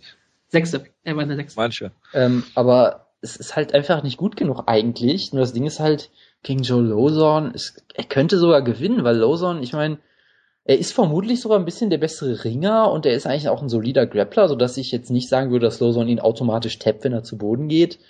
Und Lawson, da weiß man halt auch nicht. Ich meine, er wurde jetzt von Pettis ausgenockt, dann gegen Jamie Warner hat er anfangs relativ schlecht ausgesehen, hat ein super Comeback gemacht, weil Warner müde wurde. Gegen Jim Miller fast das gleiche, nur hat er es nicht geschafft und gegen Johnson sah er ganz schlecht aus. Also der erste Kampf, wo er richtig, richtig gut aussah, von vorne bis hinten, war der Sieg über Melvin Giard und das ist halt Melvin Giard und davor war es Kurt, Kurt Warburton. Also man weiß halt auch nicht genau, was mit Lawson los ist. Ich meine, ähm, Lawson war selbst im besten Fall ja immer ein Gatekeeper, was auch wie gesagt keine Schande im Lightweight ist, weil Lightweight unfassbar gut ist und er immer extrem unterhaltsame Kämpfe hatte. Ähm, wird sich halt auch zeigen müssen, weil auf dem Papier ist er besser als Densig, weil er diese, diese Finish, äh, diese Finish-Möglichkeiten hat und so kreativ auch sein kann, wohingegen Densig jetzt äh, halt ein grundsolider Kämpfer ist, bei dem nichts heraussticht, aber ich würde mich jetzt nicht schockieren, wenn Densig gewinnt unbedingt, aber ich weiß nicht, ich würde vermutlich auch auf Lawson tippen. Obwohl, nee, ich tippe auf Densig per Decision so. Was? Ja, keine Ahnung. Ich Hätte ich dir besser mal vorher zugehört, wie du das begründest. Ich sag doch, Lawson ist vielleicht nicht mehr so gut. Dann hast du einen Grund, Schlagkraft zu hören, lieber Jojo. Genau. Was? Schlagkraft zu hören? Ja, nochmal die Ausgabe zu hören. Ne? Genau, und nochmal das Ach so. äh, Preview zu hören hier. Ich Ja, bin immer jetzt vier Stunden hier dabei, ja? Absolut. Ja, stimmt. Vier Stunden, ja, ehrlich. Ja, ähm, der Vollständigkeit halber reden wir noch über die, äh, äh, beziehungsweise announcen wir die Prelims und äh, reden über zwei, die besonders hervorstechen, beziehungsweise einer, weil der halt Team Schlagkraft ist. Äh, es kämpft Colt, Colt McGee gegen Ryan LeFlair, Danny Castillo gegen Edson Barbosa, Bobby Green gegen Pat Healy, Pat Healy wieder am, am Start, ähm, Abel Trujillo gegen Roger Bowling, Sam Stout gegen Cody McKenzie. Und jetzt reden wir über Scott Jorgensen gegen Zach Makowski, der ähm, jetzt neuerdings in der UFC ist. Das war, ist glaube ich auch ein Injury Replacement. Genau, äh, eigentlich sollte Ian McCall gegen Scott Jorgensen antreten und jetzt ist es halt äh, Zach Makowski geworden. Es sollte eigentlich ja dann John Dodson gegen Scott Jorgensen geben. Ich glaube, McCall ist ja auch aus dem Kampf rausgegangen. Ach ja, stimmt, stimmt. Stimmt, es sollte zuerst McCall sein, dann Dodson und jetzt ist es Makowski. So ist es richtig. Schade, dass also- nicht Ed West eingesprungen ist. Genau, also es ist ein wunderbarer Kampf für mich. Äh, Ich würde Jorgensen immer noch die Vorteile einrechnen, allein halt, weil Mikowski äh, gerade erst vor ein paar Wochen einen Fünf-Runden-Kampf hatte, der sicherlich nicht ganz einfach ist, immer zu überstehen, auch wenn er, glaube ich, relativ klar gewonnen hat. Und er halt wenig Zeit hat, sich vorzubereiten, wohingegen Jorgensen halt ein komplettes Trainingscamp hinter sich hat. Äh, Ist halt die Frage, gut, kann Jorgensen vielleicht den Weightcut, gibt es da vielleicht Probleme, das weiß man nicht. Er war jetzt, glaube ich, nie besonders groß für, fürs Bantamweight. Ähm, es ist eigentlich ein sehr interessanter Kampf, weil Mikowski ist ein äh, richtig guter MMA-Ringer. Ich weiß gar nicht, ob er im Amateurring jetzt so gut war, aber er macht das eigentlich richtig gut. Und was ich bei ihm halt immer so beeindruckend finde, ist, ähm, er hat relativ viele Submission-Siege auch. Ist jemand, der sehr aktiv auch grappelt, der, wo man fast schon denken könnte, dass er ein bisschen vielleicht zu Team Alpha Male auch passt. Er hat, er versucht relativ, relativ oft irgendwelche Guillotines, äh, Bravo-Chokes, äh, Rear Naked Chokes. Das ist also sehr aktiver Submission-Grappler auch. Deshalb habe ich ihn bei Bellator immer auch sehr gut gefunden. Ähm, wurde da halt von Eduardo Dantas mal deklassiert, aber äh, das ist auch keine Schande, weil Dantas halt verdammt gut ist. Seitdem hat er jetzt äh, zwei Siege. Ich glaube, die sind beide im Flyweight gewesen. Der letzte Kampf auf jeden Fall. Ja, beide. Ähm, und sah da eigentlich auch ganz gut aus, wenn er jetzt auch äh, jetzt nichts. Er hat jetzt halt beide Kämpfe per Decision gewonnen, also jetzt keine Weltklasse-Siege unbedingt, aber halt grundsolide. Jorgensen hingegen äh, ist halt auch einer meiner Lieblingskämpfer aus der WEC, äh, WEC-Zeit noch, hat aber wirklich in der UFC sehr große Probleme gehabt. Also ich meine, er hat gegen Ken Stone gewonnen, der nicht mehr in der UFC ist und glaube ich so gut wie von jedem ausgenockt wurde. Aber auch ein geiles Finish damals war. Genau, er hat Guard. Genau, er hat Jeff Curran besiegt in einem Kampf, wo er auch nicht so toll aussah und Jeff Curran hat mittlerweile seine Karriere beendet. Hat dann gegen Eddie Wineland und Hen Barrow wurde er deklassiert im Prinzip, hat dann gegen Prince Albert gewonnen, nachdem, Jonas Lieblingskämpfer. nachdem Prince Albert Mhm. ihm auch, ihn auch vor so ein bisschen Probleme gestellt hat und hatte dann eigentlich diesen sehr schönen Kampf gegen Uriah Faber, wo ich auf Jolos Couch bei eingeschlafen bin, glaube ich. Ähm, Ja. Wo er eigentlich gar nicht mal so schlecht aussah, aber am Ende halt gegen Faber trotzdem keine Chance hatte. Also Jorgensen hat auch eine sehr, sehr durchwachsene Bilanz eigentlich im Bantamweight. Ist halt die Frage, kann er es im Flyweight jetzt schaffen? Ähm, ich glaube, er ist, er, ich glaube, er ist eigentlich ein bisschen besserer Striker, hat mehr Knockout-Power und zumindest auf dem Papier von den Credentials her müsste er der bessere Ringer sein. Deshalb, ich würde mal auf Jorgensen per Decision tippen, aber es ist ein sehr interessanter Kampf, wie ich finde. Ja, ich will jetzt nicht so groß auf den Kampf eingehen, weil es doch sehr spät ist. Ähm, ich Oh. mochte immer Seth Malkowski, weil einer meiner Lieblings-Bantamweight, wir haben auch lange Zeit gesagt, dass Seth Malkowski eigentlich ein Top 10 Bantamweight ist, als, als er damals noch Champion war und immer seinen Titel nicht verteidigen durfte, aber dann halt immer Leute besiegte. Das war halt die großartige Zeit von Bellator, die, diese pubertäre Zeit von Bellator sozusagen. Dann wurden sie mit ja dann das leider sehr schnell erwachsen und dann hat er leider die Niederlage gegen Leone gehabt. Aber eigentlich lief es ja doch sehr gut für ihn. Jetzt ist er in der UFC angekommen. Flyweight ist die richtige Division für ihn. Ich liebe ihn als Grappler. Er ist ein wunderbarer Kämpfer. Mein Lieblings, er ist neben Ed West mein Lieblings-Bellator-Kämpfer, der nicht mal Bellator ist. Und Scott Johnson habe ich auch immer gemocht. Ich mag ihn total gerne, aber ich glaube, Makowskis Ring wird dem von Johnson vielleicht doch überlegen sein. Dann könnte Makowski das tun, was er am besten kann. Ähm, outgrinden und nicht submitted werden. Aber gut, Scott Jorgensen von Rücken ist, glaube ich, nicht so gefährlich. Also ich glaube, Makowski gewinnt hier eine Decision gegen Scott Jorgensen. Äh, Makowski gewinnt eine Decision gegen Scott Jorgensen. Genau, ja. Zweimal Jorgensen gesagt. Ja. Äh, dann kommen wir zum letzten Kampf. Und zwar ist es der einzige Facebook-Prelim und wir müssen drüber reden, weil äh, Team Schlagkraft Darren Uyenoyama drin ist und er sollte eigentlich gegen John Moraga kämpfen. Also ich glaube, diese ganze Karte ist, es steht nicht ein Kampf mehr, der ursprünglich da drauf stand. So wie damals UFC Bedlam, da war es ja wirklich so, dass alle Kämpfe ausgefallen sind. Genau. Und äh, John Moraga hat gedacht, ich bin zu gut, äh, Team Schlagkraft braucht einen Sieg eventuell. Das wissen wir natürlich jetzt nicht, aber gegen Moraga ist es eher unwahrscheinlich gewesen, dass Uyenoyama, der rein, äh, reiner Grappler ist, äh, gewinnt. Und jetzt kämpft er gegen einen gewissen äh, Alptekin Otskilic, den ich jetzt mal bei Sherdog suche, weil er keinen Wikipedia-Artikel hat. Er ist 27, hat einen Rekord von 8 und 1, kommt aus Missouri in den Vereinigten Staaten. Ähm, ja, das hört man am Namen. Ja, das hört man am Namen.